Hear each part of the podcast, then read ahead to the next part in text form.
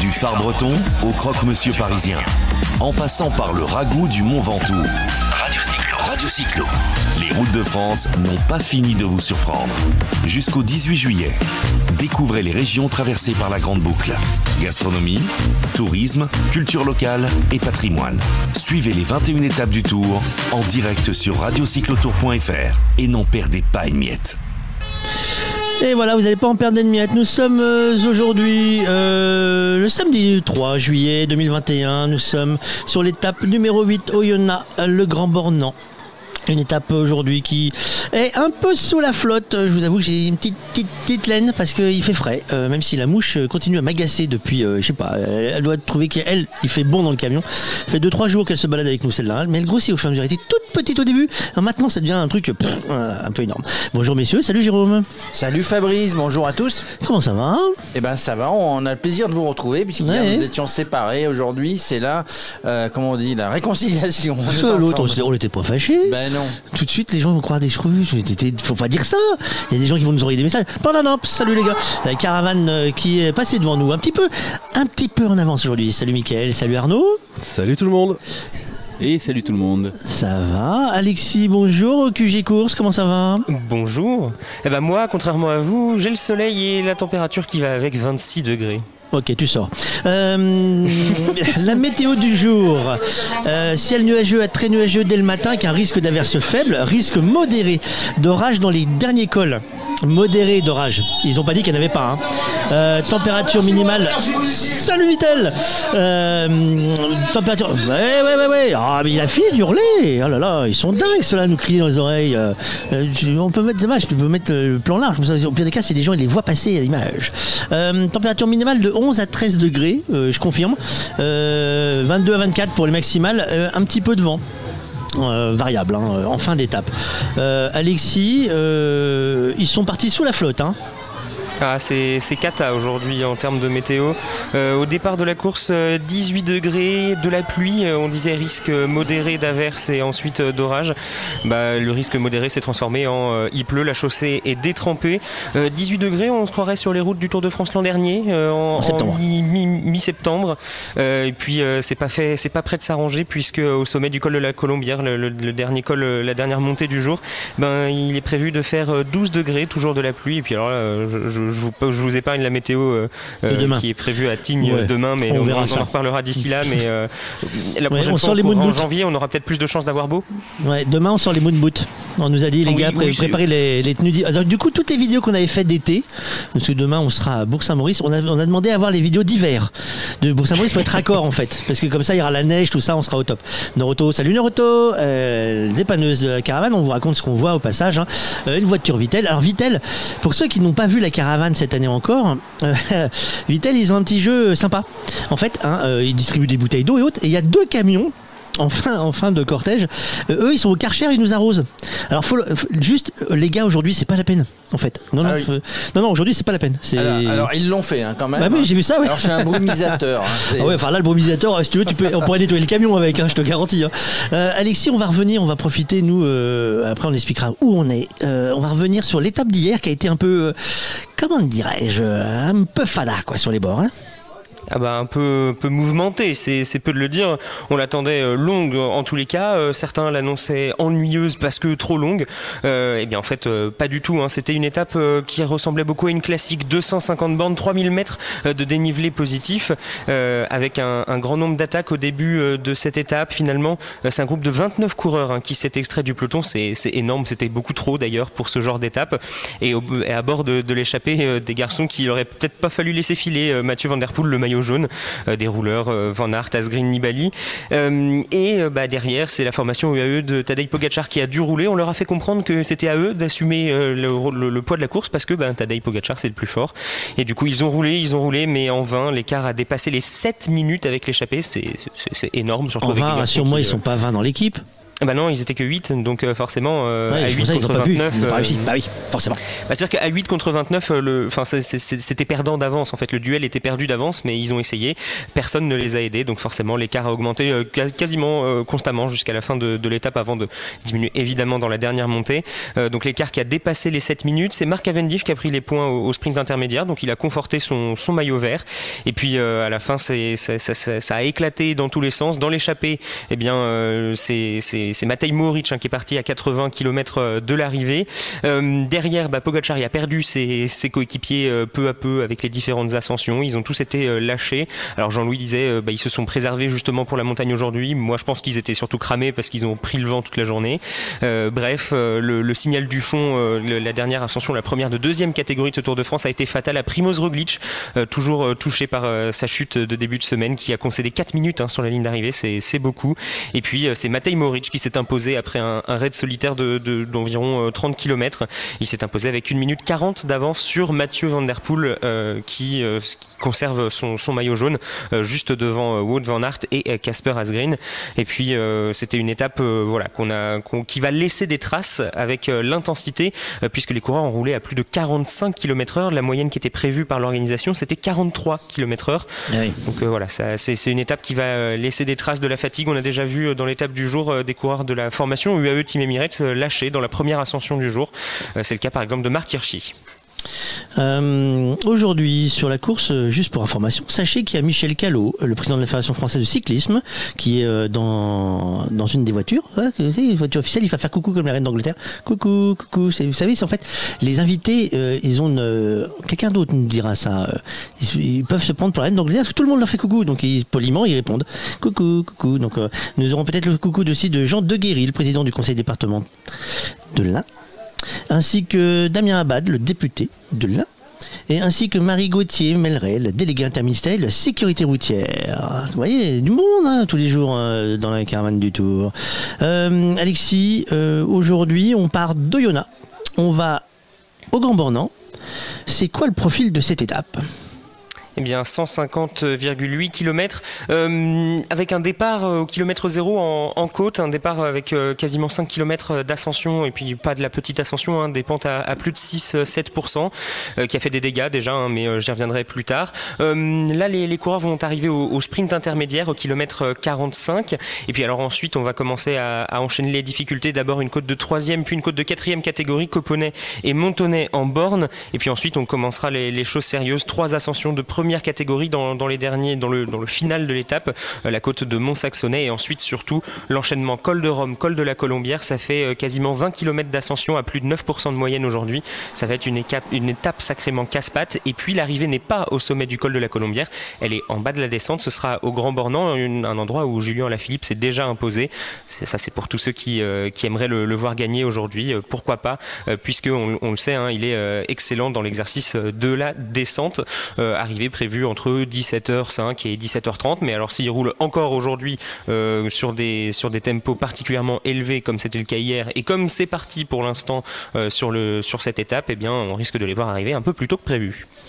Un peu plus tôt que prévu. Euh, Jérôme, nous sommes euh, sur le parking de la ferme des producteurs, Kézako. Eh bien, Quesaco, la ferme des producteurs. La ferme des producteurs, donc c'est c'est sur le parcours à Saint-Pierre en Faucigny. La ferme des producteurs, c'est un groupement qui a repris qui a repris cette, euh, cet endroit il y a quelques années et on peut on peut faire son marché, mais on peut surtout faire son marché euh, au contact des producteurs, c'est-à-dire qu'il y a une dizaine, une douzaine de producteurs. Euh, on va en recevoir tout à l'heure évidemment. On a une dizaine, douzaine de producteurs avec des produits tels que le miel, tels que tous les produits fermiers, élevage, bovin, etc.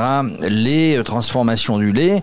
On a, on a du fromage, du fromage de brebis, on a du vin. Moi, je vous conseille vivement, si vous passez par là, de vous arrêter la ferme des producteurs. C'est un groupement, ils sont, ils sont vraiment, ils sont vraiment sympas, très accueillants. Vous trouvez tout ce que vous avez, euh, tout ce dont vous avez besoin. Euh, Ouais, parce que de- heureusement qu'ils trouvent tout ce qu'ils- avaient, parce que si on trouvait pas ce qu'ils avaient, on aurait l'air fin. Oui, euh. non, mais ils vont trouver tout ce dont ils ont besoin, merci. Euh, et puis, euh, et puis voilà, vous avez de la volaille, vous avez de la viande, euh, euh, vous avez euh, du bœuf, vous avez du mouton, vous avez de l'agneau, vous avez du poisson, tiens aussi. Vous avez des œufs, vous avez tout, du vin, La du miel, confiture, et même du savon. Des produits régionaux, du savon. En fait, euh, on fait ses courses directement au contact des producteurs. C'est ce qu'on appelle les circuits courts. Et c'est une association, ils sont regroupés, ils sont une dizaine de producteurs. On en parlera toute l'après-midi, parce que ça va être le focus du jour. circuit court et production locale. on est accueillis comme des rois. heureusement qu'on fait pas ça tous les jours non plus avec des gens qui font le barbecue tour, parce que sinon je pense que Comment dirais-je Il va falloir qu'on change de taille de short. Alors ça tombe bien parce qu'on les met pas pour l'instant, hein, parce qu'il fait pas assez chaud. Euh, mais quand même, euh, il va falloir qu'on change les tailles, hein, changer de ceinture. En fait, à la fin, je pense que Fabrice, il n'y aura que nos tongs qui nous diront. non, non, non, non. Je pense qu'on va réussir à trouver un t-shirt parce qu'on a un double XXL euh, caché dans le placard. ah, il le met déjà. Bah, ok, d'accord, ça c'est raté. bah, on peut pas tout avoir tous les jours. Hein. Il y a un grand silence, il se passe quelque chose. Tout d'un coup, il pleut, il n'y a plus personne autour de nous. Nantes C'est peut-être euh, un truc dans le genre. On va, on va regarder ce qui se passe. Euh, bah, nous, bah, de toute façon, on a toujours des choses à vous raconter, donc ça tombe bien. Euh, c'est Caroline qui nous fait tous les jours un, roadbook, tous les jours une balade ou quelque chose à, à connaître là où on est. Et ça tombe bien, on est parti d'Oyonnax et pas très loin, et à Nantois.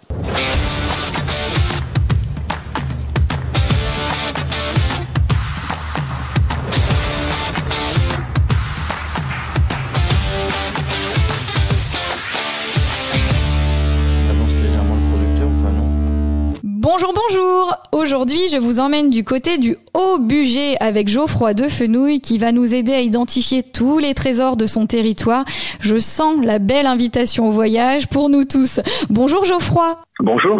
Merci de nous accueillir en direct aujourd'hui de l'Office de tourisme de Nantua, dont tu es le directeur. Une grande journée pour toi, pour toute ton équipe, euh, à l'occasion de cette étape du tour entre Oyonnax et le Grand Bornand. En effet, oui, c'est un grand événement pour nous, un événement qu'on attend. On avait reçu, le territoire avait reçu le Tour de France déjà en 2017 à Nantua. Donc aujourd'hui, c'est au tour d'Oyonnax et nous sommes ravis d'accueillir avec un très beau programme. Euh, je, je, vois ça et je sais que vous avez préparé cette journée minutieusement. Alors avant de, de parler de toutes ces pépites locales, est-ce que tu peux nous faire un petit point euh, géographique? Où se trouve le Haut-Bugey en France? Oui, le Haut-Bugey est situé donc dans, dans, le département de l'Ain. On fait partie du massif euh, du Jura. On est situé en fait sur l'axe Lyon-Genève, où on est à une heure de Lyon, même pas une heure de Genève, une heure d'Annecy. Donc on a une situation idyllique avec euh, plusieurs euh, points d'intérêt notamment et de grandes villes pour situer. Bien sûr Oyonnax, qui c'est pour son dynamisme économique et son formidable patrimoine artistique et industriel. Nantua, qu'on connaît bien sûr pour son lac et pour sa sauce qui accompagne aussi bien les quenelles, et la plateau de Ville, la station de montagne la plus proche de Lyon. Oui, donc vous avez un territoire assez riche avec des, des facettes nombreuses et variées, notamment une nature généreuse, une nature accessible, ce patrimoine insolite qui vous caractérise et les gourmandises que tu évoques. Alors je t'ai demandé de nous préparer euh, une belle invitation au voyage, de nous préparer une balade qu'on pourrait euh, se programmer sur la journée. Qu'est-ce que tu as préparé pour nous justement? C'est vrai qu'on a un territoire qui est très très vaste et très très varié justement, donc c'est à la fois euh, un prix de découverte. On a la, visite, la visite bien sûr de Luna, qui est une ville pleine de surprises. Hein. Les Lyonnais sauront qu'il y a un quartier qui s'appelle la Croix-Rousse comme chez eux. On a des grandes insolites, notamment le, la grande bâtiment de la Grande Vapeur. Et moi, c'est un petit coup de cœur perso, c'est l'église de Notre-Dame de la Plaine pour son architecture. Pour son architecture, on a bien sûr tout ce qui est fresque. Une fois qu'on part justement là-dessus, on peut faire des dégustations de quenelle avec la sauce la sauce Nantua. On a d'ailleurs une, on a d'ailleurs une, une fête de la quenelle en octobre, ou, euh, moins connu, notre comté AOP. Ah. Et de Tu peux ah nous expliquer C'est un, ça forcément, c'est un, un comté qui, donc comme nous sommes dans le massif du Jura, qui est produit localement à Saint-Martin-du-Frêne et qui est vraiment un comté où il y a le comté d'été et d'hiver, qui est vraiment euh, savoureux. Je sais qu'on en consomme très régulièrement et j'en amène régulièrement. On m'en demande régulièrement. Donc finalement, si je comprends bien, tu nous envoies deux invitations, une pour l'été, une pour l'hiver, là? Exactement. Alors, tu nous emmènes en balade justement sur ton beau territoire. Qu'est-ce que tu as imaginé pour nous Nous découvrir Oyonnax donc aussi avec le petit sentier de la Sarsouille. La Sarsouille, c'est une petite rivière qui part de, de, de l'intérieur de Oyonnax et qui va vous emmener en forêt. Une fois que vous êtes parti d'Oyonnax, vous pouvez très bien justement prendre en fait la, la route en direction de Nantua. On a notamment la voie du Lange, qui est une voie verte et une voie douce, donc qui va longer le Lange et qui va derrière aller jusqu'au lac de Nantua, euh, qu'il faut vraiment une petite pépite. Où on pourra donc visiter le en indoor justement tout ce qui va être musée de la résistance, passer aussi voilà l'abbatiale forcément, mais et, et poursuivre derrière en découvrant toutes nos cascades. Hein, quand on passe entre euh, juste avant l'Antua, il y a une, il y a une, une, petite, il y a une petite cascade juste à côté aussi, ce qu'on qu'on voit bien, où on peut voir pour insolite quelquefois, si vous avez de la chance, euh, deux chamois, dont un qui est albinos. C'est original. Euh, c'est atypique ça pour le coup. ah, la première fois, ça surprend beaucoup. Donc euh, ils, ils sont pas toujours là, mais c'est vrai qu'on a un territoire qui, qui est très qui est très riche. Ça veut dire qu'on va on va être surtout en on va dire une région de lacs, de cascades. L'oxytourisme recense tous nos lacs, bien sûr. À côté de Yona, il y a une petite pépite qui s'appelle le lac Genin. On a on a le lac de Sidan qui est à côté de Nantua aussi, qui où il y a les anciennes glacières. Avec des euh, belles couleurs. Avec des magnifiques couleurs. Franchement, pour y être passé euh, il y a quelques mois, on se régale. C'est un plaisir pour les yeux. Exactement. Et puis on peut continuer en direction de, de Hauteville pour aller au chantier médiéval de Montcornel. Euh, et ensuite aller sur Hauteville où il y a donc un, tout un espace bien-être sur lequel on peut faire de la randonnée, du VTT, euh, qui est un, vraiment un très très beau site. Et puis je suis citer quand même euh, le, bah, le musée archéologique d'Isère-Nord parce qu'on a deux médiévales, mais on a aussi le, le romain. Donc il y en a pour tous les goûts sur ton territoire, en fait. Petits et grands peuvent venir se régaler dans tous les sens du terme. Exactement, c'est le, c'est le grand, c'est le grand plaisir. Oui, c'est vrai que c'est euh, et même pour ceux qui aiment le cyclisme aussi, ben c'est vrai que c'est c'est assez agréable en fait de pouvoir se dire qu'on va pédaler, mais à côté de ça, on aura toujours des plans d'eau pour se rafraîchir. C'est toujours sympa de faire une, une pause au bord d'un lac, au bord d'une cascade. Euh, Alors c'est testé et approuvé de mon côté. Euh, franchement, c'est un programme que j'ai l'occasion de vivre et je ne peux que le conseiller. Je rebondis, Geoffroy, sur ce que tu évoques. Tu parlais des voies vertes, des voies aménagées. Tu as glissé l'idée du VTT. Est-ce que tu peux partager avec nous un de tes coups de cœur en matière de deux roues dans le haut budget Ah, c'est très, compliqué, on va dire. C'est très compliqué parce qu'il y en a tellement aussi. Donc, en, matière de deux roues, je pourrais citer, euh, juste citer déjà euh, le bike park de Cormaranche qui est situé donc à Plateau d'Hauteville, qui est un des très bons bike parks. Aussi dans une très belle balade qui est téléchargeable sur notre site, qui s'appelle D'un budget à l'autre, qui va partir de Nantua, qui va aller à Hauteville et qui ensuite va passer chez nos voisins du plan d'automne et puis revenir à Nantua. C'est une très très très belle boucle aussi à faire, avec un peu de dénivelé, parce que on est quand même dans la montagne de l'Ain aussi, dans la montagne du Jura, donc forcément, on a une très très belle boucle à faire qui peut se faire pour les sportifs, sinon pour les moins sportifs et les familles, euh, la voie du Lange qui est vraiment euh, une des qui, qui, a été inaugurée il y a très très peu de temps. Et alors cette boucle que tu cites, combien de kilomètres fait-elle? Euh, Celle-là, elle fait 80 km à peu près, quand même. Donc on peut peut-être la prévoir en plusieurs étapes, la décomposer et certainement profiter de beaux points d'hébergement? Oui, bien sûr. On va partir déjà être à Nantua, ensuite aller et ensuite aller sur Hauteville. Hein. Hauteville est à Hauteville n'est pas très loin. Je sais qu'en voiture, je sais pas trop en vélo, moi. mais c'est 35 c'est 35 c'est 35 minutes. D'accord. Alors, je rebondis aussi sur ce que tu évoques tout à l'heure. Tu parlais des profils sportifs pour ceux euh, qui aiment se challenger, mais on peut peut-être aussi euh, emprunter ces circuits avec des VAE, des VLO à assistance électrique qui ont de plus en plus la cote. Exactement, c'est pour ceux qui sont justement qui n'ont pas envie de trop forcer en montée.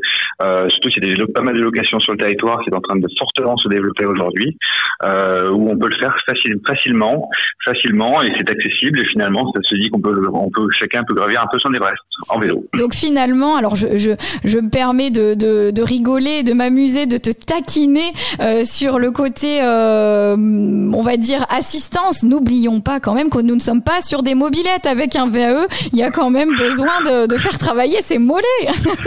Exactement. Et après, bah, c'est la récompense de pouvoir se, bah, se, se, se rafraîchir. Justement, c'est ça aussi.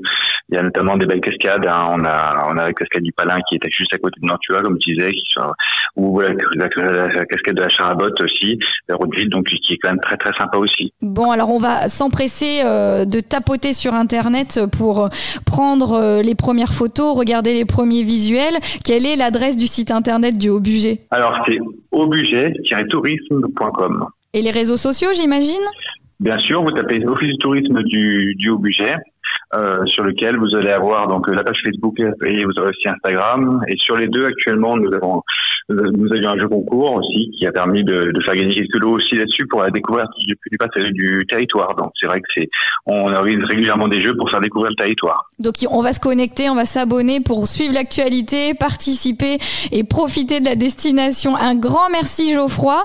On te laisse euh, continuer de profiter de l'étape en cours et à bientôt. À bientôt, merci beaucoup.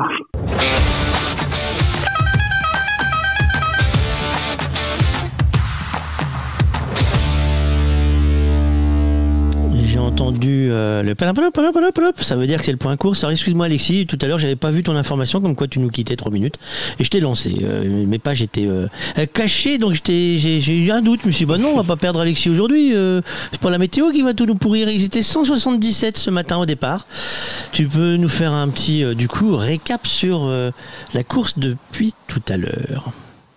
Et oui, on est parti euh, sur les chapeaux de roue. Euh, j'ai dit tout à l'heure que c'était un, départ qui est pas évident puisqu'on est parti au pied d'une côte et puis pas une petite côte, hein, 5 km d'ascension avec euh, des pourcentages à plus de 6, 7, 8% par endroit. Et donc ça a fait des dégâts tout de suite. Hein. On a les, les, sprinters se sont, se sont laissés décramponner directement. Le premier d'ailleurs à avoir lâché de ce peloton, c'est Roger Kluge qui avait fait une échappée l'autre jour. Donc voilà, on a, les sprinters qui ont lâché tout de suite. Ils sont désormais à, à pointer à 4 minutes et 15 secondes du peloton.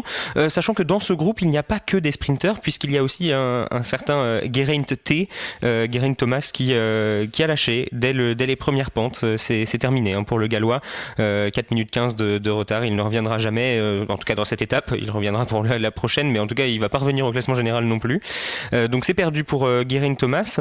on a perdu aussi plus tard dans, la première ascension, on a perdu Primoz Roglic et Pierre Latour, le, français de, Total Energy. C'est dommage pour Pierre Latour, hein, puisqu'il était euh, en bonne position euh, au classement général euh, et, en bonne forme depuis le, début de ce Tour de France, eh bien, il a, il a sûrement perdu sa place au, classement général en, lâchant dans, l'ascension. Peut-être un problème de jambe ou alors un problème de placement pour le français de, la Total Energy.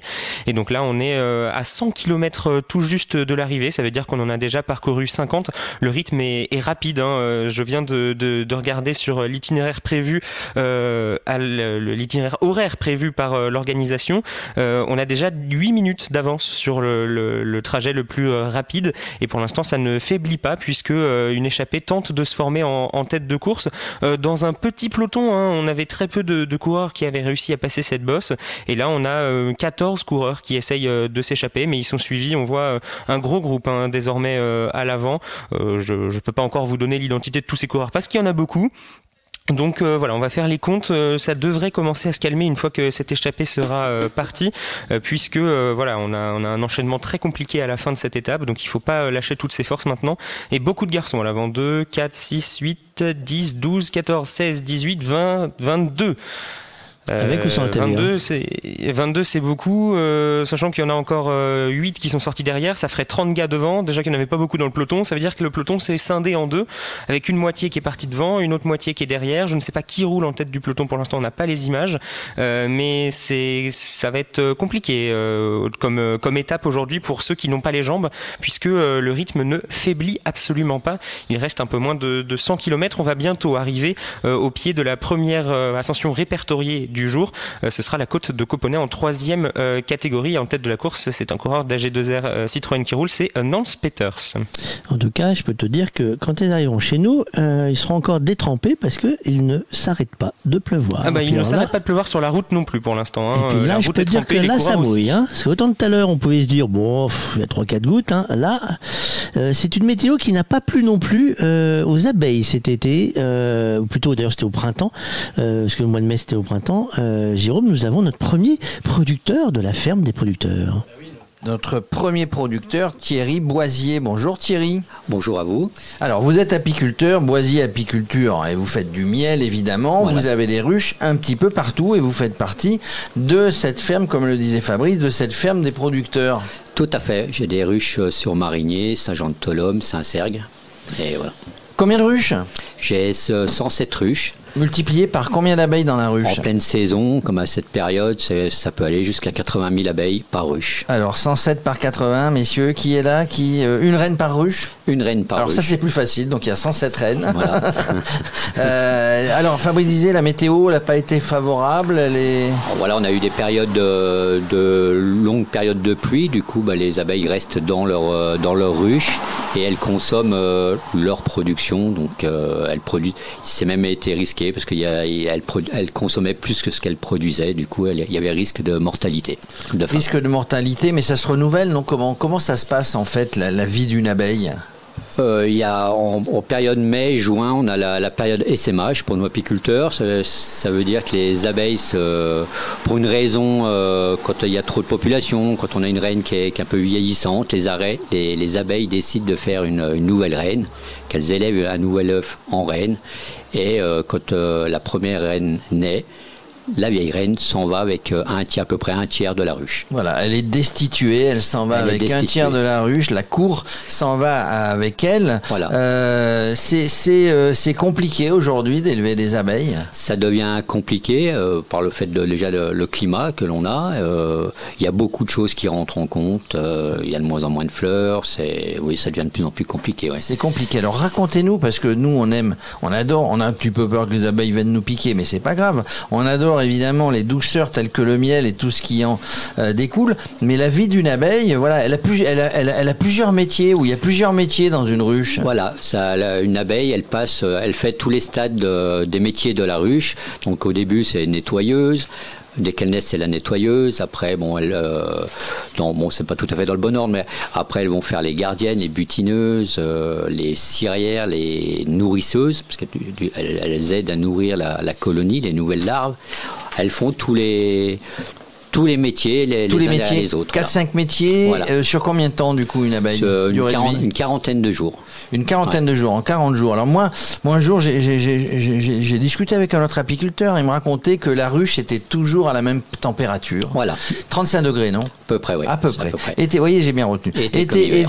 Était, était comme hiver. Et c'est, et c'est en bougeant les ailes qu'elles font un petit peu la Tout clim euh, ou le chauffage dans le. Racontez-nous voilà. ça. L'été, quand il fait bien chaud dans la ruche, elles, elles sont souvent devant la, la porte d'entrée. On appelle ça, elles font la barbe et elles, elles battent des ailes pour ramener de l'air à l'intérieur, pour ventiler la ruche.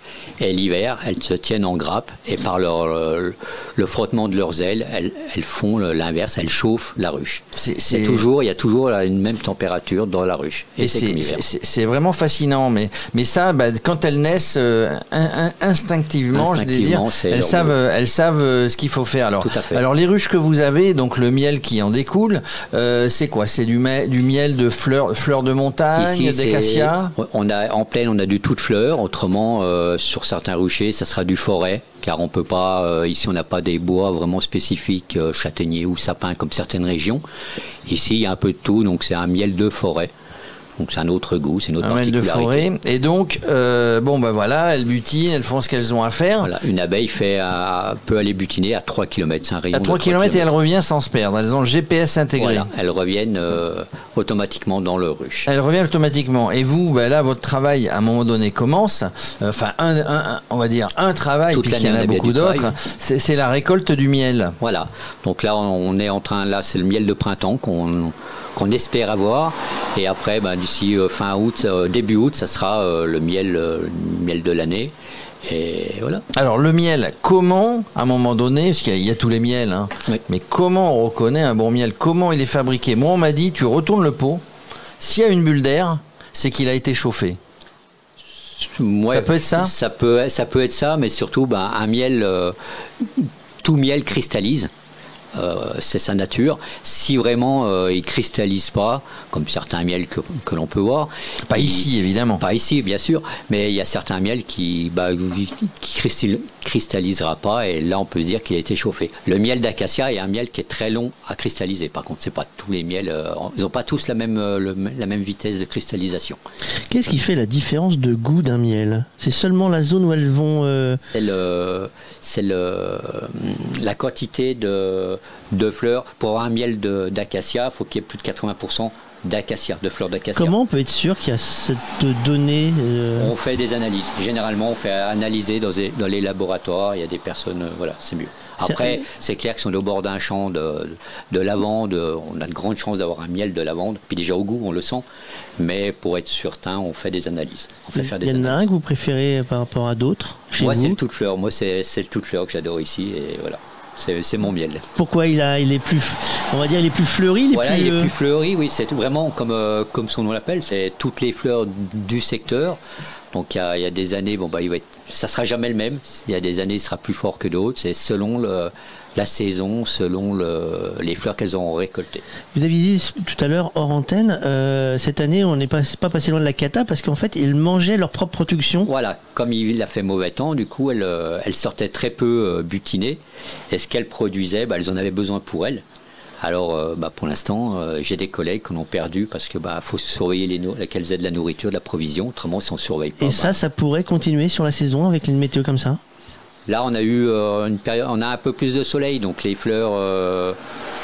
oui, on, va avoir il va y avoir un peu de miel. Après, pour nous, je suis pas certain, mais en tout cas pour elles, il y en aura quand même un peu. Après, c'est notre métier, il faut savoir rester humble et, le miel, il faut pas tout prendre, il faut leur en laisser. C'est surtout elles d'abord, et puis nous après. Vous n'êtes pas Winnie le Pooh, alors vous n'êtes pas, pas Winnie l'ourson à prendre. Ah non, je peux pas. Non, il voilà, faut savoir ce qu'on veut. Après, je pourrais prendre tout le miel, mais après, c'est elle qui meurt, donc c'est pas la peine. Euh, non, bah non, c'est évidemment pas la peine. Le miel, ben, on s'en sert au petit déjeuner, on s'en sert en douceur. On peut, on peut le cuisiner, le miel il y a, oui, on peut le cuisiner. Oui, il y a, pas mal de recettes avec euh, avec du miel. Ça veut dire qu'on peut on peut associer d'autres produits que vous mettriez dans le miel. Ah J'avais goûté ah. euh, un miel un miel à l'ail noir, tiens, pour faire, pour faire des sauces. Il y a certains qui mélangent le miel avec le miel safran, miel avec de l'ail. On peut mélanger le miel avec plein de choses, oui. Eh ben, moi, tiens, tiens, puisqu'on parle de recettes, hein, vous pouvez tous envoyer vos recettes évidemment.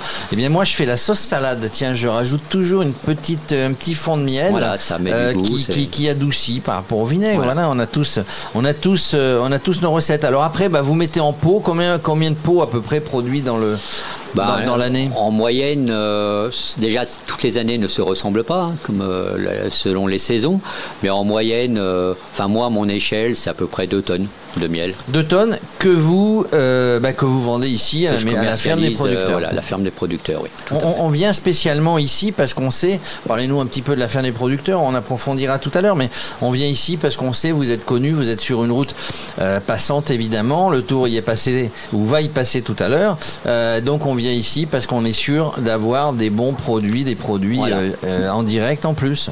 Voilà, c'est une association, comme son nom le, le dit, c'est une association de producteurs locaux. On s'est réunis pour pouvoir vendre nos produits tous ensemble. Et bah, à plusieurs, on est plus fort que, que tout seul, chacun de notre côté. Quoi. Eh bien voilà, à plusieurs, on est plus fort évidemment. Merci, euh, merci Thierry Boisier. Vous nous avez un petit peu indiqué bah, comment se faisait le miel, comment vivaient les abeilles. On en a appris un petit peu plus sur l'apiculture. D'accord, merci à vous.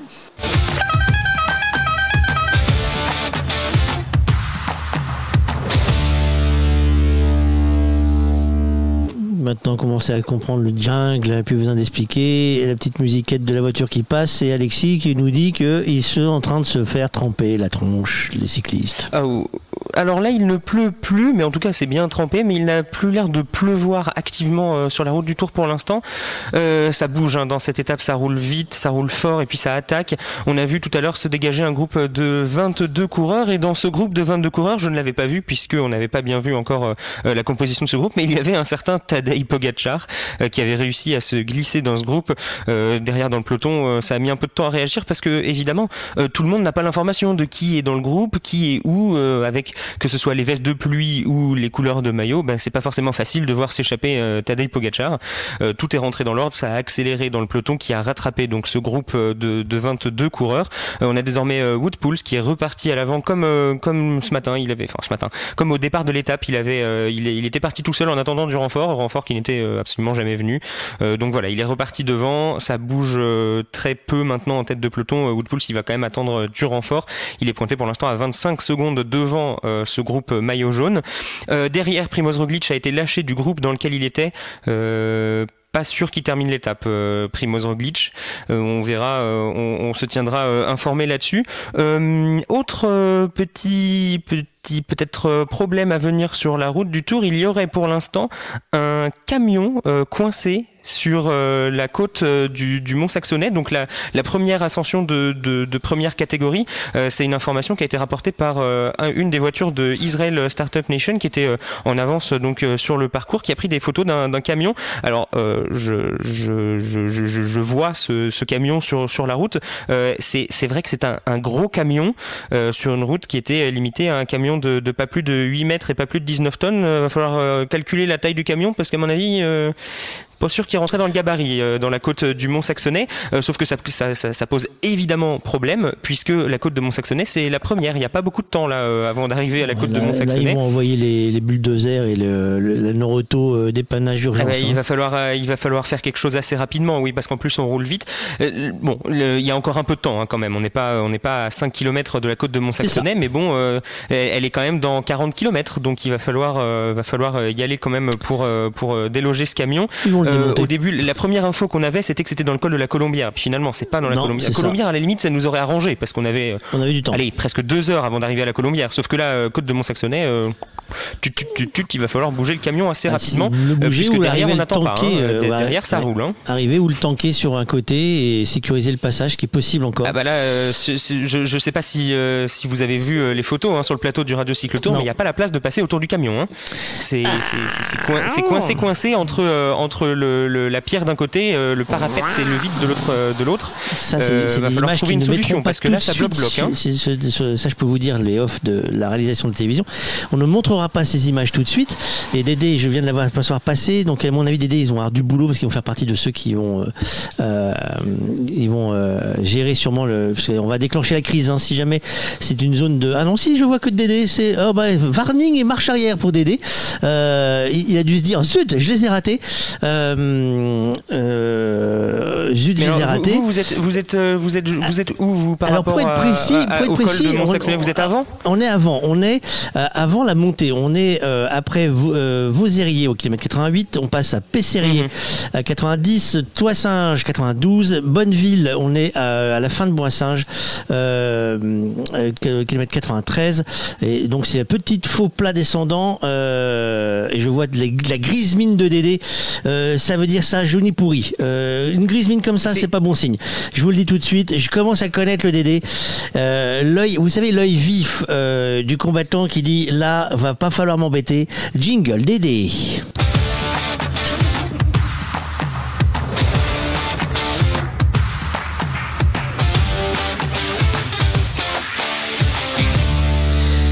Euh, tu veux une caisse à outils pour le démonter, le camion qui est là-haut, là, André?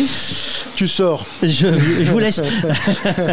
euh, merci. J'ai vu le coup, de, le coup, de, le coup d'œil. Il fait oh zut, dis donc ils sont là. Ouais. Le, le, coup de warning là, ouais. Ah, petite marche arrière, petite papa, marche arrière euh, et, quel talent, et, quel talent. Égaré. Euh, on voit l'expérience du. Égaré comme un camion dans une côte. Ouais, non mais au moins si on met le plan large, euh, ou le, voilà, on voit bien que ça girofte. Ouais, ça girofte. Ça, et, ça, ça et on va laisser, on va laisser euh, Mickey. Voilà, elle est bien jaune la voiture. Dis donc, on peut pas la rater. Elle est jaune, oui. Ouais, je t'embête pas plus longtemps. dis donc, aujourd'hui, ouh, bonjour la météo. Hein. C'est ça. Bah, un la météo deux, euh, un, un, monsieur euh, titulaire d'un permis poids lourd, mais qui doit avoir un GPS qui doit Oise. être euh, un OAS qui est, qui est, branché sur mobilette. Et donc évidemment, en ayant pris, en ayant pris la montée de la côte, eh bien, il s'est retrouvé bloqué dans les lacets, dans les virages, et on ne manœuvre pas un gros camion comme une voiture ou comme un vélo. Et donc voilà, donc on est sur le coup. On pense que on devrait probablement arriver. Il est sur le dernier virage là, donc on va. Ouais, donc ça devrait. Oui, ça, ça va le pousser et, et c'est un camion Tour de France, il n'a pas lu son roadbook. Hein. C'est un, un, camion, camion estampillé Tour de France oui, avec euh, une marque avec un damier rouge et blanc euh, qui nous régale sur la route. Hein. C'est ça, mais c'est pas parce qu'il est euh, Tour de France qu'il a le bon GPS. le garçon. Tu es en train de nous dire que rouge et blanc, un damier, il s'est mis dans, dans, dans, le fossé ou presque lui. Ouais, bah, oui, bah, c'est le, le, problème de, de, de, tous ces poids lourds aussi, de, de l'inflation de, de poids lourds que l'on a sur, sur ces grandes courses et sur le Tour en particulier. On se retrouve parfois avec euh, des caravanes entières de, de, gros camions qui doivent passer rapidement d'une un, arrivée à un départ. Euh, tu connais bien, oh, tu, oui. tu, connais bien ça, hein, de partir tard, euh, d'arriver d'arriver le lendemain matin, de dormir comme on peut, et de d'arriver dans une ferme avec un impasse pour nous dire ah bah non, c'est fallait pas suivre cette route là. Exactement. Donc ça, ce sont des choses qui arrivent. Alors bon, évidemment, là, euh, on est en train de voir ce que l'on peut faire. C'est pour ça que j'ai pris pas mal d'avance aujourd'hui. Oui, je suis en vu, avance ouais, par rapport ouais. à l'habitude. C'est-à-dire que j'ai derrière euh, Léon, Gros Léon et, euh, et la voiture d'escorte qui continue à travailler, à faire ce qu'il y a à faire. Aujourd'hui, il n'y a pas grand-chose parce que euh, la route, évidemment, ne ressuiera pas, ne transpirera Non, pas. Vu la propre, flotte hein. qu'il y a dessus, elle va être, elle va être propre. On- il ne pleut pas trop fort, donc pas trop de gravillons, de gravier, de coulures avec de l'eau, en tout cas pas pour l'instant. On a des camarades de, de jeu à la télévision qui ont dit qu'il y avait une trace de gasoil sur 100 mètres en début de tour. Ils ont été sympas de le signaler et on s'est dit mais dites donc les gars. Alors, ils confondent parfois une tache d'eau avec une trace de gasoil, sans vouloir être nullement désobligeant ça sentait. avec. euh, Ça sentait, mais Ah tu bah sais, oui, mais c'est ça, ça, ça sent toujours Alors, la, la, la mûre. Ça sent, voilà. euh, où ça, ça sent et où ça glisse. C'est-à-dire que c'est pas parce qu'il y a une odeur de gasoil que ça, que ça, hum, que, que c'est dangereux. Euh, Lorsqu'on est sur des traces de gasoil, généralement les traces de gasoil on les trouve sur des, sur des virages ou sur des ronds-points. Ce sont les trop pleins des camions en fait ils ont le, trop plein qui euh, qui est fait pour et donc ça ça dégorge et automatiquement derrière il y a une une traînée de, gasoil qui euh, qui euh, bah, bah, qui euh, qui macule la chaussée. Euh, généralement c'est euh, sans sans gravité quand il y en a un peu trop on a des produits on a de l'absorbant de la faïencite qu'on met euh, dessus qui est une espèce de poudre rouge que vous voyez parfois lorsqu'il y a des accidents. On voit cette poudre rouge qui est faite pour absorber les, les, euh, liquides comme euh, le liquide de frein le liquide de refroidissement et, le- et le- les huiles euh, et les carburants. Une fois que c'est fait ça absorbe comme du buvard ou euh, comme de la comme de la sciure. Et après on passe soit un coup de balai avec euh, la, la balayeuse soit avec un souffleur les souffleurs à feuilles mortes que l'on trouve et ben les, départements sont équipés de, ce genre de matériel et vont ensuite repousser nettoyer le, la sciure cette faïencite qui est gorgée de, carburant. Là il n'y avait pas vraiment beaucoup de risques même si on y fait attention. On est passé c'était c'était sans gravité même si en effet l'odeur peut persister Euh, du coup, l'étape du jour, là, Ah oui, euh, la du diffi- jour. euh, difficulté va commencer euh, Plus tard. Plus tard. hein. Plus tard, la difficulté Après commencera. Oui, après vous, la Ah, difficulté. Tu noteras. Nous, on te ça- fait cool. Oui, Et cool. après, tu te débrouilles avec ça les- commence sur, ça commence, ça sera surtout, ça sera, ça terminera sur le- l'enchaînement classique col de Rome, reposoir la Colombière, qui est un très grand classique du Tour, avec un, un col de Rome première catégorie, redescendre vers le reposoir, le bien nommé, avant d'attaquer la Colombière, la dernière difficulté du jour, où seront donnés également les points bonus, les secondes de bonification euh, au terme de ces 7,5 km à plus de 8%, avec des passages un peu plus abrupts et un peu plus étroits quand on arrivera sur la partie terminale, sur la partie sommitale, les 5-6 euh, derniers kilomètres, les 5 derniers kilomètres sont un petit peu plus euh, brutaux, va-t-on dire, et puis ensuite ça sera la, la descente, descente vers l'arrivée, vers la patrie du reblochon fermier. Aurais-je le temps de m'arrêter aujourd'hui? Je, je n'en suis pas certain. C'est dommage parce que tu sais, ici, on a, on a, ils ont des choses vachement bien là. Ah ouais, bah, je compte sur toi pour faire un stock et mettre dans le frigo. Euh, C'est ça le Et, problème. euh, hein, tu vois, voilà, ou alors d'acheter un frigo plus grand. Va falloir qu'on fasse ça. Voilà, et puis après, ça sera, je dis, pour terminer là-dessus, sur la, la, la, la descente qui est quand même euh, la- descente vers euh, le Chinaillon. Il y a un certain nombre de virages, il va falloir faire attention sur cette descente, d'autant plus si la route est, est, mouillée, comme elle l'est actuellement, où évidemment les adhérences ne sont plus du tout les mêmes et où les risques de chute pourraient être importants. Il y a d'ailleurs eu aujourd'hui déjà quelques chutes sur la route du Tour qui sont liées à, à des écarts et à, et à, et à cette, euh, ce manque d'adhérence que l'on trouve lorsque la route est mouillée. Le- je vois que l'œil de ton camarade euh, sort la tête en disant bah, c'est mal barré pour le camion. Euh, Est-ce qu'il y a eu des routes refaites euh, sur ce tronçon-là? Parce que euh, régulièrement, il y a des routes qui sont refaites, sur, surtout quand on arrive en montagne, euh, pour l'arrivée du Tour de France, pour qu'il n'y ait pas de, de route abîmée. Et ça sera peut-être plus tard sur le, dans les Pyrénées. Je sais que sur les Pyrénées, ça a été bien refait cette année. Oui, sur les Pyrénées, oui, Sur les Alpes cette année, pas trop de travaux. Non, pas, pas grand chose. on, on a coutume de dire, et, j'espère que les, les Pyrénéens ne m'en voudront pas, que euh, les routes des Alpes sont plutôt euh, de très bonne facture avec euh, des, euh, euh, des enrobés, alors que les routes des Pyrénées sont plutôt un peu plus olé olé, euh, avec euh, des enduits gravillonnés. Alors c'est un peu technique, mais d'un côté ça, ça résiste mieux, et de l'autre côté, euh, l'enduit gravillonné est un peu est un peu moins cher et se justifie lorsqu'on est sur des routes qui sont peu empruntées, comme certaines routes de col, sans compter que les intempéries abîment, dégradent certaines chaussées. Dans ce cas-là, il vaut mieux avoir un, revêtement qui tienne pas forcément mieux dans le temps, mais qu'on va pouvoir refaire plus régulièrement sans pour autant qu'il soit trop, euh, euh, trop coûteux, trop onéreux. Alors, c'est vrai qu'on a systématiquement des portions de route qui sont refaites, mais elles sont assez rares et elles sont généralement sont des travaux qui sont décalés on va décaler les travaux, on va euh, faire des travaux au mois de mai-juin plutôt que les faire au mois de septembre-octobre. On, anticipe de quelques mois, voire d'une année. Et puis après, n'oublions pas que la route, lorsqu'elle est refaite, elle profite à tous et pas exclusivement au peloton du Tour de France, loin de là. C'est cela. Euh, ben, je vais te laisser prendre la route tranquillement. Oui, parce que je crois que j'ai un camion euh, qu'il faut baquer, qu'il va falloir baquer dans on le sait que tu nous tiendras au courant s'il faut le bouger avec une bâton de dynamite. va le brûler. ça va L'ennui, c'est que c'est peut-être un camion qui va être utile quand même. Bon, c'est jamais. S'il est là, il est peut-être utile autour de France. C'est peut-être un gros frigo. Ah, bah très bien. Dans ce cas-là, allez hop, quelques, quelques palettes de reblochons et en avant. Servir, hein, finalement.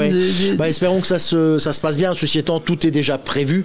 Euh, le tour anticipe toujours un, être à l'heure, c'est déjà être en retard surtout. Là, ils ont, ils ont anticipé et on a déjà les itinéraires de déviation avec les fichiers KMZ pour pouvoir se repérer en, en, en, géolocalisation. Et euh, nous, on est prêt avec des matériels, c'est-à-dire bottes de paille, panneaux. On est prêt à emprunter s'il est nécessaire cette dérivation et la sécuriser exactement de la même manière que le reste du parcours. Ça sera pour ceux qui ne connaissent pas euh, véritablement toute l'étape, ça sera euh, totalement euh, inodore et, invisible. Ça marche, merci beaucoup monsieur Dédé. Il n'y a pas de quoi. Je vous souhaite une excellente journée, comme dirait Christian Brunhomme, sur les routes ensoleillées du Tour de France. ou pas. Ouais, ou pas. Voilà. Je pense qu'aujourd'hui, c'est pas. bonne route. On se tient au courant de demain, nous serons euh, à Bourg-Saint-Maurice. Euh, Parfait. voilà. Elle, te plaît, la mascotte Oui, hein j'aime bien. Elle, elle, détend. Elle, est sympathique. Elle, détend. Oui, elle, détend. C'est pas comme mon vieux goupil euh, en toc. on veut une photo du goupil. Oh, ben, vous allez en avoir des photos du goupil en plastoc. Eh bien ben, sûr. je vous souhaite une excellente journée et à demain. Merci André. nous allons, nous, pendant ce temps-là, faire un petit point course pour laisser le temps.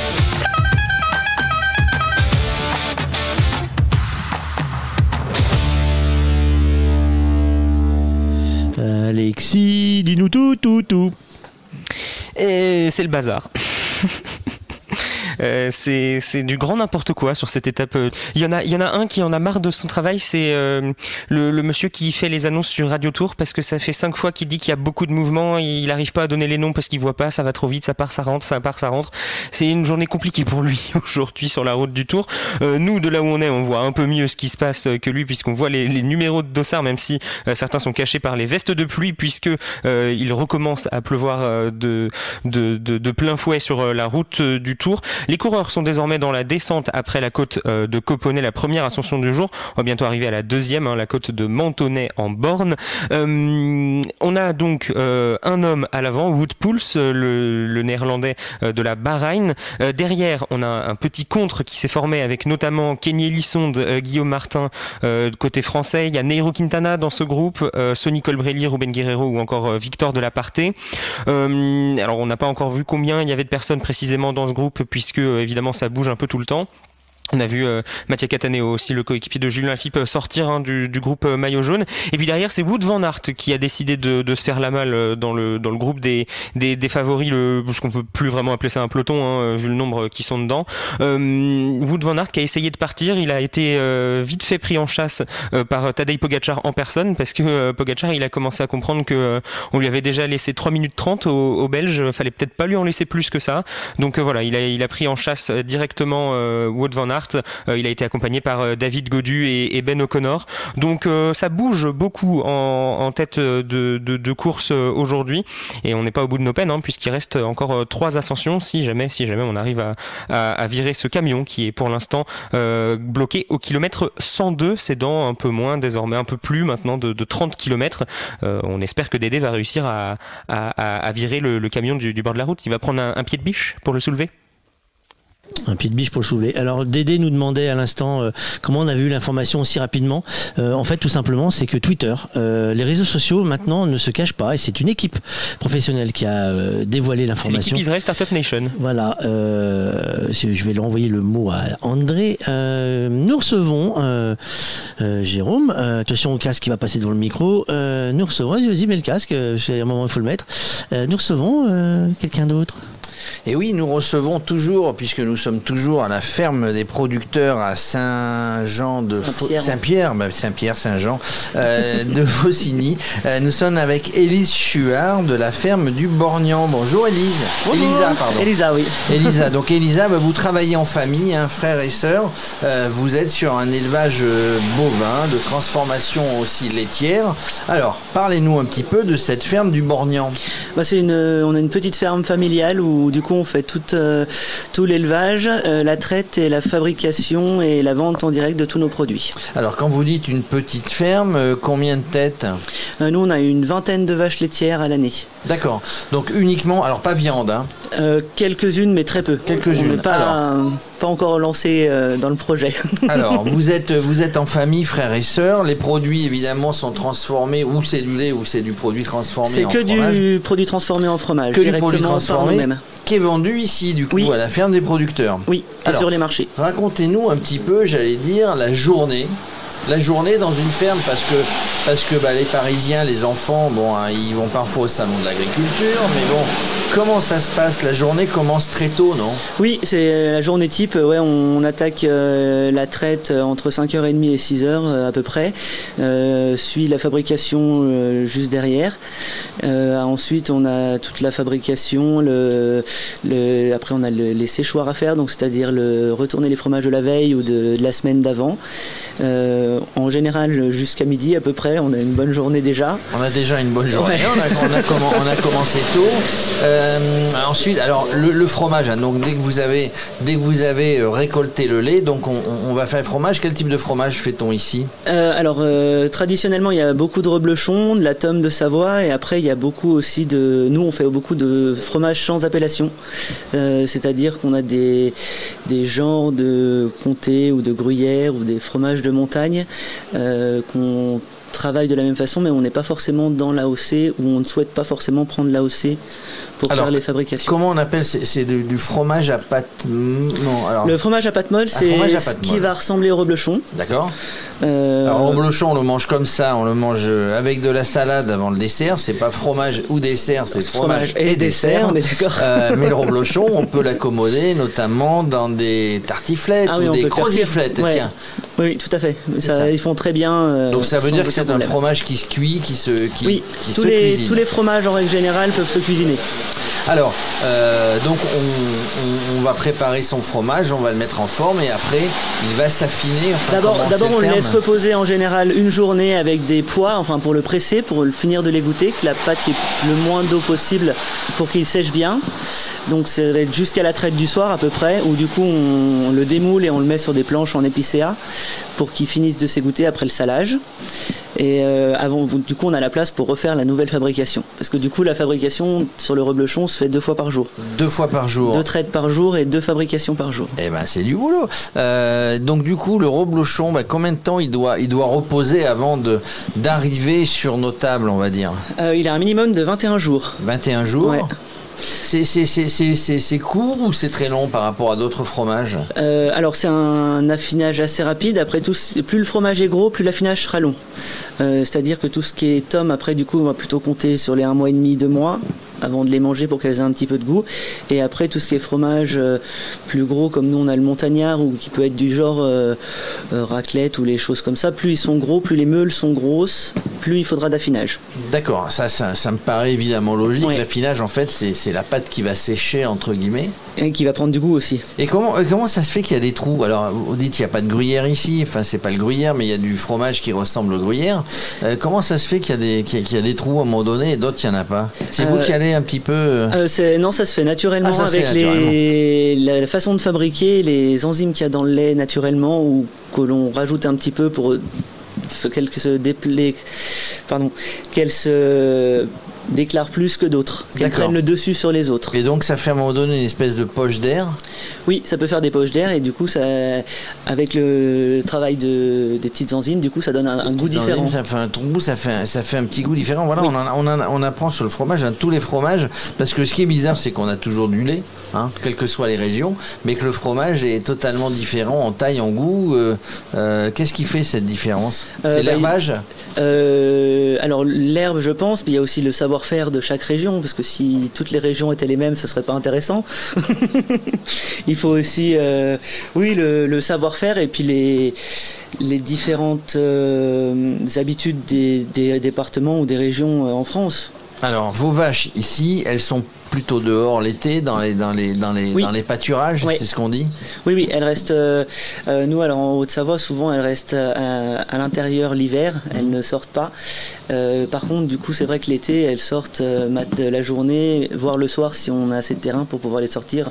Elles rentrent juste pour la traite. Elle rentre juste pour la traite. Est-ce que vous avez, je parlais tout à l'heure des enfants hein, qui, à part le salon d'agriculture, et on apprend un petit peu tout ça à l'école, est-ce qu'ils viennent, est-ce qu'ils viennent un petit peu ici voir Il y a des sorties pédagogiques, peut-être des enfants d'école du coin, chez vous ou chez d'autres producteurs, pour, pour regarder un petit peu comment ça fonctionne. Alors, euh, je pense que ça existe. Nous, on le fait pas, euh, pas avec les écoles.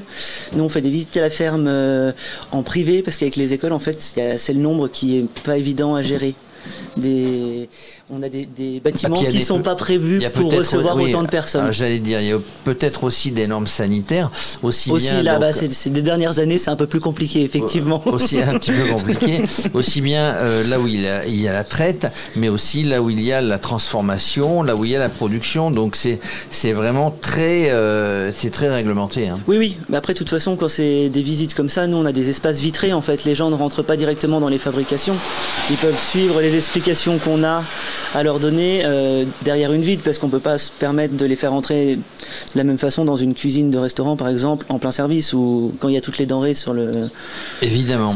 Alors, on parle de circuits courts, hein, donc on parle des Français qui ont, qui ont presque un- presque découvert les circuits courts au moment du ouais. premier confinement. Ils l'ont peut-être oublié, mais enfin vous êtes là pour le rappeler. C'est quand on est à la ferme des producteurs, on est quasiment tout en, en- tout en circuit court, quels que soient les produits. Oui, tout à fait. Nous, on a, on a choisi justement de regrouper plusieurs exploitations, parce que c'est ce qu'on faisait déjà chacun dans nos exploitations, mais pour que ce soit plus simple pour le, et pour les producteurs, parce qu'on est plusieurs pour se relayer, et aussi pour les consommateurs de tout trouver au même endroit. Parce qu'il faut quand même dire que c'est pas forcément évident de faire le tour de toutes les fermes. Euh, du coup, on s'est rassemblés pour avoir justement les produits de la ferme dans un magasin de producteurs. Donc, il y a obligatoirement un producteur en, en permanence sur le site. qui est là sur place. hein. Oui. Vous- Est-ce que vous avez remarqué, je, je parlais du premier confinement, qui a, qui a mis en avant ces circuits courts. Il y, a, il y a des producteurs qui nous disaient parfois, bah voilà, oui, ça a été mis en avant, puis les Français ont vite oublié, euh, au moment du déconfinement, ont vite oublié ce qu'étaient les circuits courts. Euh, L'avantage du circuit court, a un aspect, c'est un avantage, je pense, je, je vous le dis, vous me dites si je me trompe, d'abord euh, financier, parce qu'on va payer un petit peu moins ces produits, puis on, on- on est directement avec les producteurs, avec des gens qui travaillent réellement le produit, il n'y a pas d'intermédiaire. Oui, il n'y a pas d'intermédiaire. Alors des fois, le, bénéfice financier est moins flagrant que ce que s'attendent à certaines personnes, simplement parce qu'en fait, les producteurs sont rémunérés au salaire de leur travail et pas forcément euh, à moindre coût et d'autres personnes reprennent des marges dessus. Du coup là c'est bien, il n'y a pas forcément une grosse différence de tarif, mais tout le bénéfice revient bien aux, producteurs plutôt qu'aux intermédiaires. Et puis, et puis en plus, bah, on peut parler avec le producteur, on peut s'y intéresser, on peut poser des questions, vous êtes là pour répondre. On est là pour ça, ouais, pour répondre Hein à toutes les questions. Euh, si jamais il nous faut manque une information parce que c'est pas le bon producteur qui est ce jour-là, il nous suffit de passer un coup de fil, on peut vous donner la réponse soit dans, soit dans le jour qui y est ou le lendemain ou le surlendemain, il n'y a aucun Ouais. problème. Donc, euh, donc effectivement, vous êtes, vous êtes à l'écoute, à l'écoute de toutes ces questions. Et puis quand on vient ici, hein, bon, par exemple, si j'achète du fromage, de la tome, du reblochon, reblochon, je saurais ce que je vais en faire. Moi, j'adore la tartiflette.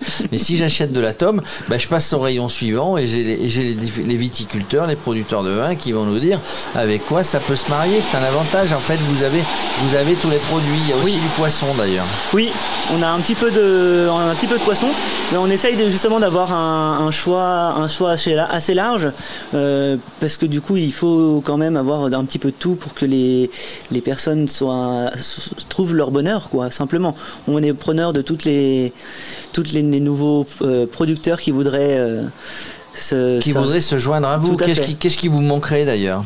Euh, Là, de but en blanc, je saurais pas vous dire, mais euh, parce qu'on a rentré pas mal de références, mais euh, on a, il manque toujours quelque chose. Alors, j'ai vu qu'il y avait du miel, il y avait de la confiture quoi de mieux qu'une bonne petite tranche de tome? Vous avez des, gens qui font du pain aussi ici. Oui. Euh, un bon pain, un bon pain campagnard d'ici. Une tome, un bout de tome et puis euh, et puis puis une petite confiture de, de, ce qu'on peut trouver ici. Moi, je je pense que bah, la journée est faite. Hein. Ah, on, a, on, a, déjà pas mal. Hein. On, est bien parti. on est déjà pas mal. Hein. Euh, bah écoutez, merci Elisa Chuard. Donc je rappelle la ferme du Bornian. C'est pas très loin d'ici. Hein. C'est au Petit Bornand. Au Petit Bornand. Alors pourquoi on dit Bornian euh, C'est le c'est le nom des habitants du Petit Bornand. Ah voilà, bah, bah pour différencier avec le Grand Bornand. avec le Grand Bornand. Euh, donc si on veut aller, on peut aller directement à la ferme. En tout cas, vous êtes ici à la ferme des producteurs, vous trouverez tout ce que vous voulez en termes de fromage au stand de la ferme du Petit Bornian. Merci Elisa. Merci à vous, bonne journée. Merci à vous. Alors moi j'ai une j'ai une j'ai une j'ai une information très importante. Euh, c'est débloqué la route. Mais il faut comprendre, on a une photo parce que c'est l'avantage des réseaux sociaux, on va vous la montrer pour ceux qui sont qui nous regardent euh, euh, pour ceux qui peuvent la voir sur l'image ici, vous allez voir que eh ben c'était pas une blague. Le camion, il prenait effectivement toute la chaussée. bonjour Jean-Louis, tu nous as rejoint.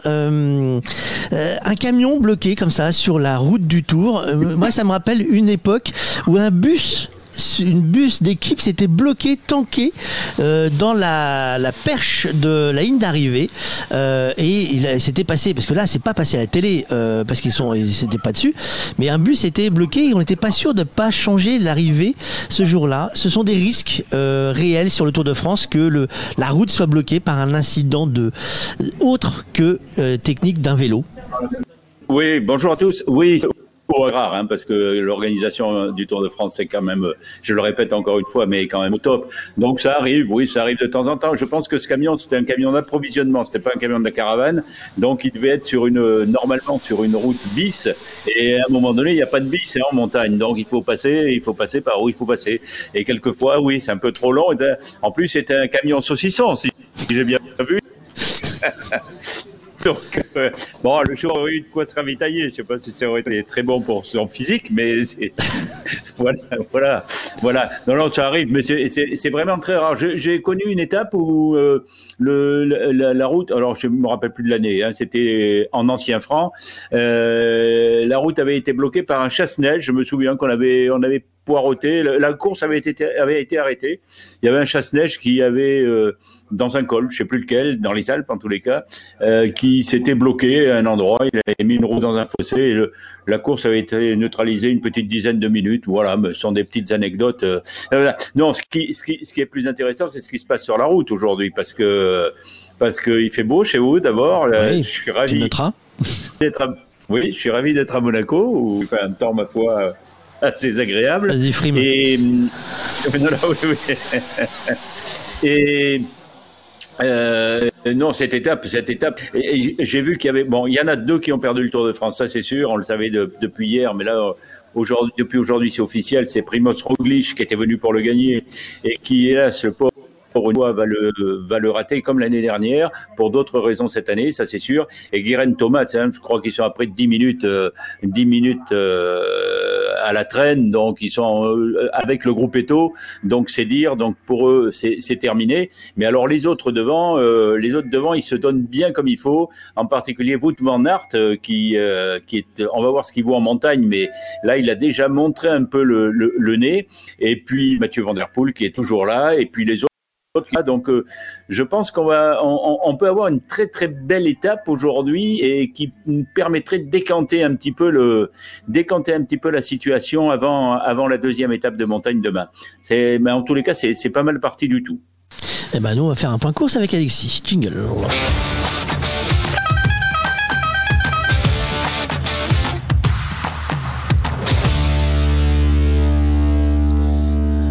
Camion est dégagé en tête de course. Euh, il n'est plus leader de la course, le camion. Euh, Alexis, qui est leader de la course du jour? Eh bien, pour l'instant, c'est toujours euh, Wood Pulse, euh, le coureur néerlandais de, l'équipe euh, Bahrain Victorious. Il pointe à 40 secondes d'un groupe de 18 poursuivants qu'on peut aller. On peut appeler ça l'échappée. Ça y est, ils ont fait l'é- l'écart avec le peloton. Peloton qui est désormais pointé à, à 2 minutes et, et 21 secondes. Dans ce groupe de, de poursuivants, on compte, alors en fonction des différents, des différents canaux d'information, on a entre 17 et 19 coureurs dedans. Moi, j'en ai compté 19. Donc, on retrouve dedans Brandon McNulty, un coéquipier de, euh, de Tadej Pogacar. On retrouve Seb Kuss, euh, numéro 15 pour euh, Jumbo.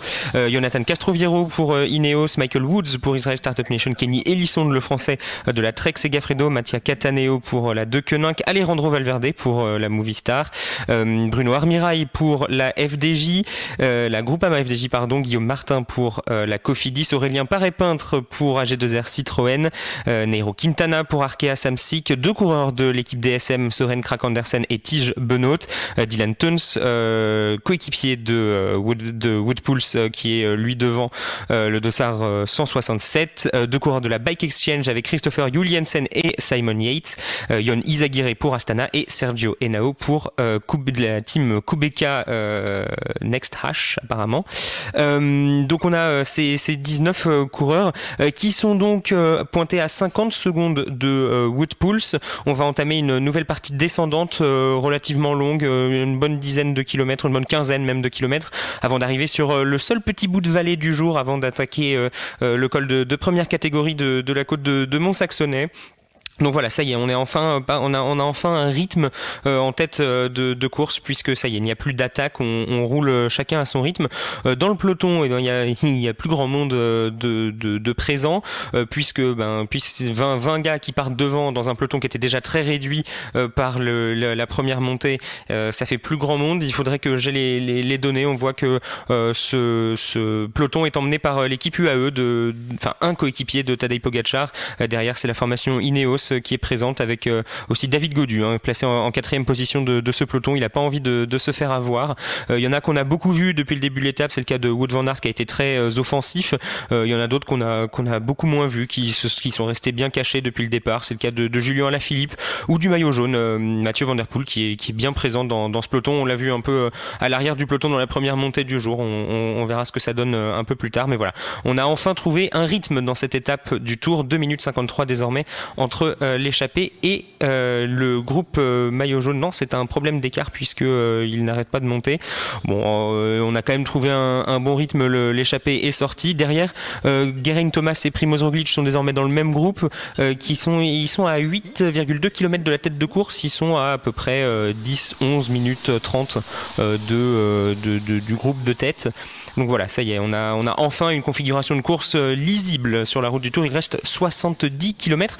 Et je revenais juste euh, très rapidement sur l'histoire du bus qui était coincé. C'était euh, la première étape du Tour 2013, euh, le bus Orica Green Edge qui était coincé sous l'arrivée à allez, 10 minutes, 15 minutes de l'arrivée des coureurs. Ça avait fait paniquer un peu tout le monde à l'époque. Moi, j'étais en zone technique à l'époque et je peux vous garantir qu'ils en menaient pas large. Il avait été décidé à deux minutes près, en fait, de décaler la ligne d'arrivée et de faire une arrivée un peu plus tôt parce que, en fait, le bus était encastré dans l'arche. Il avait décalé l'arche de quelques 20 cm et ça se démonte pas comme ça.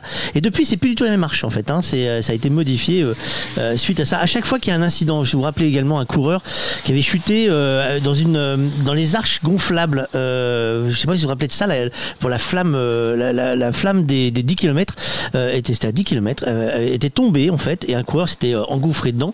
Et en fait, depuis, ce n'est plus du tout le même système. Ça, hein. on le voit, nous, on l'a vu sur les sprints intermédiaires et hautes. Ils ont changé le système parce qu'ils se sont dit, bah, il y a donc un risque. Bah, on change le système parce qu'il faut diminuer les risques. Chaque année, il y a des innovations techniques sur le Tour de France, et il faut bien qu'il y ait des petits incidents pour qu'il y ait des innovations techniques. Tout à l'heure, Alexis, pour le prochain point, euh, nous aussi, on a trouvé un rythme euh, dans les producteurs. Euh, on enchaîne les producteurs. On change de bête aujourd'hui. Euh, alors on, on change de bête, là pas tout à fait, parce qu'on est, on est avec Roland Putaz. Bonjour Roland. Bonjour. Bah, Roland, il a aussi, il a aussi des vaches, hein, et alors il va nous, il va nous dire un petit peu s'il est dans la transformation ou dans les bêtes à viande. Non, en production lait, production, transformation, affinage, et circuit court, quoi. Vous êtes en, en- alors on a eu tout à l'heure Elisa qui est, qui, est- qui est d'une autre ferme. En gros, vous avez réuni ici, vous êtes le trésorier de l'association. Exactement, du hein. Donc racontez-nous un petit peu comment ça a démarré. Ben, C'est l'idée de plusieurs producteurs. Si on veut, on est dans un département un peu atypique. On est à 15 km de la frontière suisse. Euh, le foncier, c'est malheureusement une réserve foncière pour l'urbanisme. Donc, si on veut arriver à faire, euh, à garder de la peu d'agriculture, il faut qu'on essaye de vendre nos produits au mieux possible. Et c'est pour ça qu'on avait essayé de créer un magasin de producteurs pour que les producteurs puissent vendre leurs produits euh, correctement. Ça veut dire que vous n'arriviez pas dans les circuits traditionnels, on va appeler ça grande distribution, vous n'arriviez pas à vous retrouver? Non, comme je viens de vous le dire, on a des coûts de fonctionnement qui sont très élevés euh, vis-à-vis du foncier. On a des, des cahiers des charges qui sont déjà assez euh, astreignants. Donc il faut que, si on veut garder un peu l'agriculture, il faut que les producteurs puissent vendre leurs produits correctement. Avec des normes qui, qui, ont beaucoup changé. Je, disais tout à l'heure, ben moi à l'époque, quand j'étais gamin, moins gamin, enfin il y a une vingtaine d'années, 25, j'allais chercher le lait dans une ferme. Aujourd'hui, c'est terminé. Alors c'était pas très loin d'ici, hein, c'était à Samoin, un petit peu plus haut. Euh, on peut plus. Euh, justement, votre parole, ça me fait un peu sourire parce que tout le monde a un père ou un grand-père ou quelqu'un de la famille qui est agriculteur, euh, mais les, les, les règles ont énormément changé. Aujourd'hui, c'est des moyens financiers assez euh, énormes, c'est lourd, c'est des normes qui viennent de plus en plus contraignantes, c'est une agriculture qui a totalement changé, ça devient des petites entreprises. Oui, donc c'est en même temps en même temps je suis agriculteur, c'est mon métier de base, mais en même temps je suis gestionnaire, je suis euh, je dois être sur internet, je dois faire de la comptabilité, ça devient compliqué quand même. Ça devient très compliqué, ça commence à venir lourd justement pour certains exploitants. Euh, en plus, c'est un temps de présence qui était assez euh, c'est 7 jours sur 7, c'est 24 heures sur 24, donc il faut qu'on arrive à travailler en équipe parce que les jeunes ne pourront plus, ne voudront plus et puis tant mieux. Donc il faut arriver à s'organiser au maximum. on a quand même dans l'agriculture beaucoup évolué au niveau du matériel. Aujourd'hui, il y a de la traite robotisée, il y a, il y a, il y a énormément d'avantages. Euh, les, les jeunes qui arrivent aujourd'hui, il faut qu'ils arrivent à prendre des vacances, qu'ils arrivent à prendre des week-ends. Qui, on peut plus, on peut plus, il faut plus lancer des jeunes pour qu'ils s'usent au boulot. Moi, enfin, c'est mon avis. Hein. Non, non, mais vous avez raison, c'est l'avis de tout le monde, enfin surtout ceux qui, qui, qui sont dans, dans, le cœur du problème. Est-ce que l'agriculture est digitale, fait appel au digital, des technologies digitales ah, bah, Moi, je crois que oui, dans ce que j'ai vu, mais qu'est-ce qu'on peut faire du coup euh euh, Moi, par exemple, j'ai la traite robotisée, tout est sur le téléphone. Aujourd'hui, on peut, je peux vous dire quelle vache est en train de se faire traire, quel robot, euh, il y a le robot racleur, euh, il faut le téléphone pour le déplacer, il y a le robot repousse-fourrage, voilà, c'est, ça a carrément changé, c'est une autre façon de travailler. Donc vous avez été obligé de vous mettre à la page, à la page de vous former, j'imagine. Alors c'est une question candide que les chambres d'agriculture, que vous êtes, vous, vous, partez en formation, comment ça se passe? Euh, on, est, obligé, même, euh, même certains tracteurs aujourd'hui, il n'y a plus de boîte à vitesse, il n'y a plus rien. Euh, le kidam moyen n'est plus capable de rebuer un tracteur aujourd'hui. bon, ben, on, ne montera pas sur le tracteur, parce qu'on serait capable de se, de se, mettre dans le, dans le fossé.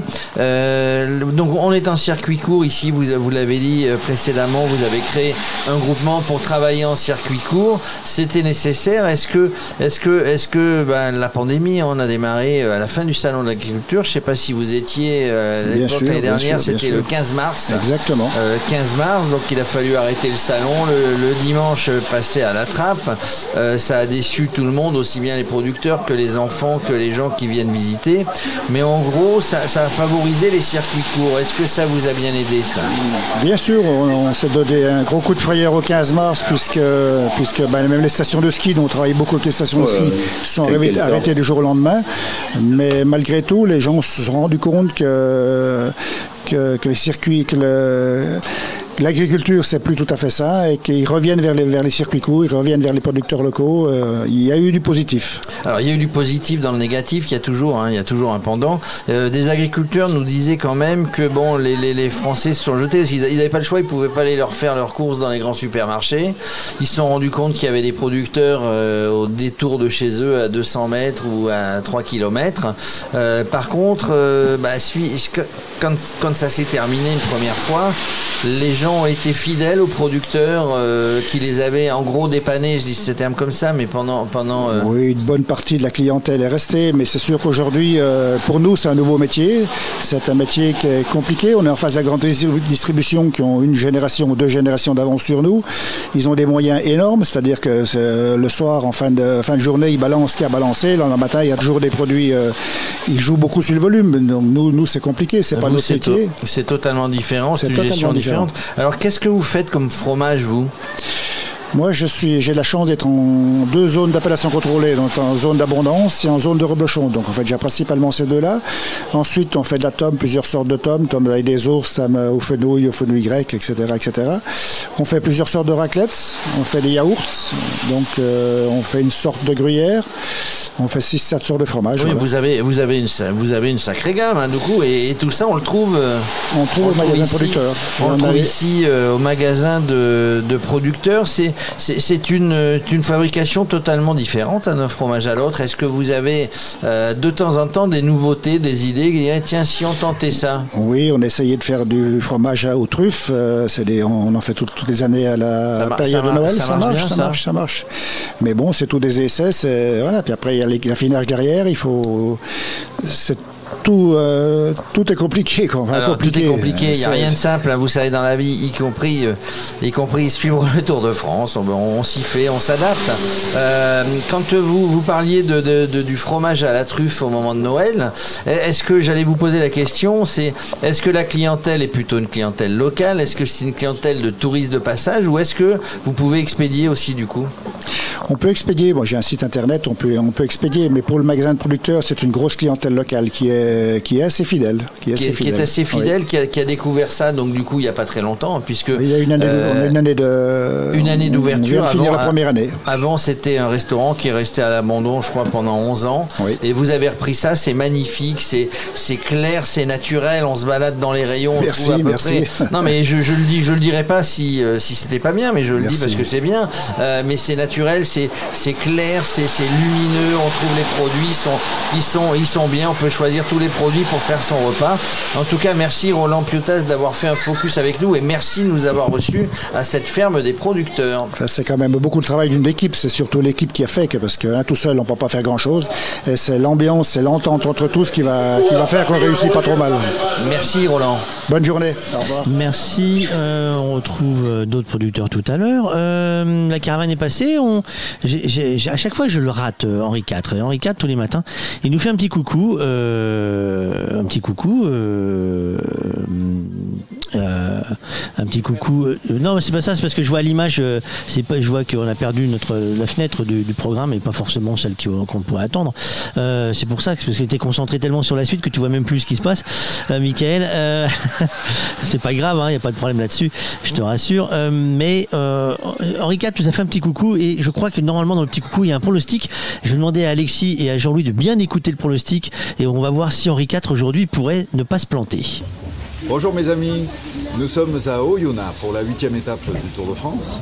Euh, Oyonnax, le Grand Bornand, 150 km. Nous attaquons les choses sérieuses, si je puis dire, euh, puisque nous arrivons en Savoie, la route s'élève et nous avons aujourd'hui trois cols de première catégorie euh, avec une arrivée au Grand Bornand, mais pas au sommet.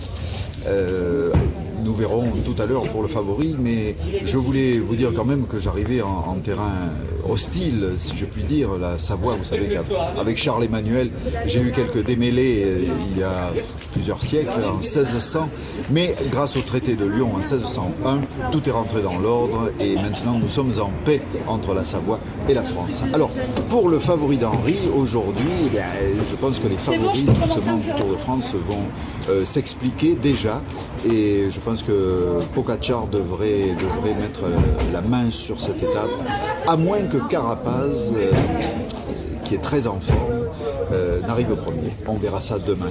À demain.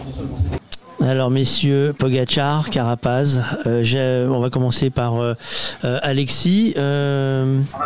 Pour toi Alors, sur le papier, oui. C'est sûrement, c'est peut-être les deux garçons les plus forts de, de ce, de ce peloton, de, ce Tour de France. Maintenant, l'arrivée de l'étape, elle n'est pas, tout- elle est pas en haut du, du col de la Colombière. Et mine de rien, ça peut avoir son importance. parce que on, on le sait, il y a des garçons qui savent particulièrement bien descendre. Euh, c'est le cas, par exemple, de Julien Lafilippe, mais euh, il n'y a pas que lui.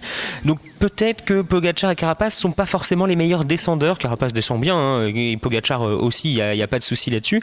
Mais peut-être qu'il y a pas sûr qu'ils arrivent à, faire assez le trou dans, le col de la Colombière pour, vraiment arriver devant. Mais c'est vrai que le, pronostic de base, oui, c'est probable que ça se joue en tout cas entre les favoris du, du tour, même si là on a l'échappée qui est devant. Alors faudra voir le scénario de course, c'est comme, c'est comme à chaque fois. Pour l'instant, ils ont un peu moins de 4 minutes d'avance, 3 minutes 45. Bon, bah ça va dépendre. Si, si ça n'accélère pas trop devant et que par contre ça accélère dans, dans le peloton des, des, favoris, ce qui risque d'arriver, il euh, va falloir euh, regarder les écarts. C'est possible que la victoire se joue devant, mais c'est pas sûr.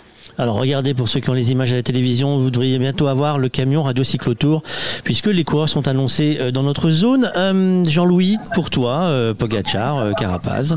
Ouais, il se mouille pas trop, hein, Henri IV. Bah heureusement qu'il a fait Heureusement qu'il a fait mieux quand il était roi, hein, parce que non, ouais, ouais, là c'est vraiment bouillon pot. Mais euh, oui, non, ben, c'est sûr qu'il il, annonce les deux grands favoris du Tour de France euh, euh, à l'arrivée. Euh, sur le papier, il a, il a parfaitement raison. Encore une fois, comme le disait Alexis à l'instant, tout dépend de, de, de l'avenir de cette échappée. Si l'échappée tient, bah, les deux noms d'Henri IV passeront à la trappe. Si l'échappée tient pas, tout est possible, effectivement. Mais tout est possible dans la dernière difficulté, la Colombière. Parce qu'avant, avant, je vois pas trop de, de, de, de, de favoris du Tour, de potentiels vainqueurs du Tour de France. Euh, euh, aller, aller mettre vraiment la chemise en danger sur, euh, sur les deux difficultés qui viennent, les deux ou trois difficultés qui viennent avant la, avant la Colombière. Euh, je crois que s'il y a vraiment un juge de paix aujourd'hui, ce sera la Colombière à moins qu'il y ait un énervement passager ou un coureur qui, qui arrive à sortir dans un groupe, comme l'a fait d'ailleurs Pogacar tout à l'heure. Alors, ce qui s'est passé tout à l'heure, et c'est assez drôle, il n'y a pas eu de réaction. Moi, ça m'a étonné, euh, ce groupe d'une vingtaine de coureurs qui est parti avec Pogacar à l'intérieur et tous les autres favoris euh, largués derrière. Euh, J'ai pas vu de réaction. C'était c'était assez drôle. Et alors, c'est un petit problème technique qu'il y a eu entre Radio Tour et, et, les, et les directeurs d'équipe les, dans les voitures. Donc, ils n'ont pas eu l'info tout de suite. Ils ont eu l'info une quarantaine de secondes plus tard. euh, ça a failli être trop tard. Comme quoi, euh, s'il n'y a plus d'informations entre, euh, entre les coureurs, les directeurs sportifs et Radio Tour, mhm. le tour sera beaucoup, beaucoup plus ouvert un jour ou l'autre. Hein. mais enfin, moi, j'y crois pas du tout. Oui. nous allons d'ailleurs tout à l'heure diffuser un enregistrement que nous avons fait juste avant le passage de, à l'antenne avec Agnès Gouja, qui, qui est à la direction ASO, qui nous a fait le, l'amitié de, oui, son dernier tour. C'est, elle nous l'a annoncé. Ah. Euh, et elle, fait son dernier tour pour pouvoir dire au revoir à toutes les collectivités avec lesquelles elle travaille. Elle va nous parler du tour, justement. Elle nous a fait l'amabilité de, rester un petit peu avec nous et on en saura pourquoi. Euh, je suis en train de traîner la, savate parce que nous avons le bal des, gendarmes devant nous euh, et c'est toujours la publicité sur les, trucs. On voit, ça y est, toutes les, les, motos. Nous voyons la moto de France Télévisions et les coureurs à l'instant devant nous. Vous voyez l'image de fond pour ceux qui regardent. là, les, ça roule. alors, comme qui dirait l'autre, ça va vite hein, pour ceux qui sont sur les bords de route, ils ont de tout, hein. de la voiture, du vélo, de la moto. Euh, pour trouver un, coureur cycliste au milieu de tout ça, c'est pas si simple. Euh, je vous le garantis que pour les regarder euh, entre les motos à droite, les motos à gauche et les voitures à droite et les motos à gauche ça roule vite, très vite. On a retrouvé le, quart d'heure d'avance d'hier. Hein. Oui, c'est exactement. En fait, j'avais une information. on a retrouvé quasiment tout pile le quart d'heure d'avance d'hier. Il est, il est 15h20. Ils étaient annoncés dans votre secteur à 15h36. Voilà, on a, on a retrouvé le, le, quart d'heure d'avance. Peut-être même, euh, ouais, ça, un tout petit peu plus d'un quart d'heure d'avance. C'est impressionnant la, vitesse des étapes.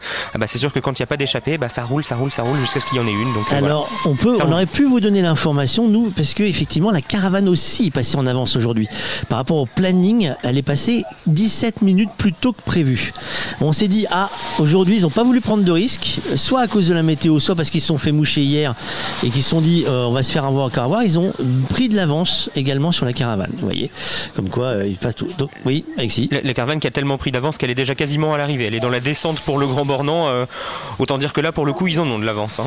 Bah, je, crois qu'en fait, ils n'ont pas osé prendre de risques à cause de la météo et de ne pas se retrouver à, à dégager. il ne doit pas y avoir grand monde sur la route non plus d'ailleurs aujourd'hui parce que euh, bah, il pleut donc euh, forcément il y a moins de monde les jours de pluie. Alors pourtant on est samedi mais bon je, à l'image j'ai pas l'impression de voir beaucoup de, de, de, soutien aujourd'hui en tout cas. On s'est dit ça ce matin également nous en arrivant ici. On s'est dit bah, ce sont des zones où tous les gens ont dû monter euh, sur les, cols de montagne et pour la petite histoire il y aura des mécontents aujourd'hui puisque ça commence à se à s'ébruiter. Ce sont les camping-cars ou les gens qui ont pris de l'avance pour aller à la Colombière et qui se sont fait bah, enlevez gentiment, dégagez, messieurs, dames, il n'y a rien à voir.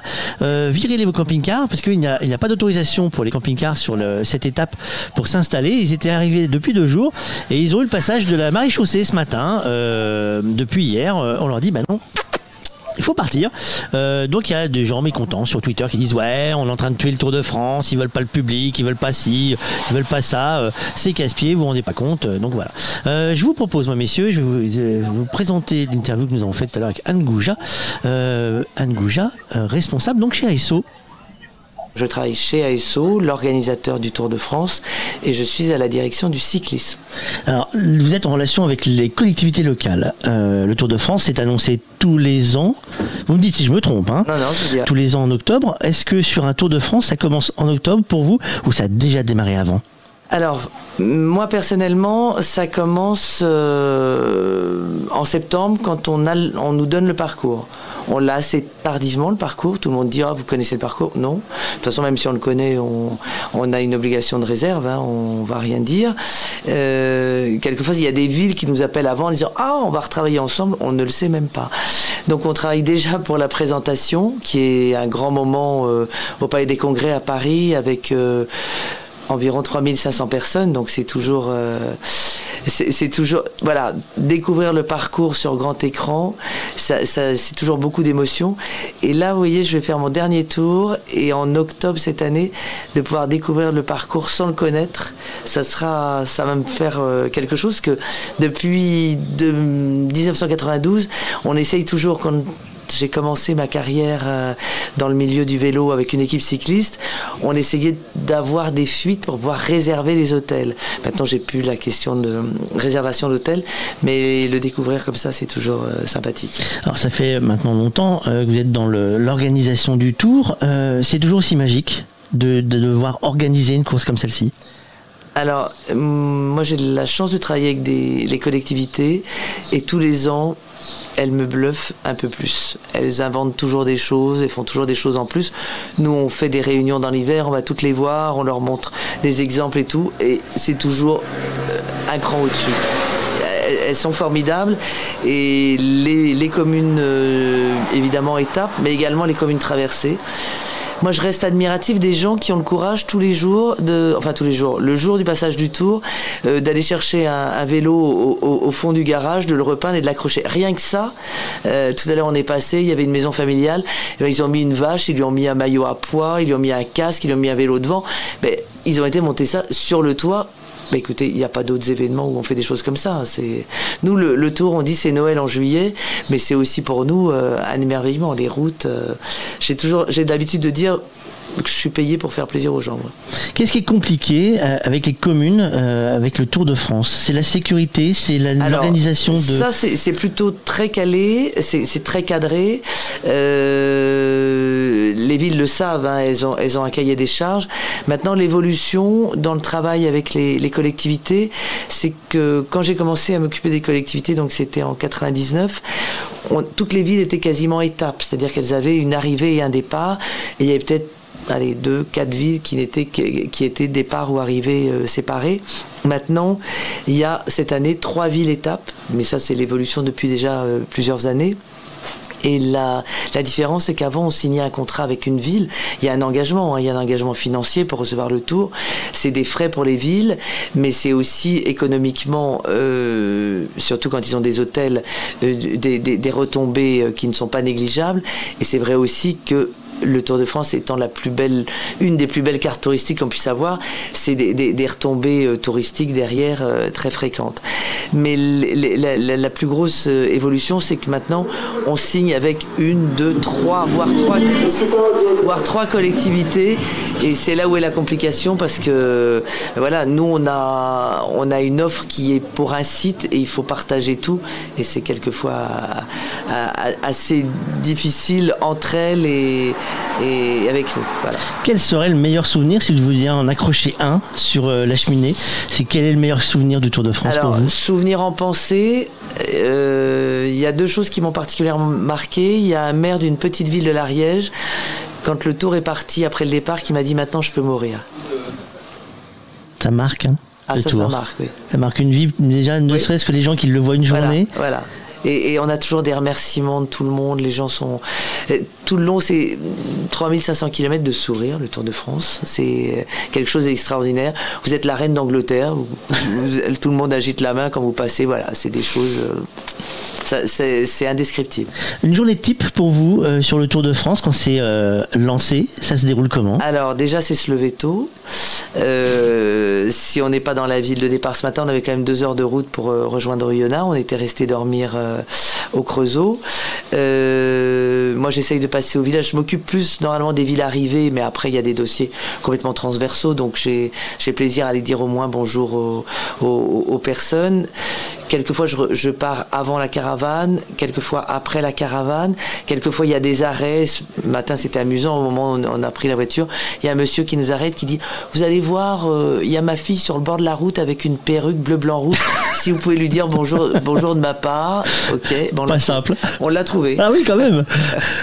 voilà. Donc, elle a dû appeler son père. Son père devait être super content. Elle, elle était contente quand la voiture s'arrêtait. Tout à l'heure, on est passé dans une commune. Il y a un monsieur qui fait des des, des miniatures en bois de tous les éléments de la ferme, les tracteurs, les, les granges et tout ça. Et je l'ai vu, je me suis arrêté. Ben voilà, ils étaient extrêmement contents. Euh. c'est rien du tout. Hein. Dès qu'une voiture du Tour s'arrête, les gens ils sont. Sans indiscrétion, vous avez pris quoi la ferme des producteurs? Alors j'ai pris de l'abondance et une petite pyramide de, de vaches euh, que je ne connaissais pas. Et très gentiment, la, la, dame nous les a coupées en, morceaux pour qu'on puisse les manger dans la voiture. Mais depuis tout, tout à l'heure, on cherchait des fruitières. Elles étaient toutes fermées. Donc là, euh, nous sommes arrêtés. Donc là, euh, village arrivé, derrière, là, c'est un peu plus tendu l'ambiance avant l'arrivée du tour ou c'est des on fait la route et après euh, on arrive, on va toujours. Alors déjà on va voir la, salle de presse, la permanence, si tout se passe bien. En général, les, euh, on attend la première réaction. Là, il va falloir qu'on se dépêche. La caravane va passer. On nous dit, euh, on nous dit si le buffet des journalistes était bon. Ça, souvent, c'est la première réaction. Et, et après, on essaye d'aller travailler parce qu'il y a toujours des dossiers, des, des, personnes, des accrédités, des accrédités qui changent. Ben voilà, ça, c'est un petit peu compliqué mais chaque jour, chaque jour qui passe, c'est des problèmes en moins. Voilà. À la fin du tour, on est super cool. Bah écoutez, je vous souhaite une bonne journée. Merci beaucoup. Vivez une bonne étape. Et puis à bientôt sur les routes du Tour. Bah certainement. Au revoir. Et oui, les routes du Tour. Et nous, nous avons l'hélicoptère pour euh, le, peloton, la fin du peloton qui arrive au-dessus de nos têtes. Pendant ce temps-là, comme dirait l'autre, Alexis, on a attaqué euh, la montée du Mont Saxonneux oui, exactement. On est dans cette euh, première ascension de première catégorie euh, de ce Tour de France et de cette étape, hein, puisqu'il y en aura trois. Euh, la côte de Mont-Saxonais, c'est 6,1 km d'ascension à 8,2% de moyenne.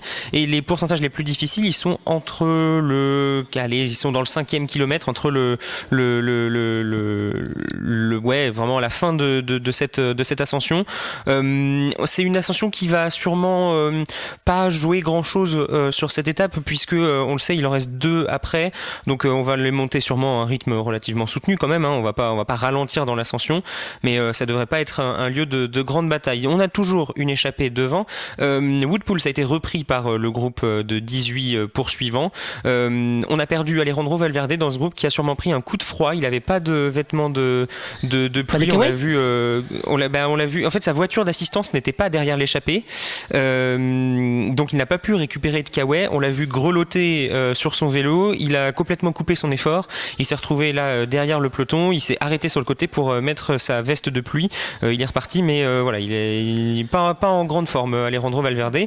Donc on a encore 18 garçons dans cette échappée. Zepkos pour la Jumbo Visma, Jonathan Castroviero pour Ineos, Michael Woods pour Israel Startup Nation, Kenny Ellison, le français de la Trek, Mattia Cataneo, l'italien de la De Koenig, Bruno Armirail, le coéquipier de David Godu chez la Groupama FDJ, Guillaume Martin, le leader de la Cofidis, Aurélien Paré-Pin et Nance Peters, euh, les deux coureurs d'AG2R Citroën. Euh, Neiro Quintana est là le, coureur de la, de la Arkea. Soren Krak Andersen et Tige Benot pour la formation DSM. Euh, Woodpulse et Dylan Tuns pour Bahrain Victorious. Christopher Juliansen et Simon Yates pour l'équipe Bike Exchange. Ion Izagirre pour Astana et Sergio Henao pour la team Kubeka Nextash.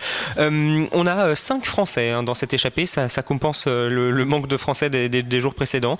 Voilà, cinq Français et puis cinq garçons qui qui peuvent faire des choses. Hein. Kenny Elissonde, Aurélien Paré-Peintre, Nance Peters, il a remporté une étape l'an dernier sur le Tour de France. Bruno Armirage, c'est un bon rouleur. Guillaume Martin, leader de la Cofidis, il n'a pas besoin de, montrer qui il est. On, le connaît désormais depuis quelques années. Donc voilà, il y, a du beau monde devant. Ça promet une belle bataille si cet échappé arrive à, résister au retour du peloton. peloton qui, lui, roule à une vitesse raisonnable. on n'essaye pas pour l'instant d'aller chercher ce, groupe de tête. mais voilà, on a un groupe emmené par un coéquipier de, de Tadej Pogacar, la formation UAE Team Emirates, qui a ramené Brandon McNulty hein, dans, ce, dans ce groupe. Il était dans l'échappée. On lui a demandé, peut-être avec un peu de véhémence dans l'oreillette, de revenir dans le groupe parce que c'est pas du tout l'objectif pour l'équipe d'aller dans l'échappée. Donc voilà, on a, on a, cette équipe UAE Team Emirates qui roule avec les coéquipiers de, de, de Richard Carapace derrière eux. Merci Alexis. Je vais laisser Jean-Louis analyser euh, attentivement euh, la montée. On, on, fera le point après. Nous allons parler euh, bergerie, nous. Jérôme. Ah oui. Eh bien oui, nous allons parler bergerie, la bergerie d'Aise en recevant Marie-Laure Meyer. Bonjour Marie-Laure. Bonjour. Alors, bah, vous êtes dans la ferme des producteurs, on vous a vu tout à l'heure servir tous les fromages. Auparavant, on avait, euh, on avait des producteurs euh, qui étaient sur des fromages euh, de vaches, on va dire. Eh bien vous, vous êtes spécialisé dans le mouton et la brebis C'est juste. Hein. Alors c'est pas, c'est déjà un défi parce qu'effectivement, s'installer depuis 5 ans, mon fils a souhaité s'installer, je l'ai rejoint dans cette installation. S'installer au pays du Roblochon, c'est déjà un défi, euh, même pour euh, se faire entendre au niveau des banques ou des choses comme ça. Et puis, euh, il faut savoir aussi que bah, le mouton a toute sa place dans les montagnes, puisque le mouton participe au pastoralisme, à l'entretien des montagnes, entre autres. Et puis, je dirais qu'après, les besoins alimentaires se font aussi connaître davantage le lait de brebis, euh, les fromages à base de brebis sont effectivement dans le vent. Tous les fromages sont bons, ils sont tous dans le vent. Euh, comment Alors vous avez créé ça il y a 5 ans avec votre fils. À l'origine, vous n'êtes pas d'ici. Vous êtes, euh, vous êtes d'un petit peu plus haut dans, dans, dans, dans, la France et puis vous êtes descendu. allez, on le dit par amour. vous, avez, épousé quelqu'un d'ici et donc il y a 5 ans, vous avez décidé. Vous avez, vous avez, vous avez un troupeau de combien de bêtes? Alors actuellement, nous avions juste qu'il y, a deux jours 120 euh, bêtes, 120 brebis, auxquelles se sont rajoutées 80 brebis il y a, deux jours. Donc, euh, Combien 80. Donc ah bah, euh, voilà, on arrive aux 200. oui, parce qu'on a, on a accepté un nouveau troupeau. Ah. Voilà. Et puis on monte jusqu'à 200 agneaux par an. Voilà, en termes de. Alors ils sont, ils sont, ils sont plutôt dans les prairies. Là l'été, ils mangent paisiblement cette bonne herbe des pâturages. Alors pas que, effectivement, ils sont ou aux alentours de la ferme ou en été effectivement on les monte en pâturage sur le môle. Sinon quelques brebis restent autour de la ferme. Pourquoi? Parce que nous avons deux groupes de brebis et celles qui sont en lactation, donc qui nous produisent du lait actuellement, euh, doivent avoir une eau abondante pour garder une bonne lactation. Donc il ne s'agit pas de les mettre trop loin d'un point d'eau. C'est pour ça. Donc, euh, bah, pour l'instant, c'est celles qui sont un petit peu plus bas, donc à côté du point d'eau, qui fournissent le bon lait de brebis avec lequel on fait de bons fromages. Alors, quels sont ces fromages qu'on peut déguster? Bah, à la ferme, mais aussi quand on vient à la ferme des producteurs alors, ce qu'on trouve à la ferme des producteurs et chez nous, effectivement, ce sont des fromages frais, parfois enrobés, euh, des tomes, des tomes de brebis, euh, ce à quoi on rajoute des yaourts, puisqu'on a 11 sortes de yaourts. Nous avons créé aussi des bouteilles de lait, donc du lait de brebis pasteurisé et s'ajoute à toute cette gamme euh, lactée, on va dire comme ça, euh, notre viande aussi d'agneau. La, viande d'agneau, bah, évidemment, qu'on met dans des tas de choses, mais un bon gigot d'agneau, comment on appelle ça Le gigot de 7 heures, non C'est ça? Oui, le gigot de 7 heures, effectivement. Le, gigot de 7 heures. Alors, vous avez participé à la création ici avec tous les producteurs il y a un an. Comment, comment alors, 5 ans la ferme avec mhm. votre fils, comment, comment ça s'est dessiné pour vous? Vous avez tout de suite été conquise en disant, bah tiens, on va participer ou vous êtes arrivé un petit peu après? Comment ça s'est passé? Non, on était même au tout début. Mon fils était au tout début. Vous êtes euh, à l'initiative, on va dire. Oui, avec d'autres. Et euh, l'idée, c'était effectivement de fédérer, euh, de pouvoir montrer un petit peu ce qui se faisait localement, se faire connaître, surtout pouvoir prendre nos, faire connaître nos produits en pouvant les vendre au bon prix. Voilà. Alors, en ce qui nous concerne, on vend aussi dans des petites, moyennes surfaces, aussi au niveau des fruitières dans les villes touristiques. L'idée, éventuellement, évidemment, c'est de se faire connaître. Comme je disais, euh, j'ai mon fils et ma belle-fille euh, qui travaillent euh, aussi à la bergerie. Eux, ils ont un temps d'avance par rapport à moi, qui suis d'un autre âge, on va À dire quel, comme à ça. quel niveau Je veux dire par rapport à se faire connaître en termes de marketing. Marketing, commerce, internet. Commerce, internet, voilà. Donc on a, c'est vrai que c'est quelque chose qui peut déranger parfois dans le monde un petit peu agricole, parce qu'il faut effectivement avoir une longueur d'avance, se faire connaître. Et lors du confinement, typiquement, on a pu nous rebondir d'une part parce qu'il y a les gens du local qui venaient nous voir, mais d'autre part aussi parce qu'on avait cette fenêtre sur euh, le reste de la France et on a pu euh, effectivement euh, vendre à l'autre bout de la France du lait de brebis ou des choses comme ça. Par Voilà. Internet, Par évidemment. Internet, voilà. de- euh, ben, nous, on est là aussi hein, pour vous faire Mhm. connaître. euh, de toute manière, quand on a, quand on a vu qu'on pouvait, et qu'on a vu avec vous qu'on pouvait s'installer pour la journée, on est, on est effectivement hyper bien reçu, euh, ben, qu'on pouvait s'installer, vous faire connaître. Il y a un peu de monde là qui vient. Tout à l'heure, votre collègue Roland nous disait qu'il y avait une clientèle locale aussi. À C'est fait. euh, c'est- plutôt bien. Alors, euh, vous disiez le fromage de le fromage de, de, de, brebis a- a- a- a le vent en poupe, c'est ça? À le vent en poupe pour des raisons un petit peu, pas que de mode, mais on sait qu'il y a eu parfois quelques intolérances au lait de vache, mais, voilà, pas, tout le monde, et heureusement, parce que le lait de vache c'est très bien. Il y a de la place vraiment pour tout le monde, et euh, c'est aussi très bon pour tout ce qui est maladie rhumatismale. Le- la chèvre ou la brebis euh, a le vent en poupe est recommandé à ce niveau-là. Voilà. Euh, je vais poser une question de novice. Euh, le lait, on le, boit ou on l'utilise en crème? Non, non, le lait, on le boit. On, fait, on peut faire des panna cotta, on peut faire des gâteaux. Euh, Pour les rhumatismes, je- j'entends. hein. Pour les rhumatismes, j'avais pas saisi. Manger des gâteaux, c'est bon Alors, non, pour mais les que je suis curieux, justement, c'est parce que c'est- je suis vraiment curieux. Non, non, on, on boit le lait et le lait est mieux assimilé. Il est un petit peu plus gras que le lait de vache, mais il est beaucoup mieux assimilé. Et ça de crée moins de problèmes rhumatismaux. Et prendre c'est une note. ancienne Ah là, infirmière qui c'était- vous parle. C'était la minute santé par avance. C'était la minute santé par avance. Euh, euh, donc du, du- du fromage, toutes sortes de fromages, parce que le, le fromage de brebis, ben, on peut le manger, fromage ou dessert, fromage et dessert. On peut aussi, on le trouve dans des salades. euh, Tout à fait. Nous-mêmes, on fait du sérac aussi. Donc, on peut faire des crumbles avec, euh, avec le sérac. On peut faire euh, des cheesecakes. On peut faire plein de petites choses comme ça. Et c'est délicieux, je confirme. Oh là là, elle va participer, elle va participer au concours à, à notre recette, Fabrice. Non, mais euh, ouais, je, vais, je, vais mettre euh, un, je vais surtout mettre un home trainer dans le camion. parce que- et on va faire l'émission sur les home trainers. C'est, on peut pas faire l'émission tous les jours comme ça, les gars. C'est, c'est pas possible. Les gars et les filles, parce qu'on m'a, on m'a fait la remarque hier. Euh, les gars et les filles. Dans le studio, il y a souvent que les gars. Euh, Caroline nous abandonne régulièrement. On l'a- Mais elle alors, revient. Elle reviendra. Elle revient. avance. Vous avez aujourd'hui euh, votre planning. Là, vous êtes ici. Euh, j'ai vu sur votre site internet que on peut toujours croiser un producteur euh, au magasin. Comment ça s'organise? Alors ça s'organise, nous sommes ouverts donc du mercredi au samedi, non-stop de 9h à 19h. Et tous les matins, enfin on est par deux permanences, deux permanences euh, par journée. Et donc à chaque permanence, il y a minimum un producteur. Le week-end, donc c'est à savoir le samedi, on a deux producteurs le matin et deux producteurs l'après-midi. C'est-à-dire qu'on doit être capable, et nous sommes tous capables, de parler du travail de chacun. Et, euh, et on se surprend parfois, euh, moi la première, euh, de, à jouer le jeu, à défendre les produits des autres aussi. Parce que voilà, on est vraiment une équipe et on doit rester une équipe.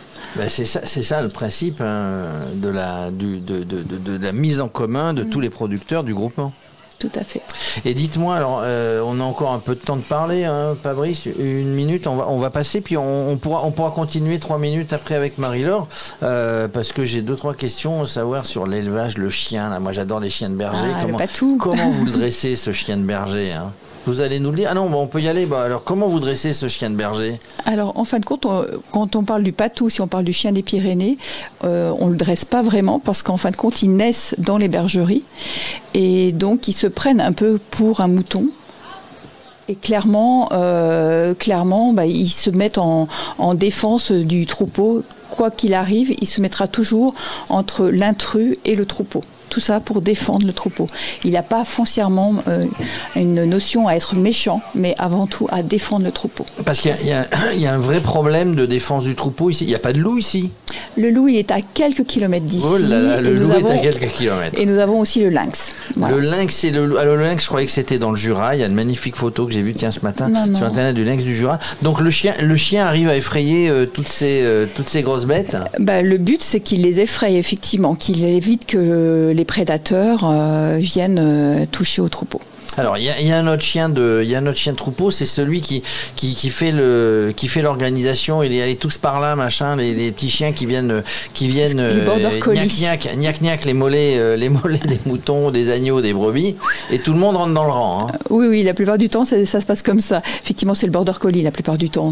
Ou alors il y a d'autres d'autres races, mais effectivement, border collie est, est un champion, est un travailleur, vraiment un travailleur. Du coup, vous ne regrettez pas, puisque bah, le troupeau augmente, hein, vous parlez de Ouais. 80, moi je crois qu'ils étaient tous nés en deux jours, les 80, ils disaient, oh là, ça fait du boulot ça. Euh, vous ne regrettez pas d'être, de vous être mis dans, cette, euh, dans, cette, euh, dans cet élevage finalement, d'avoir créé l'élevage avec votre fils? Non, non, mais je pense que avant tout, en tant que, en tant que mère, j'ai voulu aider mon fils euh, à vivre son rêve, euh, c'est-à-dire euh, installer son troupeau et son exploitation. Et il faut pas oublier que pour les jeunes, c'est pas très facile, mais effectivement, c'est vraiment maintenant un monde d'entreprise avant tout. L'élevage c'est une chose, mais ça devient de plus en plus des entreprises. Donc il faut effectivement faut- avoir la niaque et le côté administratif dans la tête et l'envie. Et bien voilà, on en sait un petit peu plus sur votre métier euh, de producteur de fromage de brebis. Merci Marie-Laure Meyer d'avoir euh, d'avoir éclairé nos auditeurs. Alors moi maintenant j'ai retenu l'information pour les rhumatismes. Jean-Louis, est-ce que tu prends du euh, lait de chèvre pour tes rhumatismes ou pas du tout? Euh, Toi tu as suivi euh, la montée, tu vas pas nous, nous dire ce qui s'est passé dans cette montée, le rythme, tu les trouves comment? Ils ont problème de dos ou pas eux? Non, non, non, je prends pas de, j'ai pas de rhumatisme, moi. Je suis encore euh, dans un âge, euh, certes canonique, mais, mais j'ai des articulations qui fonctionnent encore assez bien. Déjà ça. Euh, non, non, mais là, l'échappée, à mon avis, elle est formée il y a cinq minutes, cinq minutes devant. Euh, ce qu'il faut pas oublier aujourd'hui, c'est de se couvrir et de se ravitailler. Le, coup de, le buis, le coup de froid d'Alejandro Valverde tout à l'heure était impressionnant. Euh, on peut perdre le Tour de France sur une affaire comme ça. Alors lui, il jouait pas la gagne pour le Tour. Il jouait la gagne plus sur une sur une étape, Euh, puis il a presque 40 ans, Valverde, euh, s'il les a pas déjà d'ailleurs. Et, et, et voilà, on peut perdre sur un coup de froid, euh, 30 secondes de froid, euh, un bidon qui vient pas, une voiture qui est pas là, et, euh, et, on perd une course euh, une course comme ça. Aujourd'hui, il fait pas chaud en plus sur la route du Tour de France, il fait froid, donc il faut il faut vraiment euh, faut vraiment faire attention à soi. Euh, l'échappée, non non, bah, l'échappée, elle roule elle roule à son rythme maintenant. Elle sait qu'elle a 5 minutes d'avance. Euh, si ça bouge pas trop derrière, euh, on peut arriver au pied de la colombière avec ces 5, 5 minutes, voire d'ailleurs un tout petit peu plus si, euh, si on s'endort pas devant. Et donc là, on pense devant, euh, ça c'est sûr, déjà à la victoire d'étape. Et n'oublions pas, Alexis a fait un peu la revue d'effectifs tout à l'heure, n'oublions pas que dans cette, euh, dans cette échappée, il y a quand même des Sud-Américains, hein. il y a les Colombiens, il y a Henao, il y a le Quintana qui est là aussi. Donc ça risque de, bouger devant avec, avec de purs grimpeurs, en tous les cas dans, dans la Colombière. D'ici à la Colombière, il va y avoir quelques pétards qui vont partir, éventuellement pour aller chercher quelques, quelques, points, euh, quelques points au classement de la, de la montagne, puisque Mohoric est derrière dans le, dans le groupe dit du peloton, qui est bien, bien, bien amaigri d'ailleurs. D'ici là, euh, moi je pense qu'on va attendre le pied de la Colombière pour, euh, pour euh, vraiment faire, euh, faire parler les guibolles, parce que partir trop loin du pied de la Colombière, c'est un peu suicide. Hein. Euh, euh, si on part seul ou à deux ou à trois, avec un groupe qui est important derrière et qui peut euh, se mettre en chasse rapidement, c'est un peu suicidaire. Mais euh, sait-on jamais, ce Tour de France est tellement fou depuis le départ et tellement beau d'ailleurs qu'on peut s'attendre à tout finalement. Alexis, euh, être à moi. Allez, on passe dans le sommet. Oui, un peu plus de 100 mètres là encore euh, pour euh, l'échapper. Euh, on a vu c'est Kenny Lisson, le Français de la Trek, qui a lancé les, premières hostilités en lançant une attaque un, peu trop loin du sommet, à 700, 750 mètres du sommet. C'était, bien tenté mais trop loin. Le plus fort c'est Woodpulse, il avait déjà pris 3 points, il en prend 10 de plus. Il est virtuel porteur du maillot à poids, le Néerlandais de la Bahreïn avec ses 10 points en plus, il en compte 13. Euh, Mohoric en avait 11. Euh, L'effet secondaire de cette attaque enfin de ces attaques au pluriel sur les dernières pentes de, de la côte de Mont-Saxonnet, c'est que ça a fait un peu péter ce qui était limite ou aller chercher des bidons à la voiture. pas de bol, fallait pas y aller à ce moment-là. c'est le cas par exemple de, de Yonis Aguirre ou de Christopher Juliensen. Nance Peter, c'était déjà très très limite dans cette échappée et Bruno Armirail, c'était pareil. Donc voilà, ils ont ils ont sauté sur cette accélération, mais mais mais ça devrait retrouver, euh, ils devraient remonter dans, dans le groupe euh, à la faveur de la descente, euh, qui est voilà, qui va durer un peu moins de 10 km de descente avant d'attaquer directement le pied du, col de Rome. derrière, le peloton est toujours emmené par Rui Costa, l'ancien champion du monde, le, le portugais de l'équipe UAE Team Emirates. Un peu plus de 5 minutes d'écart désormais entre les échappés et le peloton. la victoire semble être devant désormais. Merci Alexis. Une petite question euh, à Jean-Louis. Euh, tu les as trouvés comment dans cette montée euh, C'est pas, j'ai la sensation que pour l'instant c'est pas encore la, grosse attaque dans, dans, dans les montagnes qu'on a l'habitude de voir. Je me trompe? Ah non, non, mais c'est la première étape de montagne, ça c'est normal. Et puis là, le, aujourd'hui, c'est la première étape de montagne. Demain, il y en a une qui est sévère également. Euh, donc non, non, on est au début du Tour de France, pas qu'on n'a pas fait une semaine encore sur les routes du Tour. Donc euh, il y a y a, y a, y a un peu de ruban, comme disait Routier avant d'arriver à Paris. Donc euh, on a le temps. Là, il faut pas se flinguer sur des étapes comme ça. Il pleut, la route peut être dangereuse d'ailleurs dans les descentes. Il fait froid.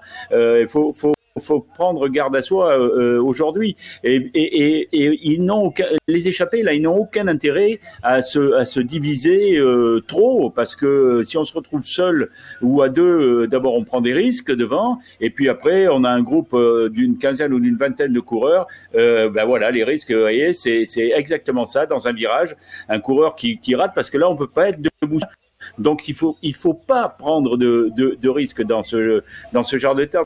On, risque d'hypothéquer ses chances à tout jamais.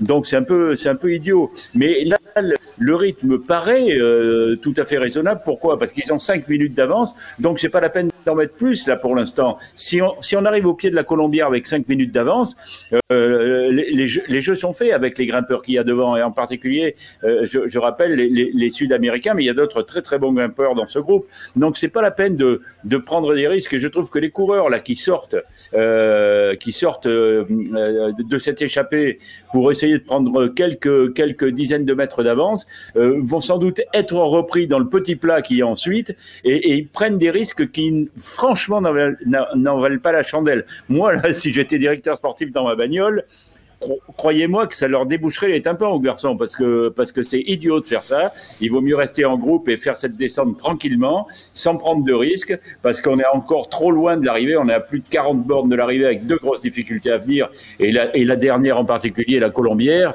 euh, où se dessinera la victoire je trouve ça un peu, je trouve ça un peu, un peu risqué. Je dis pas que c'est idiot, mais c'est un peu risqué quand même de prendre ce genre de, de, ce genre de situation à, à 40 bornes de l'arrivée.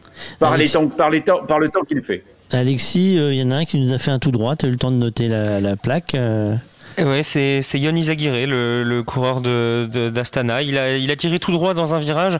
Euh, il avait de la chance. Alors bon, je, suppose qu'il aurait peut-être pas il aurait peut-être pas foncé dans le précipice si jamais ça avait été un trou, mais il a encore de la chance que tout droit il y avait une route, donc il a pu euh, continuer son chemin. Il est pas tombé, il a fait demi-tour euh, pour redescendre.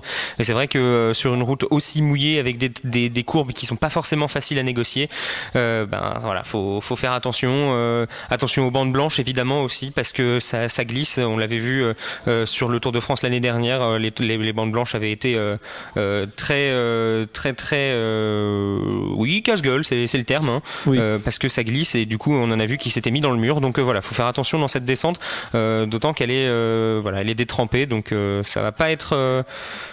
disons qu'il serait bien inspiré de pas prendre trop de risques maintenant.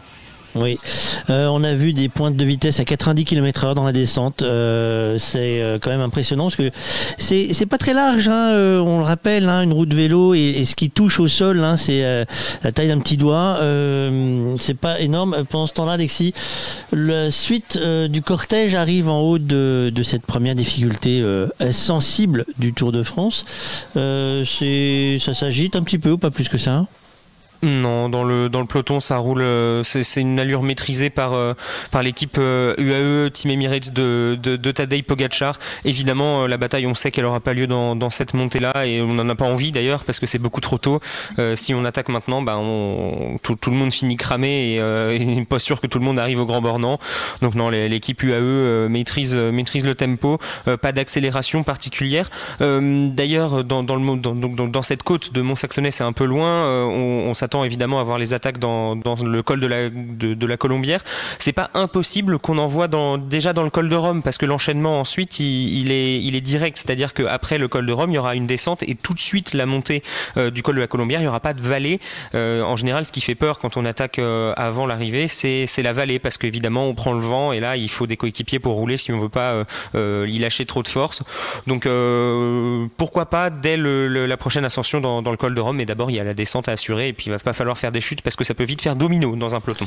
Jean-Louis, euh, tout à l'heure, André, quand il est passé nous voir, nous parlait de, du bien nommé reposoir, euh, l'enchaînement classique, euh, col de Rome, Colombière, reposoir. Reposoir, c'est vraiment son nom qu'on peut donner, ça permet aux cyclistes de prendre le temps ou pas Ah non, non, non, non, non, non. Euh, ben, un reposoir d'ailleurs, ça peut, ça peut être aussi un peu, euh, un peu euh, mortuaire, hein, comme, comme expression. Non, non, le reposoir, c'est ce charmant petit village, surtout aujourd'hui, avec le, le temps qu'il fait, et, et- et entre Rome et, et Colombière. Je suis je suis parfaitement d'accord. Col de Rome, ça sera une autre, euh, une autre histoire. hein. Là, là c'est trop tôt parce qu'il reste encore Rome et Colombière. Dans le col de la Colombière, effectivement, on pourra commencer à prendre des risques euh, euh, un peu plus calculés euh, pour aller chercher la victoire, la victoire d'étape et peut-être autre chose d'ailleurs, faire une différence au classement, au classement général. Col de Rome, c'est pas facile du tout. Je le connais un tout petit peu euh, en voiture, je vous rassure, et c'est pas, c'est pas une, une montée qui est qui est qui est facile. Donc euh, là, ça, oui, ça peut ça peut être le théâtre d'une d'une jolie explication devant et pourquoi pas derrière d'ailleurs, parce que derrière la course elle n'est pas décantée. Hein, tous les, les les gros bras sont derrière, ils sont ensemble. Donc euh, à part à part Roglic bien sûr et, et, et Thomas qui eux ont, fini euh, finiront sans doute pas le tour d'ailleurs. Euh, je pense qu'ils vont plier cabane d'ici d'ici Paris. Peut-être pas aujourd'hui parce qu'il y a il y a, une fierté chez les coureurs cyclistes.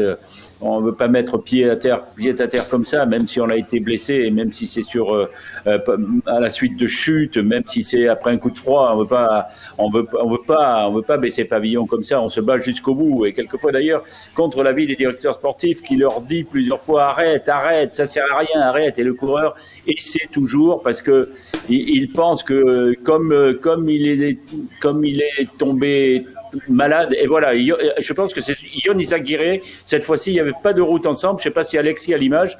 Moi, je ne peux pas l'identifier, mais cette fois-ci, euh, la, la, sortie de route, je vous parlais, je vous disais cela il y a cinq minutes. Je vous disais, c'est inutile de prendre des risques dans cette descente. Regardez le résultat, il est devant vos yeux. Ouais, c'est à nouveau Izaguirre et cette fois. Euh... Ouais. Euh, cette fois, il est par terre. Hein. Le, le, le, coureur ouais. espagnol de, de, de l'équipe Astana, il se tient l'épaule a priori. Euh, comme on n'a pas les images de la chute, on n'a pas vu ce qui s'était passé.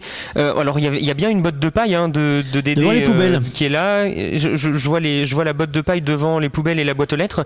Euh, c'est sûr que s'il a mangé dans l'épaule directement ah, les, les poubelles ou la boîte aux lettres, c'est ah, donc c'était pas dans le groupe de tête pas, Ah, c'était pas dans le groupe, c'était euh, pas dans l'échappée. Alors on voit les, on, non, là on a les derrière, images au ralenti de pouvoir voir les, les images, Alexis. Je ah oui, c'est ça, 183. Ouais, en fait, moi, je vois une, 183. Et je vois une chute. Vous me direz si je me trompe, mais j'ai vu une chute et une glissade euh, dans ce. Et donc c'était dans le groupe, c'était dans le groupe des favoris derrière. Euh... Et alors, il faudrait voir les images. Alors, il y aura forcément un autre plan de vue qui va être, euh, va être montré.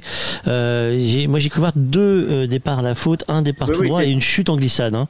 Mais je peux me tromper. Voilà, voilà. Mais, non, non, il y a eu une chute dans le, dans le groupe des favoris. Et Yann de Bode, donc, de l'équipe Astana, qui a, qui a glissé tout simplement. Alors, est-ce que c'est lui le, le responsable de la chute? Il se relève. C'est déjà moins grave que prévu. Il s'est payé une botte de, de paille de Dédé et puis une poubelle derrière. et une poubelle. Et puis peut-être une bordure. Et, et, et, ouais, alors là, peut-être une bordure. Je sais pas si c'est la cheville qui va être touchée. une bordure de trottoir. Ah, il va repartir. Voilà. Mais, mais, mais ça, ce sont des routes, sont des routes qui sont extrêmement dangereuses. Euh, Il pleut aujourd'hui, les descentes sont, les, routes ne sont pas larges. Il faut, faut, vraiment pas prendre de risques. Alors lui, a priori, il n'en a pas pris parce qu'il était dans le paquet, mais il faut, faut, faut être très, très, très prudent. On peut perdre une course euh, sur ce genre, sur ce genre d'étape euh, en une seconde. Alors qu'on commence. Sté- euh, Stéphane Debot, il est, il est debout, il est entier, mais je suis pas sûr qu'il reparte. hein. Euh, Il a sautillé, il boitille, euh, euh, pas sûr qu'il puisse pédaler. Je reviens sur ce que disait Jean-Louis très rapidement sur les deux coureurs qui avaient pris de l'avance. Euh, eh bien, le, je, je pense peut-être avoir l'explication, c'est que Zoren Krak-Andersen ce matin, il était à 6 minutes 30 au général euh, du, du maillot jaune, en ayant déjà 5 minutes 47 dans le groupe d'échappée. S'il prend de l'avance et qu'il arrive à la garder, il peut pourquoi pas se rapprocher au, chipper, au ouais, classement ouais, général. ouais, le- le- mais c'est pas sûr non plus parce que c'est pas le meilleur des grimpeurs, Soren Krak Andersen, donc euh, pas sûr qu'il ait grand chose à aller chercher. Le fait est qu'il a pris de l'avance, il est, un tout petit peu devant euh, le groupe euh, de, poursuivants dans, le tout début de la montée du, col de Rome et on a toujours les trois hommes qui se sont fait piéger au sommet de, la côte précédente, Nance Peters, Bruno Armirail et, qui était devant? Et Yon Izagirre qui, s'est remis de, son tout droit de, tout à l'heure, qui eux comptent quelques dizaines de mètres de retard sur le groupe de, poursuivants puisqu'ils ont été détachés au sommet de la côte précédente. Euh, le col de Rome, c'est 8,8 km d'ascension à 9% de moyenne. Euh, on rentre dans les choses sérieuses. Ouais, facile. Euh, beaucoup plus facile pour moi d'aller chercher le pain à la boulangerie et je vous propose qu'on parle pain, boulangerie et chocolat. Eh ben oui, nous aussi, nous rentrons dans les choses sérieuses hein, euh, avec, euh, avec Guillaume. Bonjour Guillaume, hein, Guillaume Bonjour. Jacot-Berger.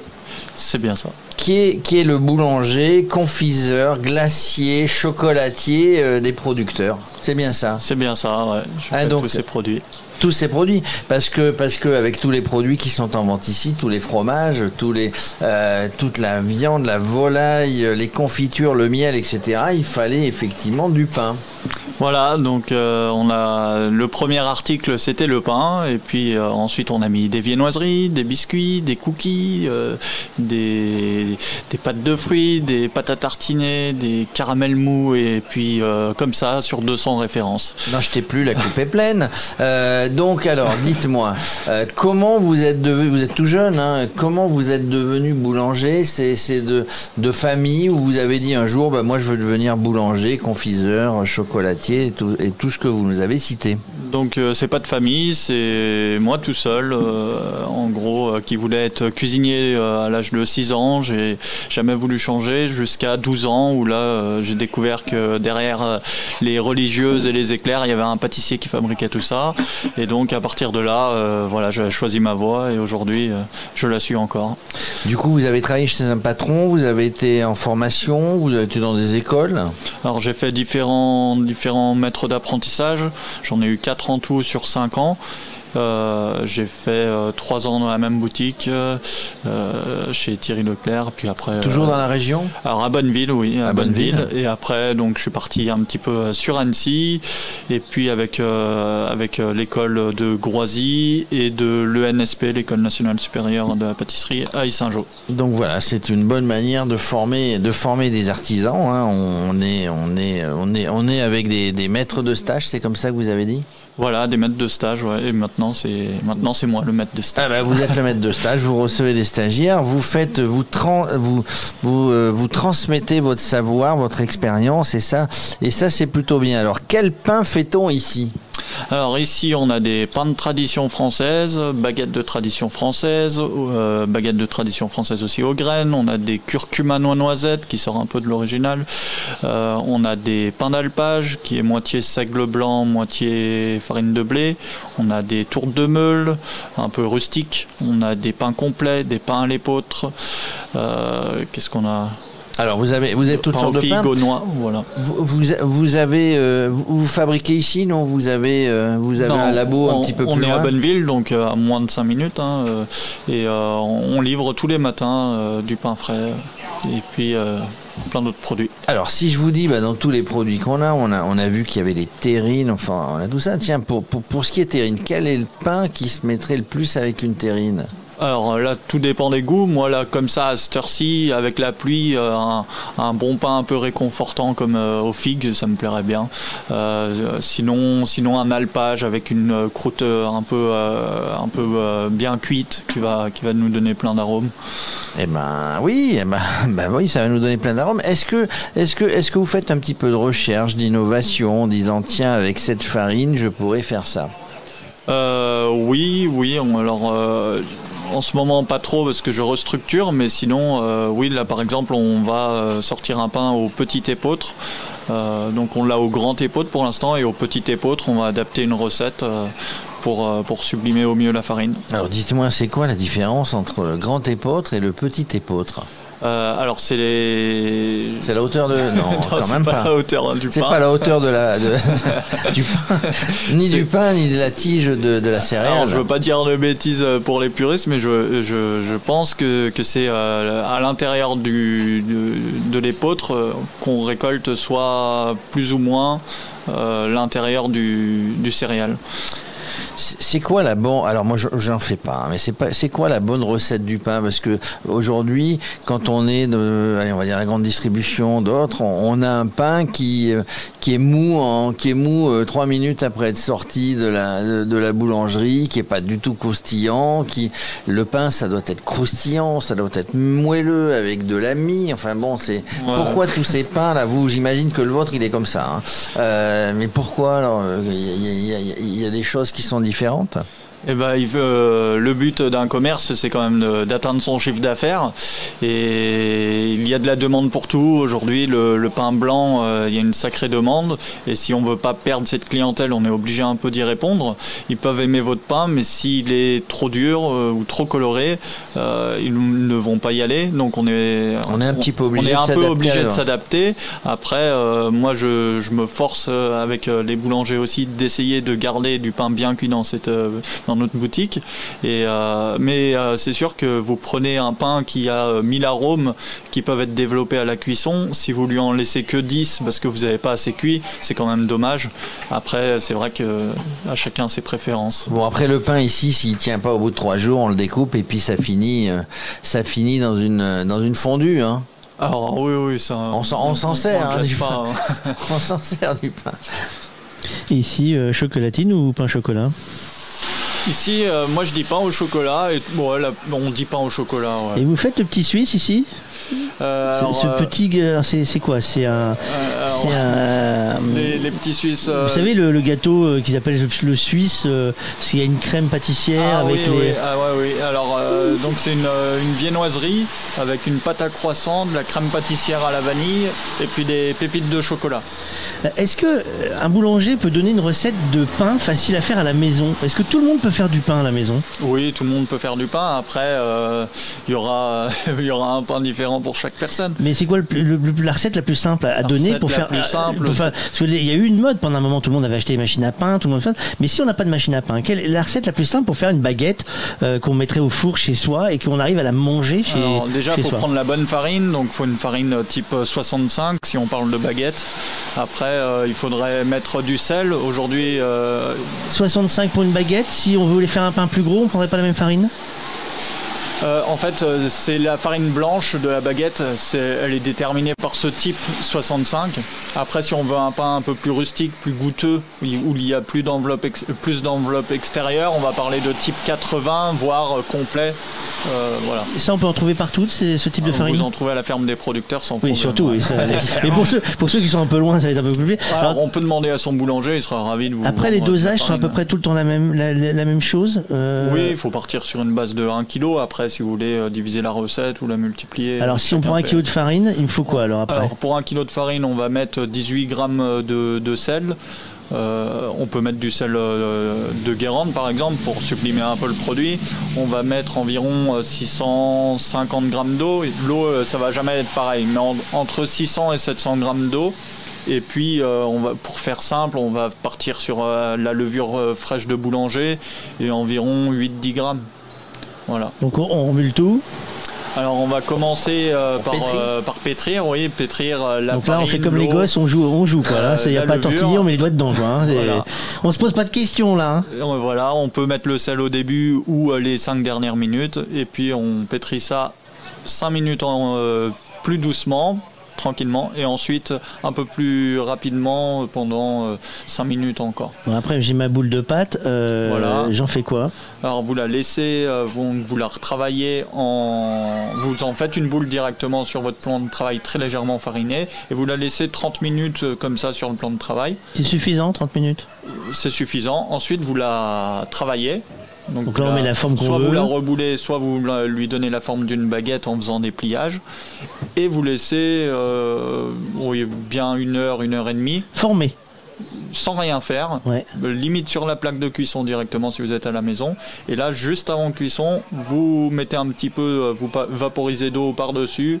Et vous mettez un petit coup de lame avec une lame de cutter, euh, cutter très très euh, un couteau, tranchante. un couteau très tranchant, un couteau de poisson, un Ouais, couteau. de- vraiment une lame de, de cutter, quelque chose qui C'est soit. c'est ça qui fait la marque de la baguette, le Voilà, petit coup de couteau que tout le monde oublie. En fait, au départ, ça euh, fait, ça fait un truc pas chef. beau quand on a oublié le petit coup de. Exactement. Et pour faire joli, il y en a qui mettent de la farine, c'est ça On met de. Alors on peut mettre un peu de farine, oui. C'est juste pour décorer, parce que du coup, ça change pas la recette. C'est juste que ça fera des points blancs, hein, comme, comme chez le boulanger, Voilà, en fait. ouais, ouais, et puis on peut prendre des, des plaques trouées pour faire des, des formes, des, des, décors Après, on peut s'amuser. euh, Et après, on balance ça au four. euh, Dans un il y a- four très chaud. Très chaud, c'est quoi très chaud Euh, nous, on Le va- maximum, en fait Nous, On se pose pas de questions à 255 euh, dans la boulangerie. Donc nous, ouais, on met le four à fond et on se pose maison, pas, voilà, si vous faites, faut pas en dessous de 230 dans, dans le four.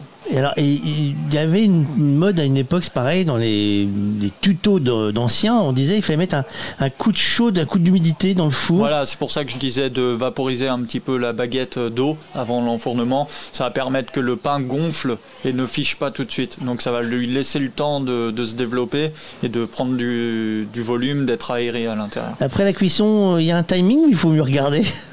Alors euh, la cuisson, ça va être environ euh, 20 minutes. Entre, faut, une baguette, euh, faut surveiller parce que euh, ça peut être entre 15 et 20 minutes. Voilà. Ouais, donc on peut avoir une mauvaise surprise. Est-ce qu'on doit attendre une fois que le pain est, est- est chaud C'est préférable d'attendre ou, ou on peut la déguster et se brûler la langue en disant Ouais, l'ai- Euh. c'est mon pain, je l'ai mangé moi, moi j'aurais tendance à, attendre à- à- non, non, à, le, le manger manger vite si j'ai faim, mais, euh, mais on, peut, on peut très bien attendre pour mettre du beurre. C'est quand même plus agréable qu'il soit, qu'il soit froid. dans, dans, le, dans la recette de pain, donc là c'est c'est une baguette euh, pain, pain blanc entre guillemets, il y, a, y a des choses qu'on peut facilement améliorer euh, chez soi sans, sans se compliquer la vie. Avec un pain blanc? Ouais. Euh, oui, on peut rajouter quelques graines qu'on va préalablement mettre dans l'eau la veille ou quelques heures avant. Des graines torréfiées, ça donne encore plus de goût avant de mettre l'eau avec. On peut mettre euh, des, des olives, on peut mettre euh, des, des figues, des noix. On peut vraiment. Après, là, il faut, faut être créatif. Il faut être créatif. alors, euh, On est, on est sur un atelier euh, ce soir, Fabrice, atelier, euh, atelier pain ou, euh, ou on s'y met ce soir? Non, c'est parce qu'en fait, on va faire gagner quelque chose. Et là, pour euh, vous savez que nous avons un défi recette sur euh, Radio Cyclotour. On va pr- profiter de la présence d'un professionnel. Parce que là, du coup, euh, nous, nous, les petits joueurs, on fait du pain à la maison. Mais euh, savez-vous que, hop, musiquette, et nous avons un défi sur notre Radio Cyclotour. Et là, la route été rouverte. On va pouvoir fermer les portes parce que sinon, on va avoir les véhicules tout le temps. Nous avons lancé la recette régionale. Vous envoyez votre recette par email, tout simplement, une recette que vous, aimez, régionale, que vous avez dans votre carnet ou autre. Vous l'envoyez par mail, défi@radiocyclotour.fr, défi@radiocyclotour.fr. Une petite photo pour qu'on voit votre tête et euh, il y aura un tirage au sort pour la personne qui viendra euh, faire cette recette-là avec un chef. Figurez-vous que le pain, ça peut être une belle recette aussi, parce qu'il n'y a, y a pas que du pain qu'on fait avec une pâte à pain ou autre, il y a des tas de choses. On peut faire de la pâte à pizza, on peut faire de la pâte à fougasse. Est-ce que vous faites du fougasse, monsieur le chef boulanger On en fait également. alors, on va parler de Fougasse et ça va être la musique qui fait peur. Ah oui, parce qu'il faut quand même qu'il y ait des questions. Eh oui. Ah, c'est le quiz. Euh, non, c'est pas le quiz. C'est une question pour gagner. euh, non seulement, euh, alors là, on joue. Hein, hop, hop, hop, hop, hop, hop, hop, euh, non seulement le petit guide, les plus belles balades à vélo, vélo et fromage. Hop là, c'est par où C'est par là. Hop là, hop, offert par le département de France. Et petit futé, parce que si notre ami veut le gagner, il faut qu'il réponde bien à la question aussi. Sinon, c'est pas drôle. Mais lui, je sais qu'il connaît la réponse. Être facile. Euh, et euh, qu'est-ce qui se passe, se passe? Ah, il y a une chute. euh, Jean-Louis nous fait coucou. pendant le défi, t'as une recette de pain? Vas-y, dis-moi tout. Non, juste, juste pour vous dire 10 secondes, dans la montée du col de Rome, le maillot jaune, euh, Mathieu Van Der Poel est lâché. Eh ben écoute, on va regarder s'il a mangé trop de pain ce matin. Euh, euh, De toute façon, on avait fait des paris ce matin, on savait que le maillot jaune euh, ne devrait pas faire long feu aujourd'hui euh, et son objectif n'est pas le Tour de France, je vous le rappelle, ce sont les JO, on en causera tout à l'heure. Euh, remets la musiquette, euh, puisque pour gagner donc ce guide, mais aussi un décapsuleur de tricycle, tricycle éco. Euh, la question est simple. Y a-t-il une différence entre une fougasse et une baguette au pain blanc? La réponse est oui ou non. Compliqué comme, euh, question. hein. Le premier qui répond, y a-t-il une différence entre la fougasse et euh, une baguette au pain blanc? Euh, dans la fabrication de la pâte Il faut compliquer un peu la donne, hein, pour que les gens réfléchissent. Euh, répondez oui par oui ou par non, simplement un commentaire de la première publication que nous allons faire dans 5 minutes. Ouais, Il faut, ouais, il faut compliquer, bah non, c'est trop facile sinon, il y a deux réponses, oui ou non. Voilà, vous allez sur Facebook, on va vous mettre une question, on va mettre la photo de notre boulanger et on va nous faire un grand signe coucou avec le, le guide, vous allez voir, on va faire ça de bien. Et la question c'est y a-t-il une différence dans la préparation entre une fougasse et un pain blanc? Oui ou non Vous allez voir, c'est quand même très compliqué comme, euh, comme question. hein. Euh, Vous, avez, hein, vous avez vu, c'est relever le, le level hein, chez nous. hein. Ouais, ouais. Non, plus sérieusement, le défi recette, euh, nous, avons des chefs. Aujourd'hui, le chef a eu des contraintes euh, pour nous rejoindre, donc il a fallu qu'on modifie le challenge, mais euh, nous sommes en liaison avec lui. Nous ferons un challenge demain, euh, Bourg-Saint-Maurice, comme nous serons là-haut. Il devait faire, on va tout vous raconter, il devait faire avec nos partenaires Ogre la Fabrique et les enfants cuisine euh, le tour du magasin euh, La ferme des de la producteurs. ferme des producteurs, faire son choix dans les produits et nous inventer une recette euh, le temps de l'émission euh, et nous la préparer euh, pour que demain nous puissions avoir les photos de la recette. Bon, euh, raté, on va voir avec lui comment on s'organise si je lui fais la photo des produits, qui fait son choix et autres. On va regarder, c'est compliqué, mais c'est comme ça la vraie vie du Tour de France. On ne fait pas toujours ce qu'on veut. Merci beaucoup d'être passé nous voir par parler Moi qui vous remercie. pain et euh, moi j'adore votre métier. J'ai gamin, j'avais la chance d'habiter, enfin pas moi, mais euh, mes oncles et tantes habitaient euh, en face d'un boulanger. On s'arrêtait tous les étés et tout. En fait, à chaque fois, on allait chercher des croissants euh, à la sortie du fournil. C'est des souvenirs de gamin qui sont magnifiques parce que entre le, travail à l'ancienne du boulanger où il y avait de la farine de partout en fait, c'était tout blanc partout et c'était le fournil euh, des, fours à pain euh, à l'ancienne euh, et le petit sachet qu'ils nous mettaient de côté, c'était toujours un régal. Merci beaucoup d'être passé. Euh, nous, on va reprendre, euh, on va reprendre euh, avec Jean-Louis et et et, et Alexis euh, jingle point.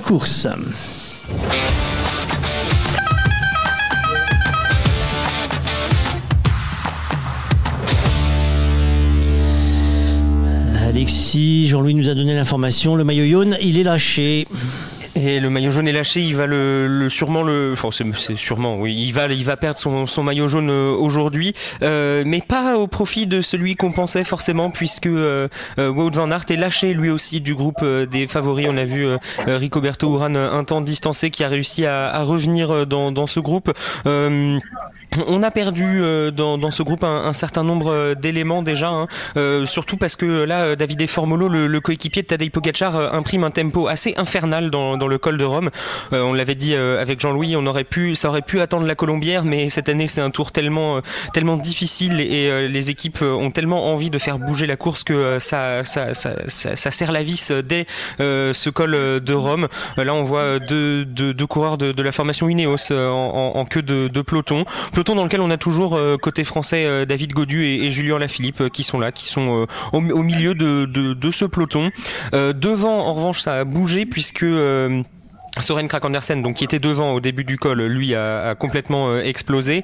Euh, on l'avait dit, hein, c'était pas un, grand grimpeur. Euh, se, sont retrouvés devant du coup Michael Woods, le Canadien de, la formation Israel Startup Nation, qui est tout seul pour l'instant. Et derrière lui, il y a un groupe de quatre poursuivants avec Wood Pulse, Mattia Cataneo, Simon Yates et Neiro Quintana, quatre garçons qui sont pointés à 20 secondes derrière le, le leader canadien de, de l'équipe Israel Startup Nation, qui vient de passer à l'instant euh, la pancarte des 3 km avant le sommet euh, du col de, de, Rome. Euh, derrière le, peloton des, des, favoris est à 5 minutes 18. Le maillot jaune, lui, est pointé à 6 minutes 44. Donc il a déjà perdu 1 minute 30 sur le peloton des, des favoris Mathieu Van Der Poel. Donc voilà, c'est ce qu'on peut dire de, cette montée du col de Rome qui affole déjà tous les, tous les compteurs de, de watts et, de, et sûrement les compteurs cardiaques aussi. Et il pleut hein, sur la route du du, col de Rome. Il pleut euh, à grosses gouttes euh, de, devant, le, groupe des favoris qui désormais est emmené par euh, un coéquipier de, Richard Carapaz. Il me semble que c'est Richie Porte qui fait le tempo désormais. ça roule fort et puis ça va rouler fort jusqu'au bout aujourd'hui. Jean-Louis, cette montée jusqu'au sommet, il nous reste un peu moins de 3 km. Le rythme en, me paraît déjà beaucoup plus soutenu que tout à l'heure. Hein. Ah oui, parce que là, la course est décantée. Hein. Je vous disais, euh, ça se passera là, dans le col de Rome et au pied de la Colombière. Euh, ça se passe euh, dans le col de Rome. Ils n'ont pas, ils pas su attendre. et je pense qu'aujourd'hui, on peut voir du grand, grand Pogacar. Alors, il, peut frapper un grand coup aujourd'hui. Bon, Mathieu Van Der Poel qui perd son maillot et qui est largué et, et, qui se retrouve tout seul dans la Pampa, ça c'est un peu difficile parce qu'il était accompagné il y a encore quelques minutes par deux ou trois coureurs, dont Vincenzo Zibali d'ailleurs. Là, il est tout seul donc il va perdre, il va perdre mais c'est pas pas une surprise. On savait que euh, ça allait s'arrêter. Le rêve à un moment ou à un autre, il a défendu comme un lion son, maillot jaune euh, depuis qu'il a sur les épaules. Euh, mais Pogachar, Pogachar peut frapper un grand coup aujourd'hui. Euh, c'est vrai qu'il a encore Godu et Alaphilippe dans dans son groupe là, mais il a bien bien bien écrémé la, fromagerie.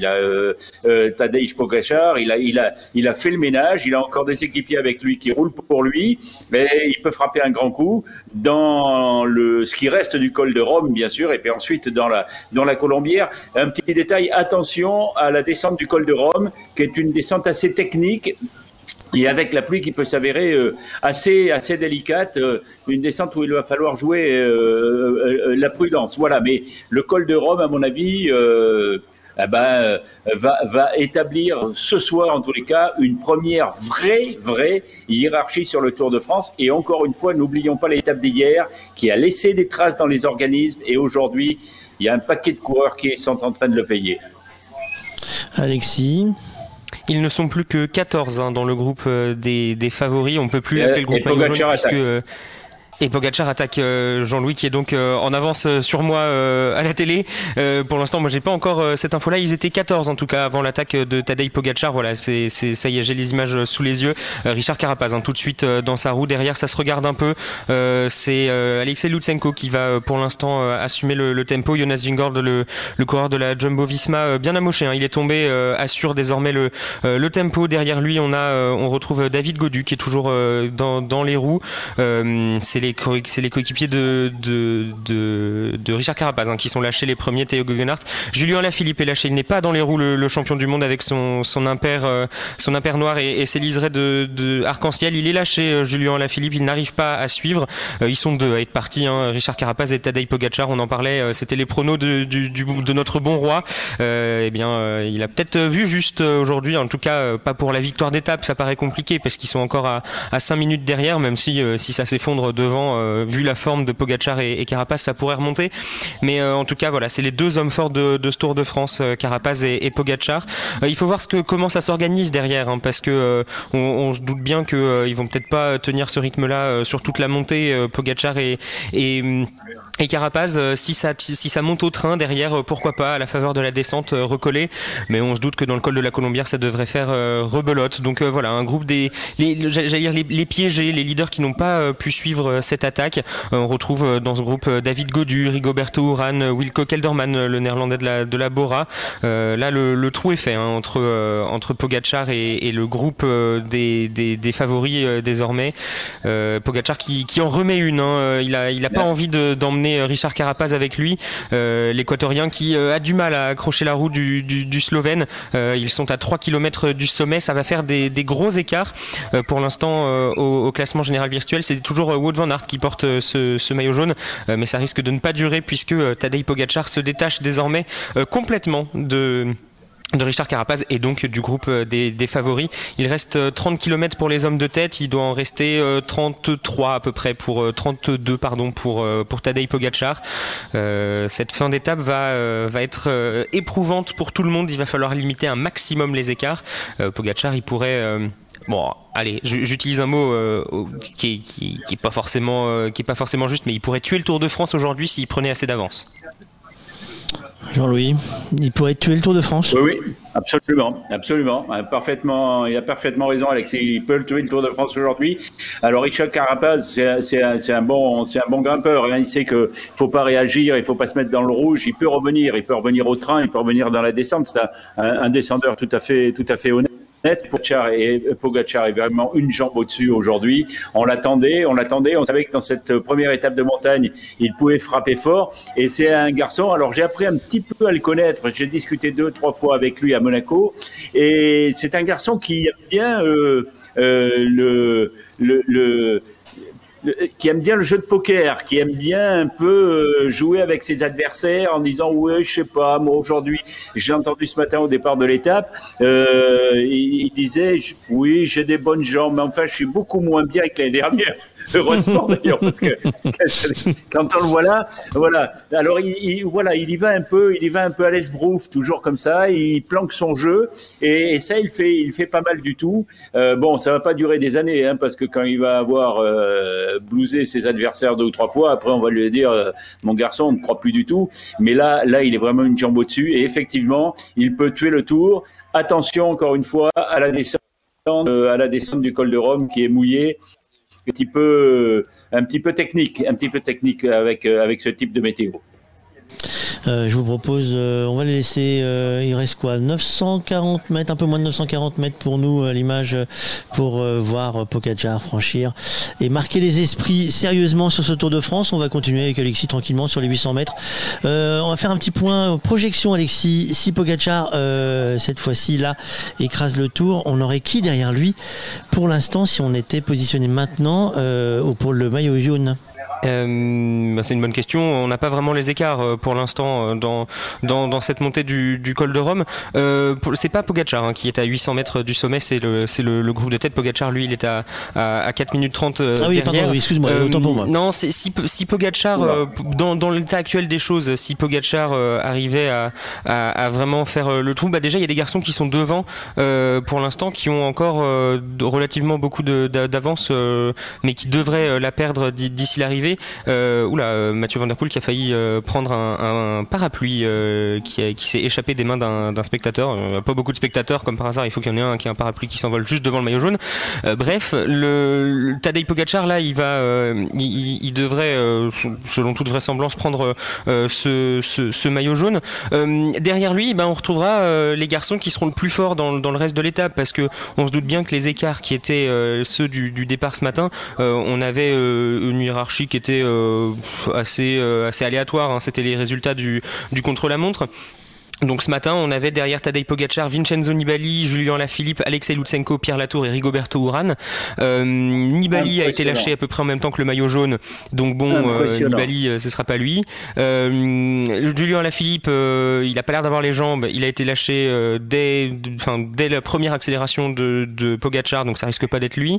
Lutsenko était dans le groupe derrière avec les autres leaders, donc a priori il pourrait rester là s'il ne se fait pas lâcher. on attend d'avoir évidemment plus d'infos derrière. Non, celui qui devrait euh, aujourd'hui euh, prendre la deuxième place de ce classement, c'est Richard Carapaz qui a l'air euh, qui a l'air quand même relativement fort, moins que Tadej Pogacar puisque Pogacar est en train de reprendre tous les gens de l'échappée matinale de, de tout à l'heure. Mais oui, c'est on devrait ce soir avoir un, un Pogacar en, en jaune suivi de de Richard Carapaz avec eh bien, en troisième place eh bien, celui qui arrivera à s'en sortir le mieux des battus du jour. Euh, Jean-Louis, euh, il n'y a qu'un seul mot. Hein. Impressionnant.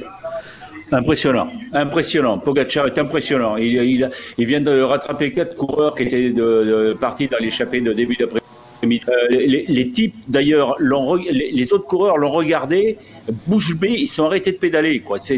Il est impressionnant, impressionnant. Ça fait longtemps personnellement que j'ai pas vu un coureur aussi impressionnant euh, sur une sur une montée sèche comme ça. Euh, sèche, c'est un jeu de mots. Hein. Sur une montée sèche comme ça, c'est c'est c'est c'est tout c'est tout à fait. J'en reste sans, sans voix. Je continue à parler, mais j'en reste sans voix. Il, il, il passe au sommet et, et, là il peut ouais ouais il peut tuer le tour aujourd'hui. Oui oui il peut tuer le tour. Attention dans la descente. Attention dans la descente. Oui on a connu. Euh, on a connu des gens qui ont planté des descentes. Hein. Ah oui, oui, oui, il faut, il faut, faut, faut être très, très prudent. C'était une descente qui était, ah, ah, encore une fois, euh, assez technique. Je ne l'ai faite qu'en voiture, mais c'est une descente assez, assez technique. Il faut faire, il faut faire très attention. Mais s'il réussit sa descente et s'il attaque la Colombière avec les mêmes jambes, euh, moralement, moralement, il va y avoir des nuages dans les autres équipes ce soir. Hein. C'est possible. Euh, nous allons faire. Oui, Alexis. J'allais juste dire qu'il n'y a pas que la descente du col de Rome. Celle du col de Rome est particulièrement euh, oui, technique, il faudra faire attention. Mais il y a aussi celle à la, à, en, en, descendant de, de la Colombière hein, qui mène jusqu'à la descente, jusqu'à l'arrivée. Il y aura 15, quasiment 15 km de descente euh, ensuite. Euh, voilà, il faudra rester euh, vigilant et, euh, et, et, concentré sur toute la fin de cette étape, hein, parce qu'il n'y aura pas un mètre de facile, entre guillemets.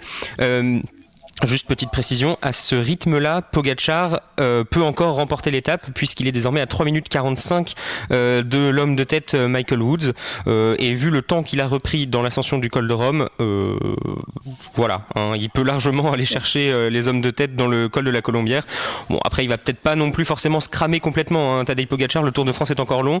C'est bien de gagner 3 minutes aujourd'hui, mais si c'est pour en perdre 10 demain, bon, il va peut-être pas se mettre dans le rouge non plus. Jean-Louis, tu voulais ajouter quelque chose?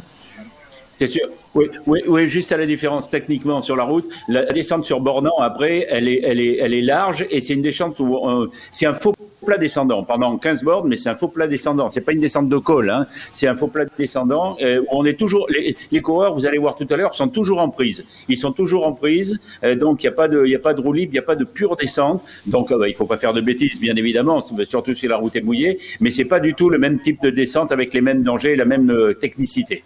Eh ben messieurs, on va continuer. Nous, le, le, le, le on va les laisser euh, continuer à descendre et remonter. Euh, on va continuer le fil de nos invités.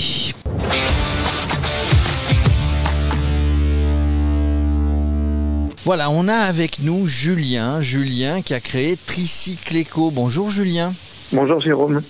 Alors déjà, on te remercie d'être partenaire euh, du Radio Cyclotour. On va offrir euh, ben, dans cette deuxième semaine, dans cette troisième semaine, un certain nombre d'accessoires que tu as eu la gentillesse de nous envoyer. Alors c'est quoi Tricycle Eco?